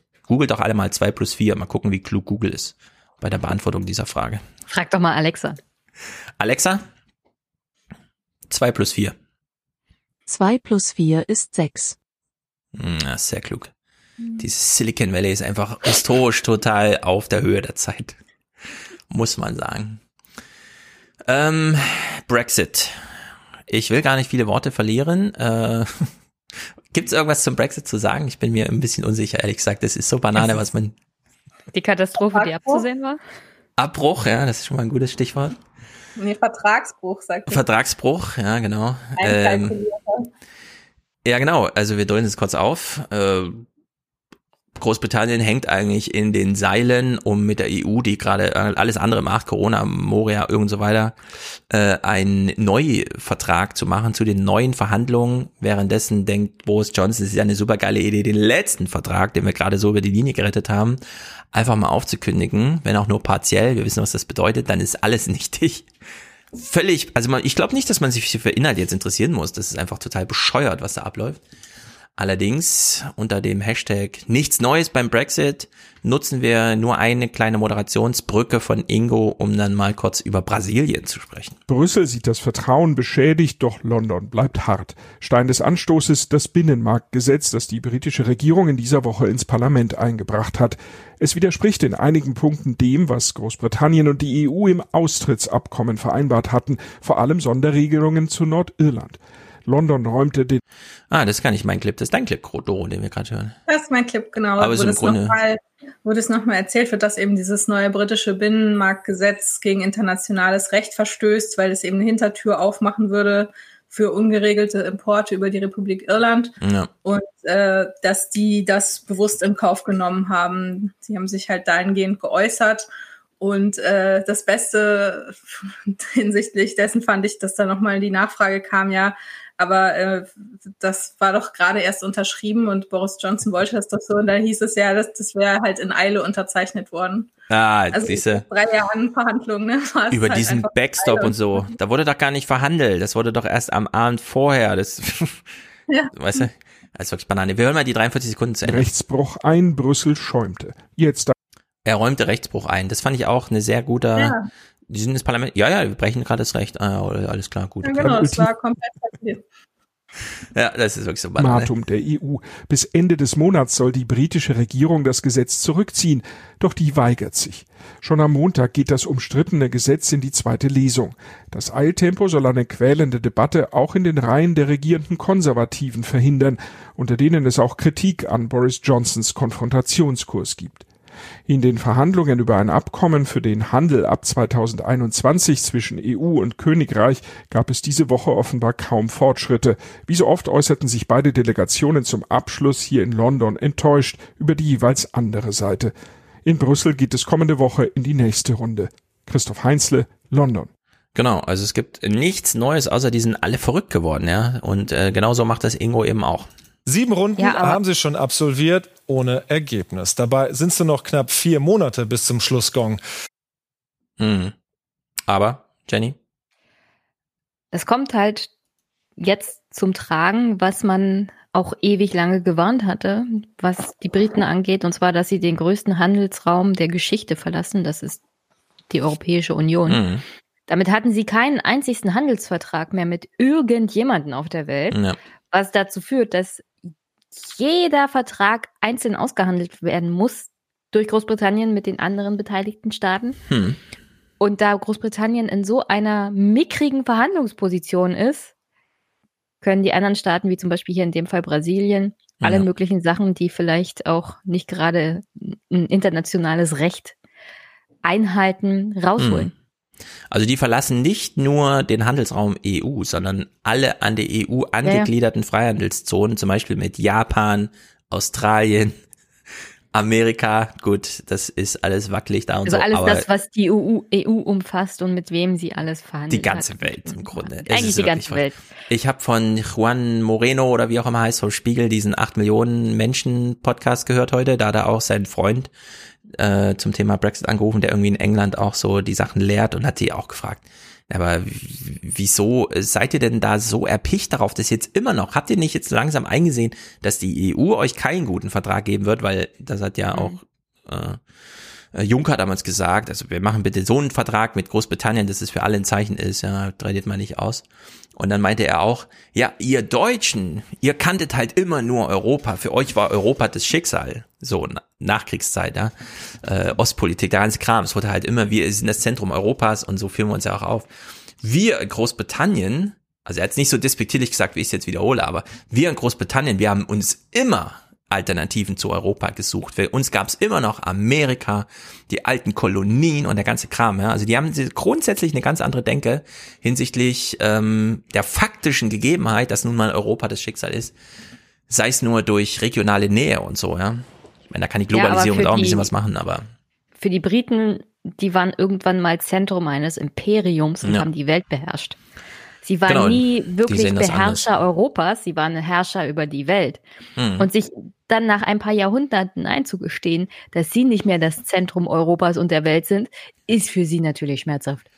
Ja, das ist ein ganz, ganz schmerzhafter Prozess und es wird ein bisschen unterschätzt hier, glaube ich. Aber gut, so ist es und sie haben jetzt Boris Johnson selbst gewählt, da kann man jetzt auch wenig machen, weshalb wir mal eh jetzt einfach umschwenken, ja, Brexit. Scheiß drauf. Äh, Bolsonaro, die Moderationsbrücke hier kommt, glaube ich, noch von Ingo. Boris Johnson teilt übrigens ein Schicksal mit dem brasilianischen Präsidenten Jair Bolsonaro. Beide Regierungschefs haben eine Corona-Infektion überstanden. Mhm. Aber Bolsonaro, wen interessiert's? Uns? Soll es uns interessieren? Das ist ein ganz komischer Bericht gewesen. Wir hören uns das mal an. Allein im August hat die Johns Hopkins Universität mehr als 27.000 Todesfälle registriert in Brasilien in Verbindung mit dem Virus. Und trotzdem wächst gerade das Vertrauen in seine Führung wieder, wie Umfragen zeigen. Es dürfte auch daran liegen, dass er das Risiko für die Volksgesundheit kleinredet und das Risiko für die Volkswirtschaft ganz groß.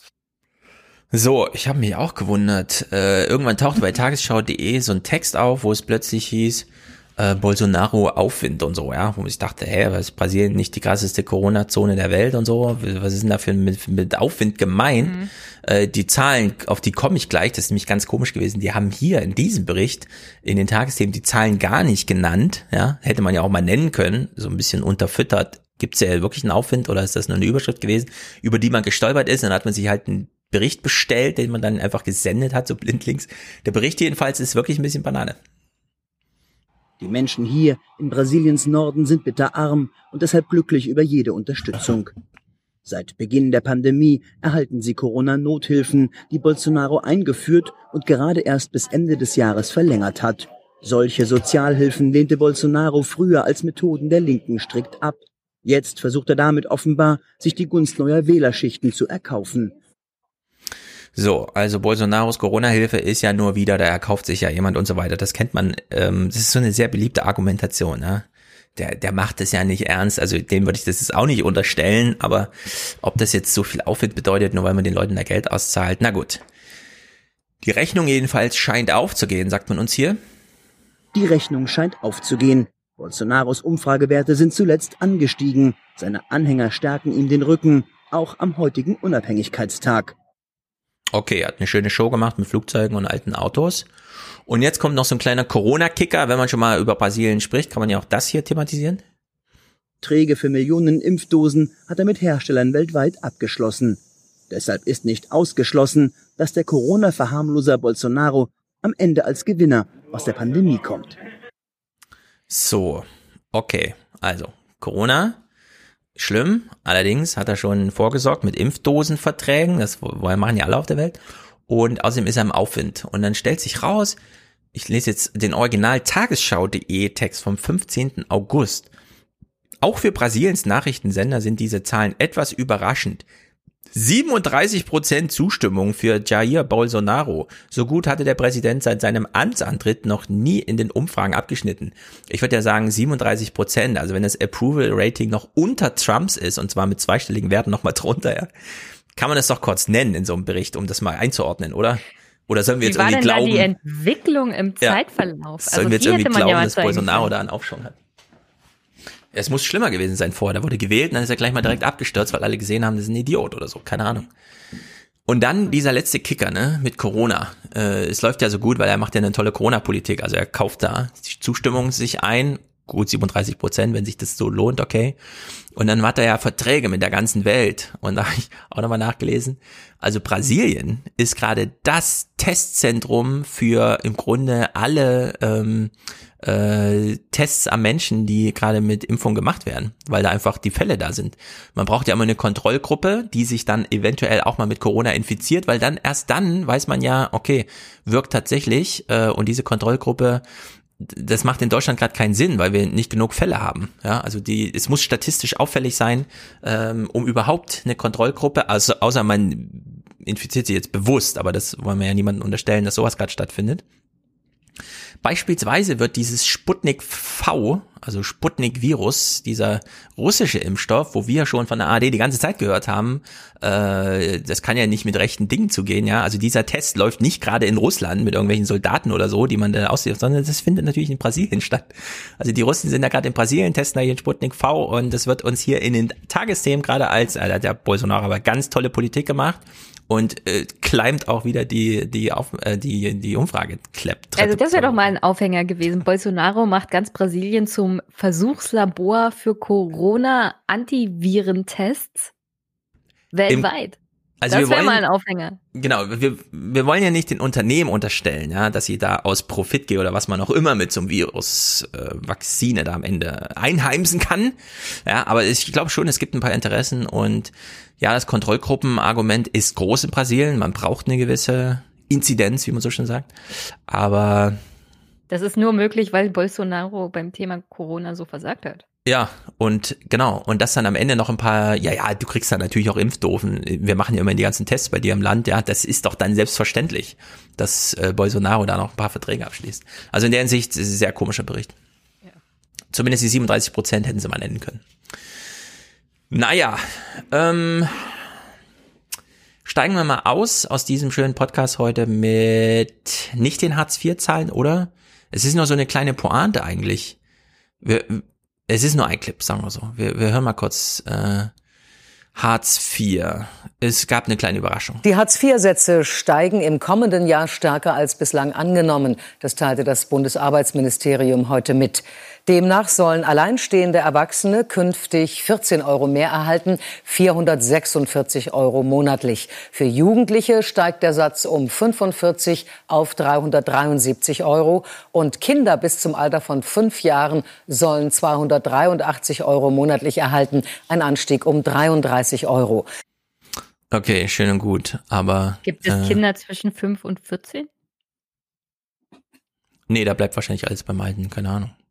Stimmt. Ja, da bleibt nämlich alles beim Alten und anscheinend gibt es für die Bundesregierung keine Kinder zwischen 5 und 14 und die haben hm. überhaupt keine gestiegenen Ansprüche. Hm.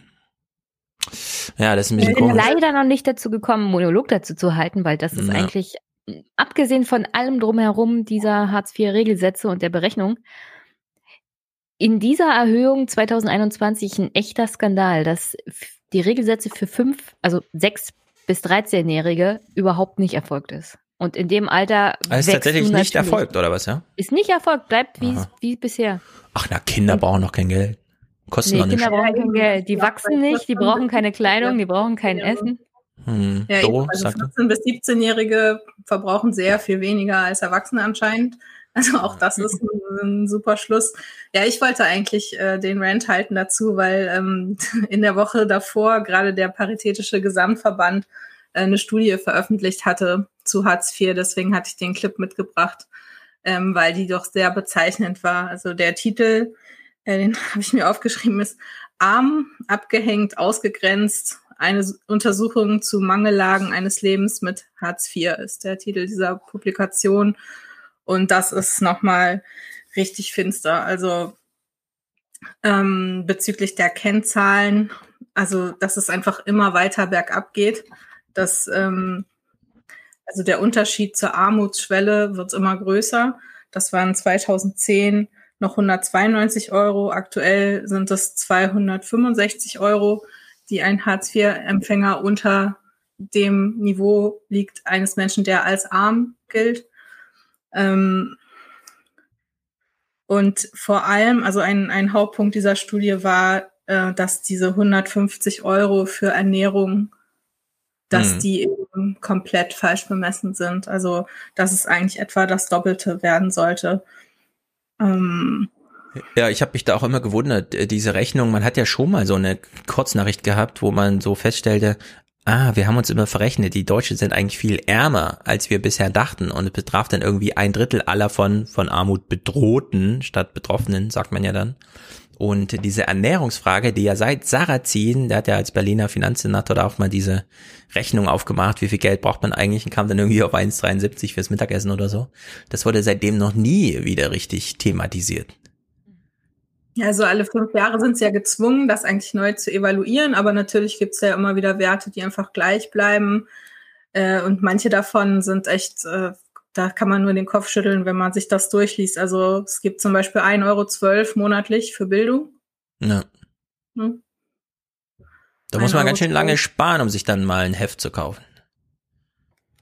Ja, auf jeden Fall. Also und auch ähm, was ich gar nicht wusste, ist, dass auch Kinder, die was dazu verdienen, dass das angerechnet wird, ganz normal, wenn die Eltern Hartz-IV-Bezieher sind. Also ganz, ganz äh, gruselig. Und was ich sehr interessant fand, dass ähm, drei Viertel der Hartz-IV-Bezieher arbeiten. Nur ein Viertel ist komplett nicht erwerbstätig.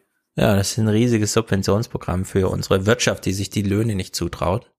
Ja. Äh, wir will. haben oder nicht will, genau. Wir haben gestern, äh, es gibt für Grundschüler so hm, hm, Stars Hefte, also Mathe Stars, Deutsch Stars, Englisch Stars, keine Ahnung, dieses ganze Stars, wo, das, wo die Kinder so mehr spielerisch als mit diesen Schularbeitsmaterialien und so weiter. Und so ein Heft kostet sechs Euro. Wir haben gestern für jedes Fach, das das Kind in der Grundschule hat, äh, das verfügbare Stars-Heft gekauft, weil dann hat man es zu Hause rumliegen und wenn mal ich, mir ist langweilig, na dann, zack, ja, macht doch Deutsch-Stars. So, und äh, wenn man die alle kauft, ist, ist man, also das kostet 40 Euro, so, ne? Wenn man jetzt äh, Bildung pro Monat mit 1,20 Euro berechnet, braucht man irgendwie zwei, drei Jahre, um äh, ein, ein Grundschulkind für ein Jahr mit solchen äh, Lernhilfen auszustatten. Ja, und das ist einfach eine völlige Banane-Rechnung, dass das überhaupt äh, so gemacht wird, so explizit, ja. Das ist wirklich so bescheuert. Und dann eben wirklich zu sagen, ja, die Kinder brauchen noch weniger. Wer Vor ist denn dafür verantwortlich? Grundschule, ne? Fünf bis 13 Jahre, das ist ja nun mal nur so halb die Grundschulzeit. Das ist ja sowieso skandalös. Wer ist dafür verantwortlich? Will jemand raten, wer der Minister ist, der dafür verantwortlich ist? Oder aus welcher Partei er kommt? Grundsicherung. es ist nicht die CDU und es ist nicht die CSU und es ist auch nee. nicht die AfD. Und zwar nicht erst seit gestern. Die FDP ist es auch nicht.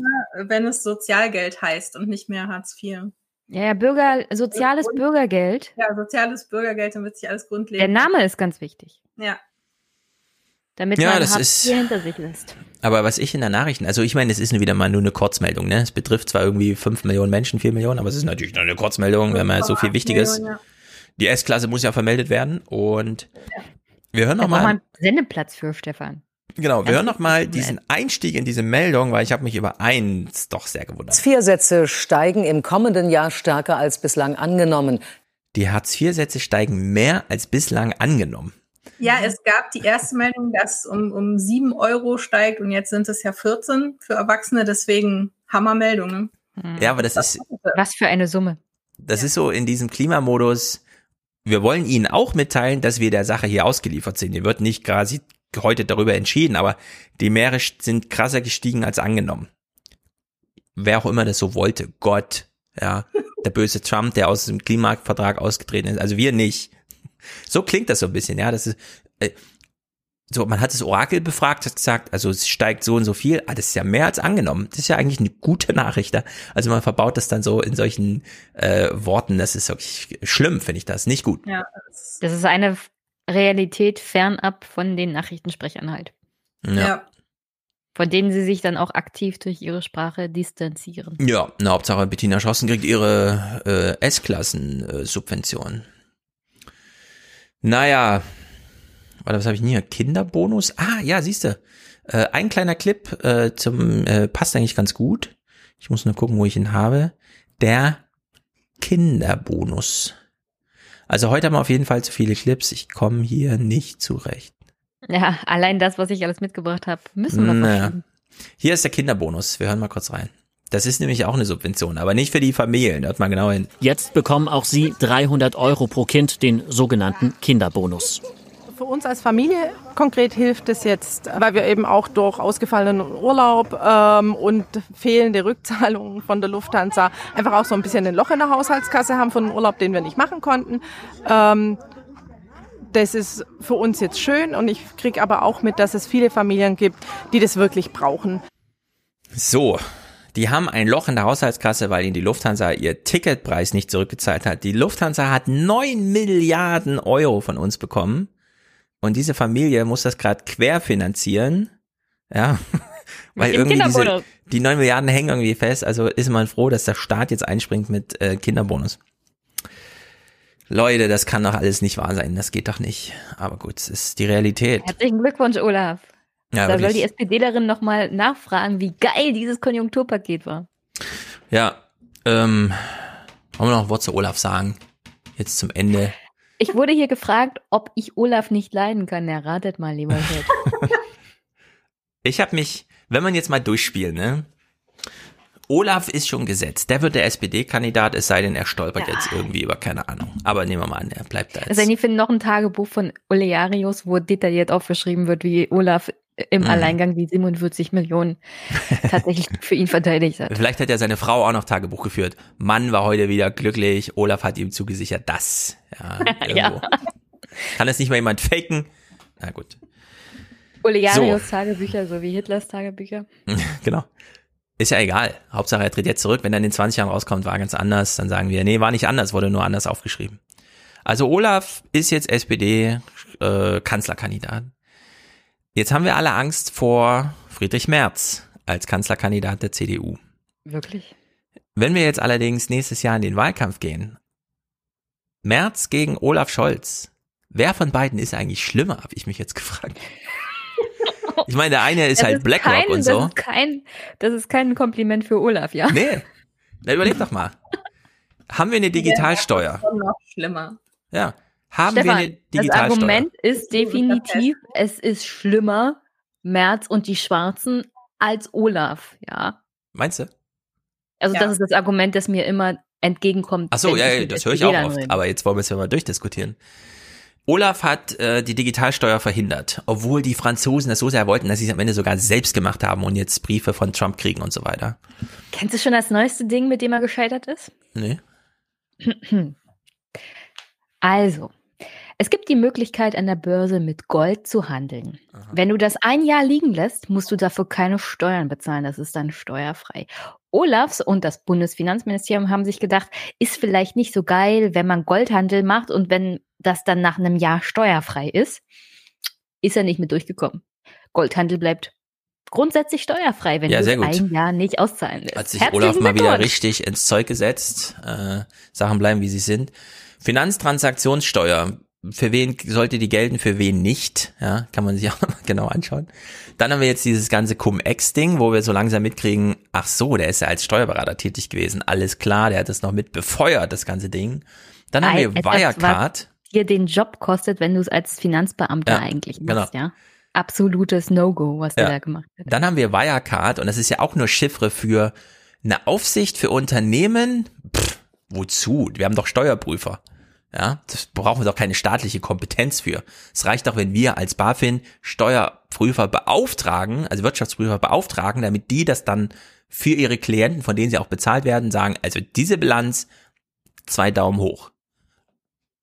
Ach, hier stand ein Schauspieler da und haben mir das vorgemacht. Okay, investieren so, ne? in diese Wirecard-Firma. Das kommt noch dazu. Problem. Das kommt noch dazu. Insiderhandel in den staatlichen Behörden, die keine Kompetenz haben für die Prüfung aber für den Nutzen, den man daraus ziehen kann, wenn man mal einen Briefwechsel mitbekommt, der da stattfindet. Ja, ich ja und mehr. so langsam muss man sich wirklich fragen, sind wir mit März wirklich schlechter dran oder werden dann nicht wenigstens die Fronten geklärt? Weil dieses geweinerliche Rumgehampel von Kühner zum Thema Olaf Scholz ist eigentlich der richtige Typ.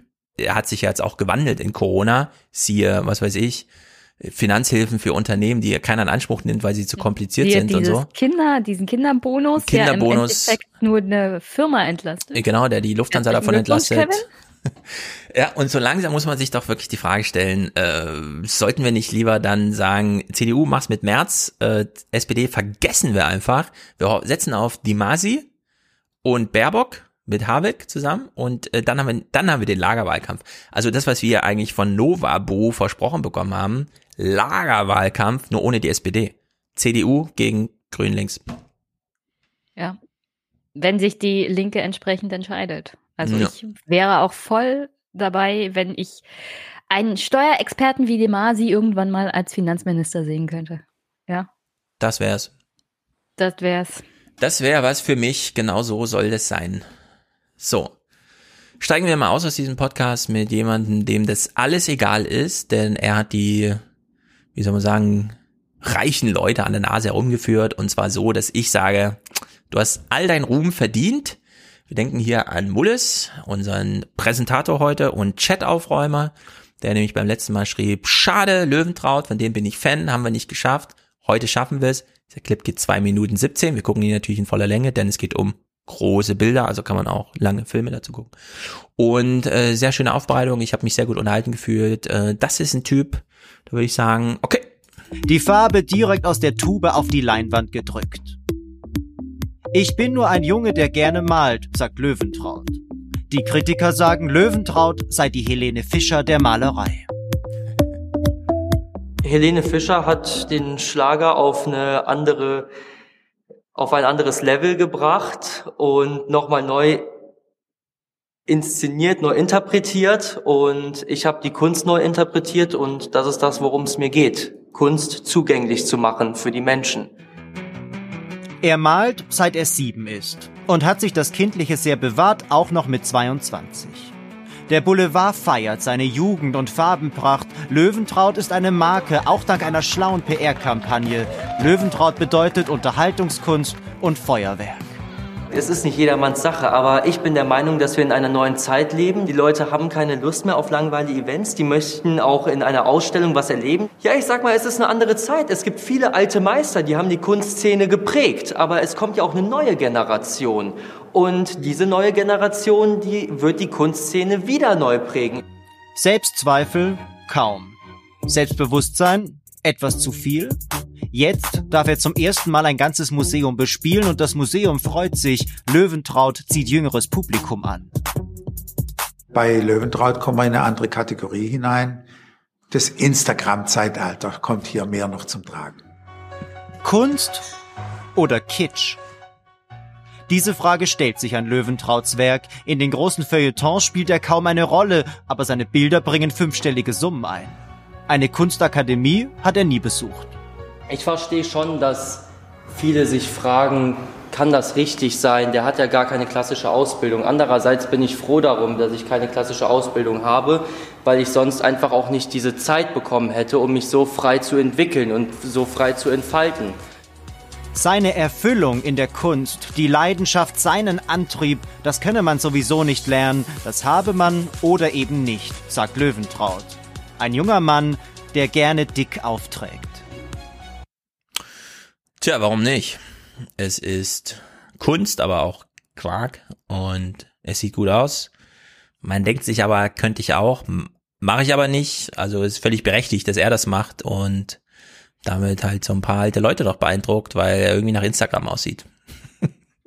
Ja, aber ich würde jetzt hier mal einstreuen, wie viele Künstler in der Vergangenheit gab es, die schon zu Lebzeiten davon leben konnten und berühmt ja. waren.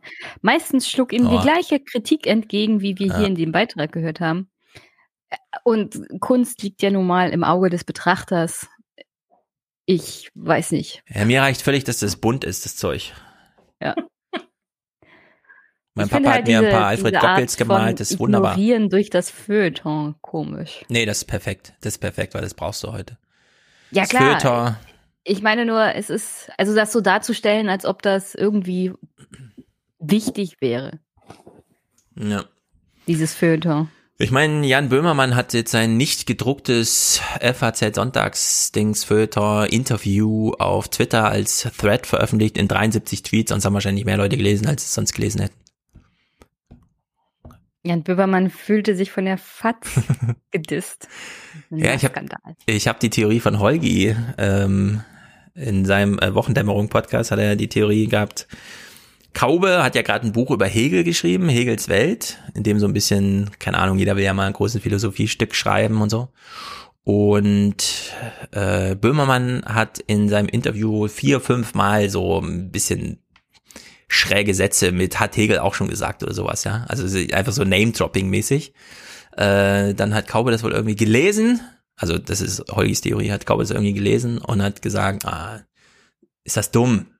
Ich weiß nicht genau, wer es geführt hat, aber man hat nicht auch immer Glück mit dem Personal heutzutage und es überliest dann immer solche Dinge. Also da funktioniert so Name-Dropping im Sinne von, er hat Hegel gesagt, das ist super klug, diesen Satz redigiere ich nicht raus hätte man von Hegel Ahnung, hätte man vielleicht rausgeschmissen. Ich habe jetzt dieses Interview nicht gelesen, weil ich lese ja keine 73 Thread-Tweets. Ähm, aber scheint mir vielleicht nicht eine ganz falsche Theorie zu sein, nur der Schlussfolgerung von Holgi, dass das die geilste Aktion von Böhmermann bisher war. Nee, es war halt einfach inhaltlich total doof. Und klar entscheidet jemand eine FAZ, deswegen nennt man das Institution und nicht Internet. Da gibt es jemanden, der entscheidet. Und ja, der Herausgeber legt nun mal die Linie des Blattes fest. Und wenn die ist, wir machen uns hier nicht lustig über Hegel, weil es dumm ist, wir haben ja noch Leser mit IQ, äh, dann wird es halt nicht gedruckt. Und das ist dann nicht die tollste Aktion von Jan Böhmermann, sondern da muss man sich ehrlich fragen, hat's Böhmermann jetzt auch schon nötig, so einen Scheiß zu machen? Also in der Hinsicht ist ein bisschen Banane. Aber vom Feuilleton ignoriert zu werden, das muss man schon dazu sagen, weil das bekommt keiner mit, dass man nicht im Feuilleton steht, weil das liest ja keiner mehr. Ja, in eben. Hinsicht, Deswegen ist es eigentlich nicht so. Ja. Am Ende hat er nicht mal einen Instagram-Account, ja, und ist trotzdem in den Museen, weil die denken, jetzt kommen aber die Leute mit Instagram-Accounts. Ja, das also, habe ich mich auch eben gefragt, inwiefern diese Bilder jetzt Instagram sind. Ja, sie passen ins Format, man kann sich daneben stellen. Instagram, ich. Ah. Nee, man kann sich daneben stellen und beides ist gleich groß man, das Bild ist nicht zu klein und man selber ist nicht zu groß, sondern man kann sich einfach gut damit fotografieren. Ah. Keine Ahnung, es ist ähm, als, also sagen wir mal so, mich hat äh, vor allem begeistert dieser Spruch, also dass er locker damit umgeht, dass ihm so ähm, äh, Helene Fischer Sachen, also diese Helena Fischer Chiffre, ja, weil ich bin schon seit langem der Meinung, ähm, Filme müssen auch mal richtig schlecht sein. Also so Michael Bay. Ja, das Kino hat einen Anspruch. Also der Anspruch ist, dass da Autos explodieren und möglichst viele Hubschrauber oder sowas. Ja, das ist Michael Bay oder André Rieu. Klar gibt's tolle Komponisten, die vor 300 Jahren mal irgendwas komponiert haben, aber kann man sich das bitte mal anhören? Live gespielt, ohne dass man dabei ein Verbot bekommt, Chips zu essen. Nein, man kann auch mal dabei Chips essen, wenn man klassische Musik nicht nur aus dem Lautsprecher, sondern live vorgetragen bekommt.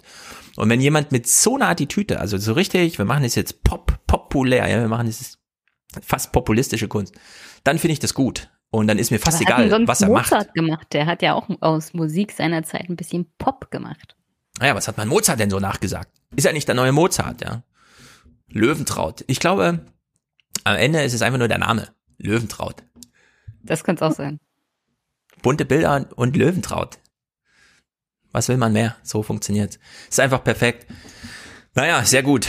Haben wir das hier abgeschlossen. Löwentraut, Mulles, nur für dich haben wir das gemacht. Und kleiner Unterstützerdank. Ja, sehr guter Beitrag hier gewesen. Äh, heute Journal, sehr gut. Äh, super kleiner Unterstützerdank. Leute, legt euch mal ein bisschen mehr ins Zeug. Äh, Marius, also Mulles hier, schickt 100 Euro, schreibt, hihi. Das ist ein qualifizierter Beitrag für diesen Podcast. Das behält alles am Leben. Stefan, ich bin sehr froh, dass du da bist. Äh, Grüße aus Dresden, schreibt da alias Fernsehpodcast, schon sehr treuer Aufwachen-Podcast-Hörer gewesen. Markus unterstützt hier den alias Podcast. Äh, nach langem vor mir herschieben hier endlich die Beendigung meiner Schwarzhörerschaft. Sollen wir hier Schwarzhörerschaften einführen? Ich würde das lieber so als Raumschiff sehen. Wir steigen alle in ein Raumschiff und machen so eine gewisse Outer Space Erfahrung, indem wir mal wieder Fernsehen gucken, nachdem wir schon Feuilleton nicht gelesen haben. In der Hinsicht lese ich hier gerade vielleicht die Passagierliste vor, okay? Dirk, du bist auch mit dabei. Esgi, ich habe extra bei YouTube nachgeguckt, wie man den Namen ausspricht. Ich habe es gerade richtig ausgesprochen. Heiko, Klaus, Lea, Lukas, Sebastian, Robert und Marc. Herzlichen Dank. Lea freut sich besonders, dass Jenny dabei ist. Sehr gut. Jenny hat auch nächste Woche noch Urlaub, glaube ich, oder? Äh, die geht der Urlaub geht jetzt zu Ende am oh. Sonntag. Aber solange wir Montagabend aufnehmen, ja, geht das. Wir bleiben mal beim Montagabend. Sehr gut. Ja, dann sehen wir dich, Jenny, Doro wieder. kann gerne wiederkommen. Genau, der Podcast ist jetzt offen. Man kann auch, so habe ich es auch, äh, also Danny, der hat ja auch dann diese Idee gehabt, einfach kurze Nachrichten und so. Das kann man ja durchaus so regelmäßig machen, dass man wir haben es ja gerade erlebt, ja, Dos Akku ging leer, sie hat einen anderen Computer gehabt, zack, wechselt sie einfach das Gerät und ist hier weiter da. Und so, genau so muss Podcasten sein, keine großen Hürden zu überspringen. Aber haben wir dich jetzt näher gebracht, selber zu podcasten aus Hamburg? Wahrscheinlich nicht, oder? Das Mikro hast du ja schon. Ich wollte einfach mal mitmachen. Mhm. Sehr gut, genau so. Genau so. Und deswegen mussten alle Clips von Jenny heute nach hinten rücken. Ja, deswegen bin ich ja nächste Woche wieder dabei. Vielleicht haben wir Sehr da mehr gut. Glück. Sehr gut. Ich musste auch nicht alle Clips spielen. Ich habe noch ganz viel mehr. Das stimmt. Wollen wir zumindest die nahe Themenliste durchgehen? Ägypten, TikTok. Das wäre natürlich ein Knaller gewesen. Ähm, Assange haben wir uns informiert, das war auch wichtig. Die Autoindustrie im MDR verhandelt. Das ist Ja, man kommt dann tatsächlich zu nichts. China und die Mongolei, das verspreche ich dir, das hebe ich nächste Woche auf, denn ich habe auch noch ein paar China-Clips. Denn da geht's doch ein bisschen zur Sache, das ist nicht schön. Und kürzlich war auch der chinesische Außenminister hier in Berlin. Und es gab eine ganz gute Berichterstattung. Wir können ja das ja, finale Positive zu den Küken einfach referieren. Die Küken werden wohl jetzt nicht mehr länger ermordet, nur weil sie geschreddert. Geschreddert. Aber so positiv ist das nicht, weil es sollte eigentlich Ende 2019 passieren und äh, Frau Klöckner hat stringent jetzt Ende 2021 als neues Datum festgelegt. Ja, du weißt doch, sie will die Landwirtschaft entsprechend begleiten. Ja. Das ist das Ergebnis davon. Stringent ja. und stark. Naja, es ist schlimm. Schließen wir mit einer lustigen Nachricht. Bei der Tour de France wurden alle getestet, alle Tests negativ, außer die des Tourchefs. Fand ich irgendwie witzig, aber gut. Der hat wahrscheinlich am wenigsten sozialen äh, Kontakt zu allen gehabt, ne, so als Tourchef. Aber fand ich auch, ich frage mich, wie man dem das verklickert hat. Ja, also die Tour kann weitergehen, es sind alle Fahrer negativ. Ja, was ist jetzt die schlechte Nachricht? Du bist positiv. Das muss man sich ja vorstellen. Der muss jetzt in Quarantäne, ne? Und zwar zwei Wochen. Wie lange dauert die Tour de France? Naja, drei Wochen. Also ist jetzt zwei Drittel der Tour de France in Quarantäne. Also in der Sicht tolles Corona-Schicksal. Ich hoffe aber, es geht ihm gut. Wir reden ja immer noch über eine Krankheit. Gut, herzlichen Dank, Doro, an dich. Ähm, Danke. Hast du Projekte publizistischer Art, Internet, Twitter, Instagram, wo man dich verlinken kann, wo man dich irgendwie. Absolut keine. Keine. Ich muss ja sagen, ähm, ich habe letztens SWR 2 Forum gehört, wo Leute gefragt wurden, wenn also Leute, die sich auskennen. Ja, und wenn Sie jetzt essgestörte Kinder aufnehmen stationär, was machen Sie denn dann als erstes? Ja, wir entgiften die erstmal von Social Media. In der Hinsicht führst du wahrscheinlich ein sehr gesundes Leben, das finde ich sehr gut. Dass wir dich äh, so leicht motiviert haben, in den Podcast zu kommen, dass du nicht mal Social Media Sendungsbewusstsein sozusagen hast und trotzdem, das ist wirklich sehr vorbildhaft. Ich freue mich sehr, dass das. Ich höre halt sehr viel Podcasts. Dafür muss man ja kein Social Media haben. Das stimmt. Das stimmt ist, ist bessere Social Media. Sagen wir mal so. Sehr gut. Dann herzlichen Dank an euch beide und äh, wir hören uns alle wieder nächste Woche. Macht's gut. Tschüss. Tschüss.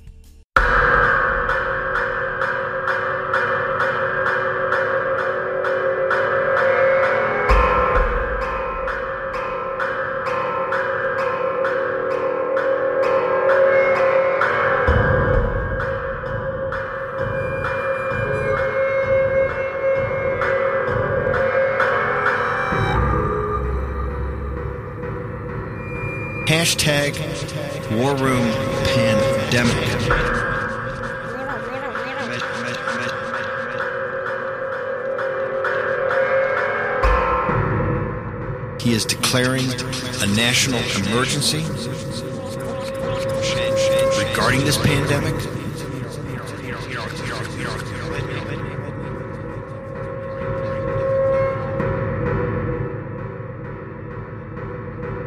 Monday or Tuesday, CNN called it a pandemic. WHO called it a pandemic a couple days later. Now the President of the United States has said it is a national emergency, and he has triggered, I guess, uh, Jack, it's called the Stafford Act.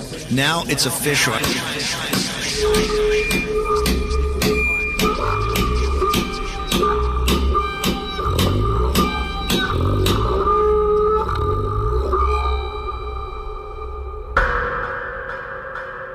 Hashtag War Room Pandemic.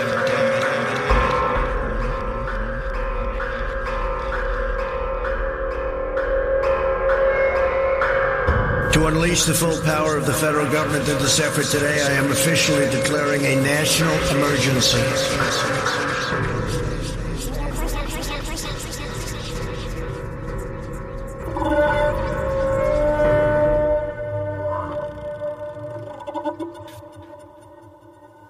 If that curve blows through your number of hospital beds, then everybody above the curve is kind of left.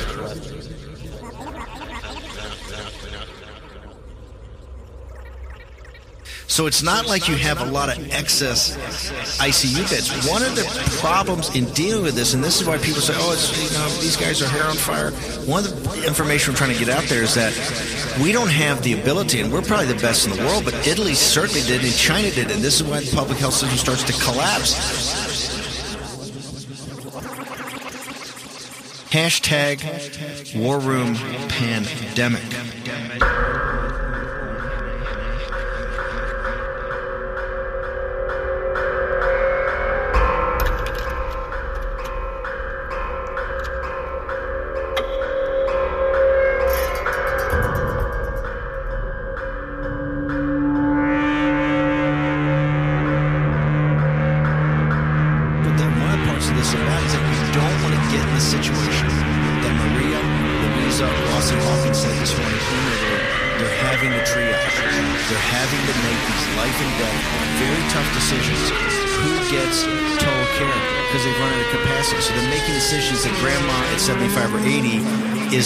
I got a dad that's 98 years old, right? I don't know if I want to make that decision when he's 72 years old, that he's not going to get the help.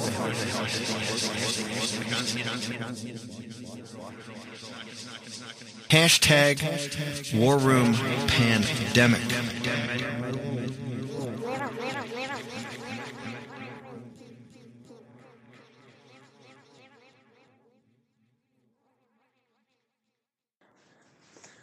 Hallo, liebes alias Rudel oder wie nennt man das Ganze jetzt?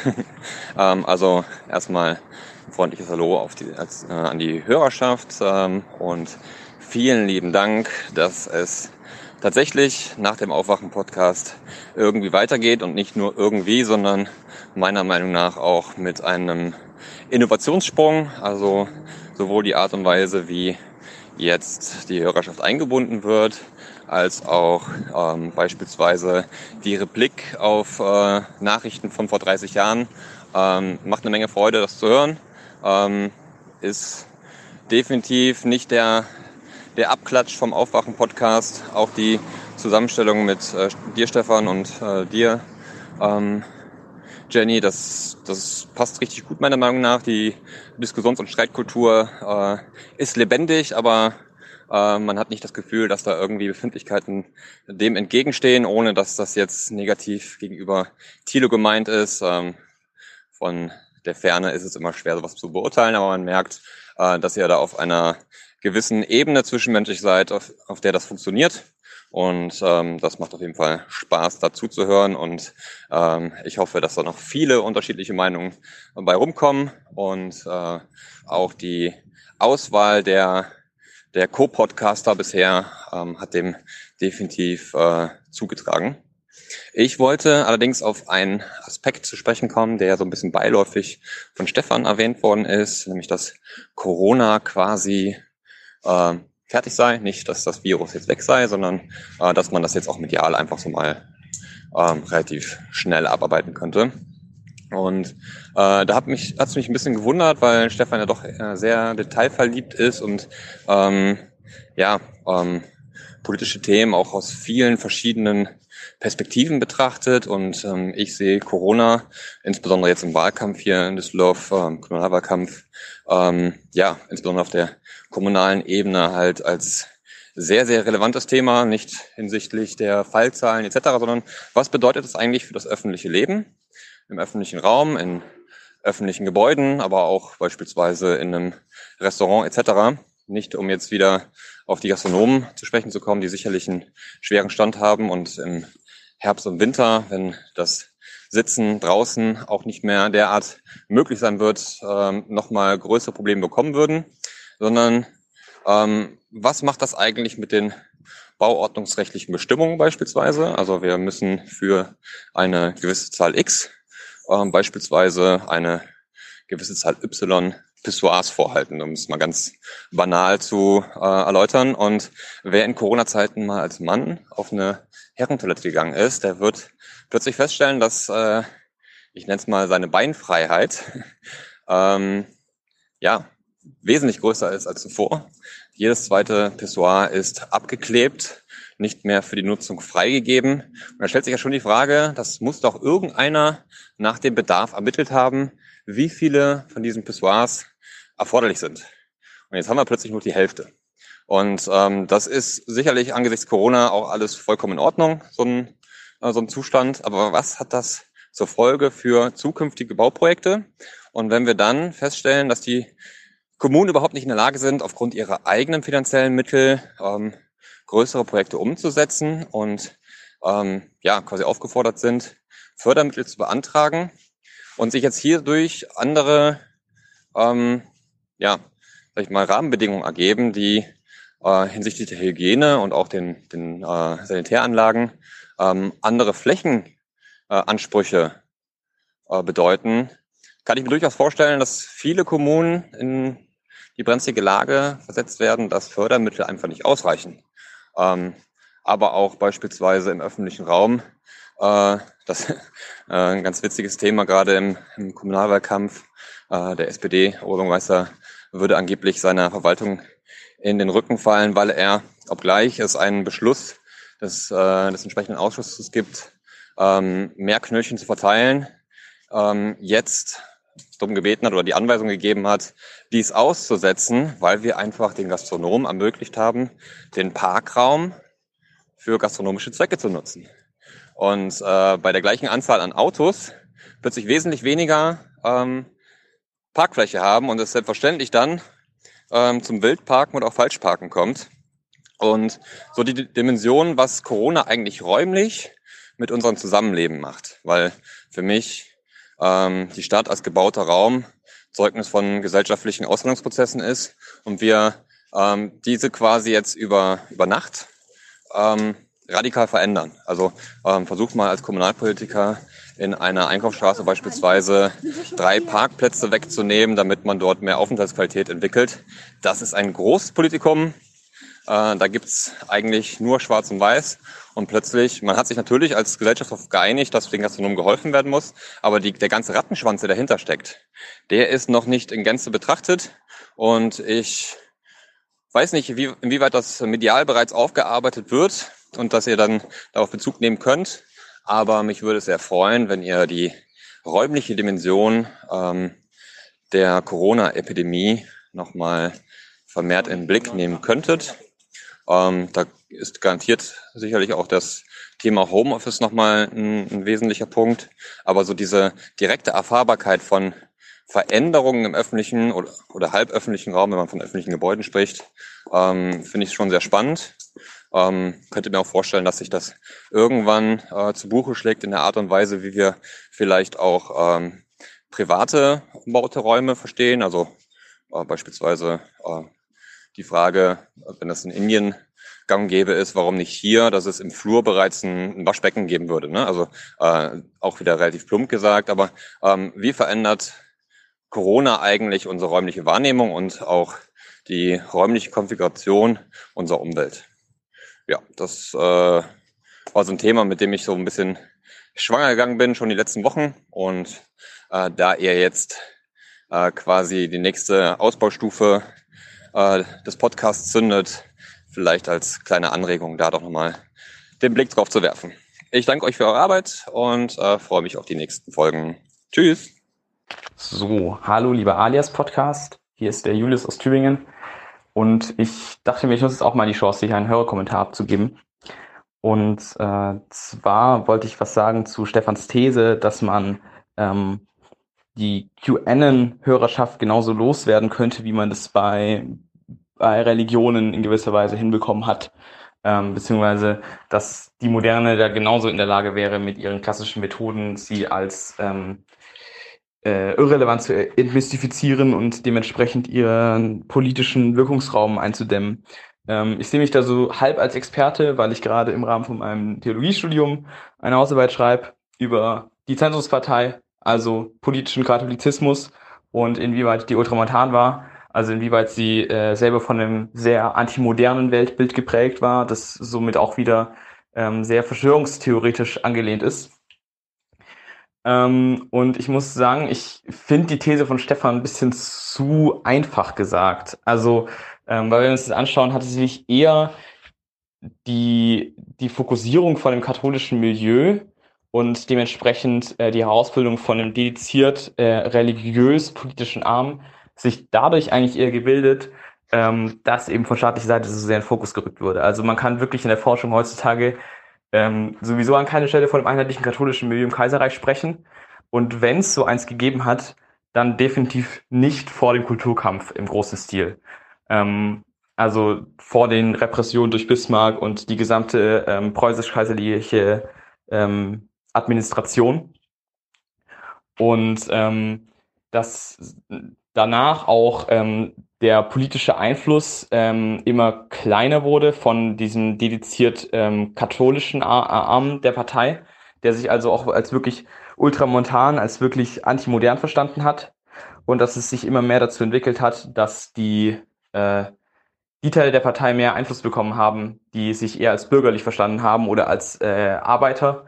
Und ähm, sich auch eher als modern betrachtet haben. Und ähm, das hatte nochmal einen kleinen äh, Aufschwung, nochmal mehr, äh, das ist wirklich die, der katholische Faktor, der, der ultramontane Faktor, der sehr nach Rom ausgerichtete Faktor, ähm, wieder an Bedeutung gewonnen hat ähm, im Dritten Reich.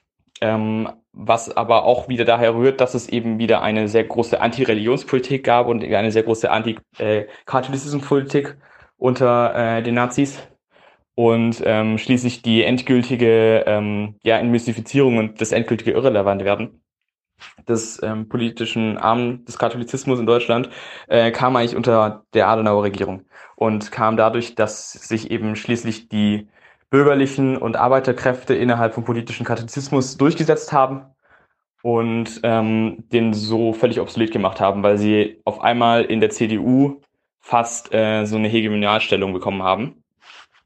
Und ich sehe, das ist halt schwierig, das jetzt zu übertragen auf solche Sachen wie QAnon, weil ich mich halt frage, inwieweit wir solche Leute auch in den politischen Diskurs mit einbeziehen wollen. Ähm, weil da natürlich sind ja auch andere äh, Leute, die jetzt, sage ich mal, einem verschwörungstheoretischen Milieu angehören, ähm, sicherlich auch äh, nicht, nicht über einen Kamm geschoren werden können nicht auch als solches betrachtet werden können. Aber wir den dennoch ähm, ja einfach anrechnen müssen, dass es Verschwörungstheoretiker sind und dass die da auch einfach eine Gefahr ähm, für unsere Demokratie darstellen, wenn wir die halt wirklich ernsthaft in den politischen Diskurs einbeziehen. Und gleichzeitig sehe ich aber auch nicht die Lösung, wie Stefan das vorgeschlagen hat, dass wir ähm, oder dass die Medienwelt ähm, denen besonderen Fokus einräumt und ähm, die immer wieder als großes Feindbild darstellt und äh, immer wieder auf die draufdrischt, weil dadurch ähm, sich diese Milieubildung und auch die Politisierung von diesem Milieu wie wir es eben beim äh, katholischen Milieu im Kaiserreich gesehen haben, noch weiter verhärtet, weil das dann noch mehr der Faktor ist, der dieses noch sehr weiche Milieu noch weiter verhärten wird dann und vielleicht äh, dem sogar noch weiter Zulauf anrechnen lässt. Ähm, genau. So viel dazu. Ich hoffe, ich habe mich verständlich ausgedrückt. Ähm, macht weiter mit eurer tollen Arbeit. Bis dann. Hallo, guten Morgen Stefan, guten Morgen liebes Aufwachenteam alias alias der Fernsehpodcast. Ähm, hier ist der Pascal aus äh, Duisburg und ich wollte mal an dieser Stelle auch versuchen, so meinen ersten Audiokommentar rauszuschicken und so ein bisschen aus den Schatten zu treten. Als erstes möchte ich sagen, dass ich mich auf jeden Fall freue, dass es weitergeht, wenn auch in leicht abgewandelter Konstellation und natürlich auch, wenn ich die ersten Folgen wie immer äh, super gerne gehört habe und informativ und spannend und auch unterhaltsam fand und auch wie immer aufklärerisch, fehlt Tilo natürlich hier und da, aber da müssen wir uns wohl alle dran gewöhnen und zum Glück gibt's ja noch ein paar Formate, wo man ihn weiter hören kann. Äh, wen ich auf jeden Fall auch vermisse, ist Hans und ich hoffe schon, dass es vielleicht hier und da mal die Möglichkeit gibt, ähm, dass Hans nochmal eingeladen wird und auch nochmal seine Sichtweise zu verschiedenen Themen darbieten kann, weil ich es immer ganz spannend finde, wenn man Leute mit verschiedenen Blickwinkeln und Betrachtungsweisen hat, die ihre Sicht Sicht der Dinge nochmal schildern. Das fände ich auf jeden Fall super und vielleicht passiert das ja in Zukunft. Ansonsten habe ich mich aber wirklich gefreut, auch über Jenny als Podcast-Gast oder auch als Podcasterin, die mitgewirkt hat, weil ich ähm, die Themen, die sie mitbringt und auch ihre Art ähm, passt immer super in den Podcast und fand ich auch immer ähm, super spannend und interessant. Dasselbe wird gelten, auch wenn Paul mal wieder eingeladen wird. Das freut mich auf jeden Fall immer. Vielleicht passiert das ja auch in Zukunft. Genauso wie ich mich super freuen würde, wenn Albrecht von Lucke mal vielleicht so in Regeln regelmäßigen Abständen, was wahrscheinlich schwierig durchzuführen ist, weil er ja wohl auch einigermaßen beschäftigt ist, aber mal so in gewissen Abständen einen Kommentar abgeben könnte, wenn es zum Thema des Monats oder so, fände ich eine schöne Sache. Dann wollte ich mich eigentlich hauptsächlich melden, weil Stefan ja um so ein Feedback gebeten hat zu dem, was Danny mitgebracht hat. Fand ich übrigens auch schön, kann man so auch so als regelmäßig ähm, gerne weitermachen, dass Danny so alte Nachrichten mitbringt. Ähm, diesen Clip von Theo Weigel, den er angespielt hat, den ich äh, unglaublich äh, krass fand. Also man fragt sich ja heute wirklich, wo kommen diese Reichsbürger her, wo kommen diese Ideen her? Das ist natürlich in so einem einer Geschichte, die mit Theo Weigel, die er da mitgebracht hat, nicht begründet, aber doch schon wirklich unfassbar, äh, dass jemand wie der damals der Bundesfinanzminister solche Aussagen tätigt, die man ja heute wirklich komplett in die Ecke der Verschwörungstheoretiker setzt. Und dass er jemand, auch wenn es ein dankbares Publikum war, vor dem er diese Aussagen getroffen hat, äh, scheint das doch heute unfassbar, wenn man nicht dann diese Aufnahmen sehen würde. Ähm, dann würde ich noch kurz gern was zum Thema, es kam, glaube ich, in einem Audiokommentar der letzten Folge vor, zum Thema SPD und Olaf Scholz sagen. Ähm, ähm, wo ich für mich auch sagen muss, ich bin leider seit Jahren kein SPD-Wähler mehr, weil ich finde, dass sie für das, wofür ich mich interessiere, für viele Themen leider nicht mehr wählbar sind. Das ist nicht nur die Agenda 2010 von Schröder, das ist eine Mischung aus vielen verschiedenen Themen, aber für das, wofür ich mich interessiere oder was mir wichtig ist, ist die SPD nicht mehr wählbar. Ähm, nachvollziehbar, warum Olaf Scholz Kanzlerkandidat geworden ist, kann ich schon. Einfach eine taktische, eine strategische Entscheidung gewesen, jetzt zu sagen, ich weiß nicht, einer von euch hat es in der letzten Folge auch gesagt, dass ähm, Olaf Scholz, man versucht damit so diese Lücke, die eine Angela Merkel hinterlassen wird, ein bisschen zu füllen ob man damit neue Wählergruppen ansprechen könnte, die früher mal SPD gewählt haben, wozu ich mich auch zähle. Ich habe damals, ich war glaube ich sogar eine meiner ersten Bundestagswahlen, wo ich wählte, habe ich aus Überzeugung SPD und Gerhard Schröder gewählt ähm, ich würde jetzt mit einem Olaf Scholz keine SPD mehr wählen. Und ich frage mich ein bisschen, da bin ich jetzt in der politischen äh, Geschichte, sagen wir mein The Thema nicht so drin, warum man dann nicht, aber es sind wahrscheinlich interner, wo man dann nicht eine Saskia Esken oder Norbert Walter Borjan zum Kanzlerkandidaten gemacht hat, die ich vorher nicht auf dem Schirm hatte. Da muss man, glaube ich, ein bisschen mehr äh, into Politics sein, um die beiden Namen so wirklich präsent gehabt zu haben. Aber ich finde beide eigentlich ganz, das oberflächliche, was ich gerade, ganz spannende Persönlichkeiten. Und man hätte ja bis zur Bundestagswahl noch die Chance gehabt, äh, einen von beiden ein bisschen aufzubauen und einem breiteren Publikum äh, vorzustellen und auch vielleicht beide hätten die Chance gehabt, die SPD ein bisschen neu auszurichten. Aber das sind wahrscheinlich interne ähm, ja, Quälereien, Scherereien, die das Ganze unmöglich gemacht haben, was ich unglaublich schade finde, weil das wäre meiner Meinung nach wirklich eine Möglichkeit gewesen, eine SPD neu auszurichten und auch alte Wähler wieder mit ins Boot zu holen oder neue Wähler anzusprechen, die vielleicht noch unentschieden sind. Ähm, ja, und das sage ich auch als jemand, der früher SPD gewählt hat und der aus einer Region kommt, äh, glaube ich gesagt, ich bin aus Duisburg, wo wir immer noch einen, einen SPD-Oberbürgermeister haben und wo früher hier Mehrheiten von der SPD eingefahren worden sind, auch so in den Stadtteilen, äh, aus dem Stadtteil, wo ich, ich komme, wo äh, andere Parteien äh, unter andere gelaufen sind, ne, wo eine SPD hier teilweise, glaube ich, mit, mit 80, 85 Prozent bekommen hat. Ähm, ja, das so viel dazu. Und dann noch so eine kleine Sache, ähm, wo ich jetzt vor eine Spoilerwarnung aussprechen muss. Zwei Dinge, die ich gerne noch kommentieren würde. Einmal zum, äh, obwohl das hier gar nicht so reinpasst, aber muss ich trotzdem loswerden, was Jenny zu Last of Us 2 sagte, kann ich auf jeden Fall nachvollziehen. Es wirkt natürlich wie so ein Spiel, was Gewalt vollkommen in den Vordergrund stellt und wo es wirklich nur um die Rache geht und was mit der Brechstange dem Spieler zeigen soll, so nach dem Motto, guck mal hier, du äh, übst die ganze Zeit Gewalt aus, aber Gewalt ist schlecht. Jetzt hast du am Ende des Spiels gelernt, hier geht es nur um Gewalt und das äh, eine Gewalt ist immer eine Spirale, Rache, eine Rachespirale, die äh, man nicht eingehen sollte.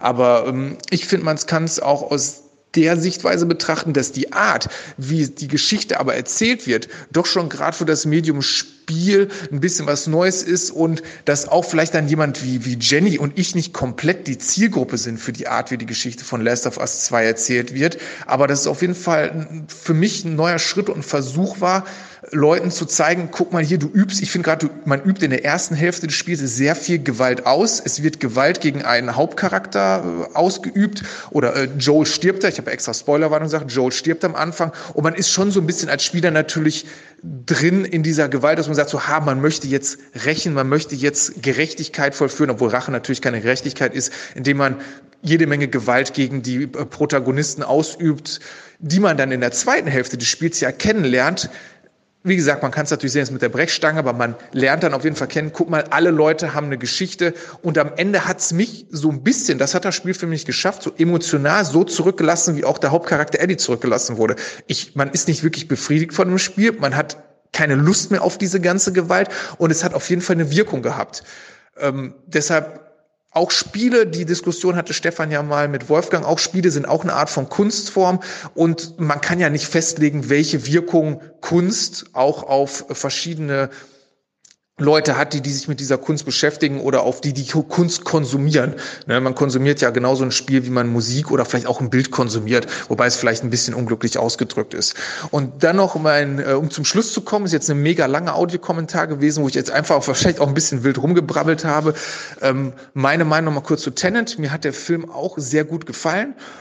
Ich habe das, was Danny gesagt hat, so Liebe habe ich gar nicht so als Thema gesehen, kann man aber auf jeden Fall, glaube ich, reininterpretieren. Würde, müsste ich beim zweiten Sehen nochmal drauf achten. Klima, was Wolfgang sagte, ja, ist ein Thema, wobei es gar nicht so vordergründig ist. Aber für mich war der Film hm, sehr deterministisch, also eigentlich fast negativ, so nach dem Motto, die Dinge, die geschehen sind, die müssen ja geschehen und die können wir gar nicht abändern.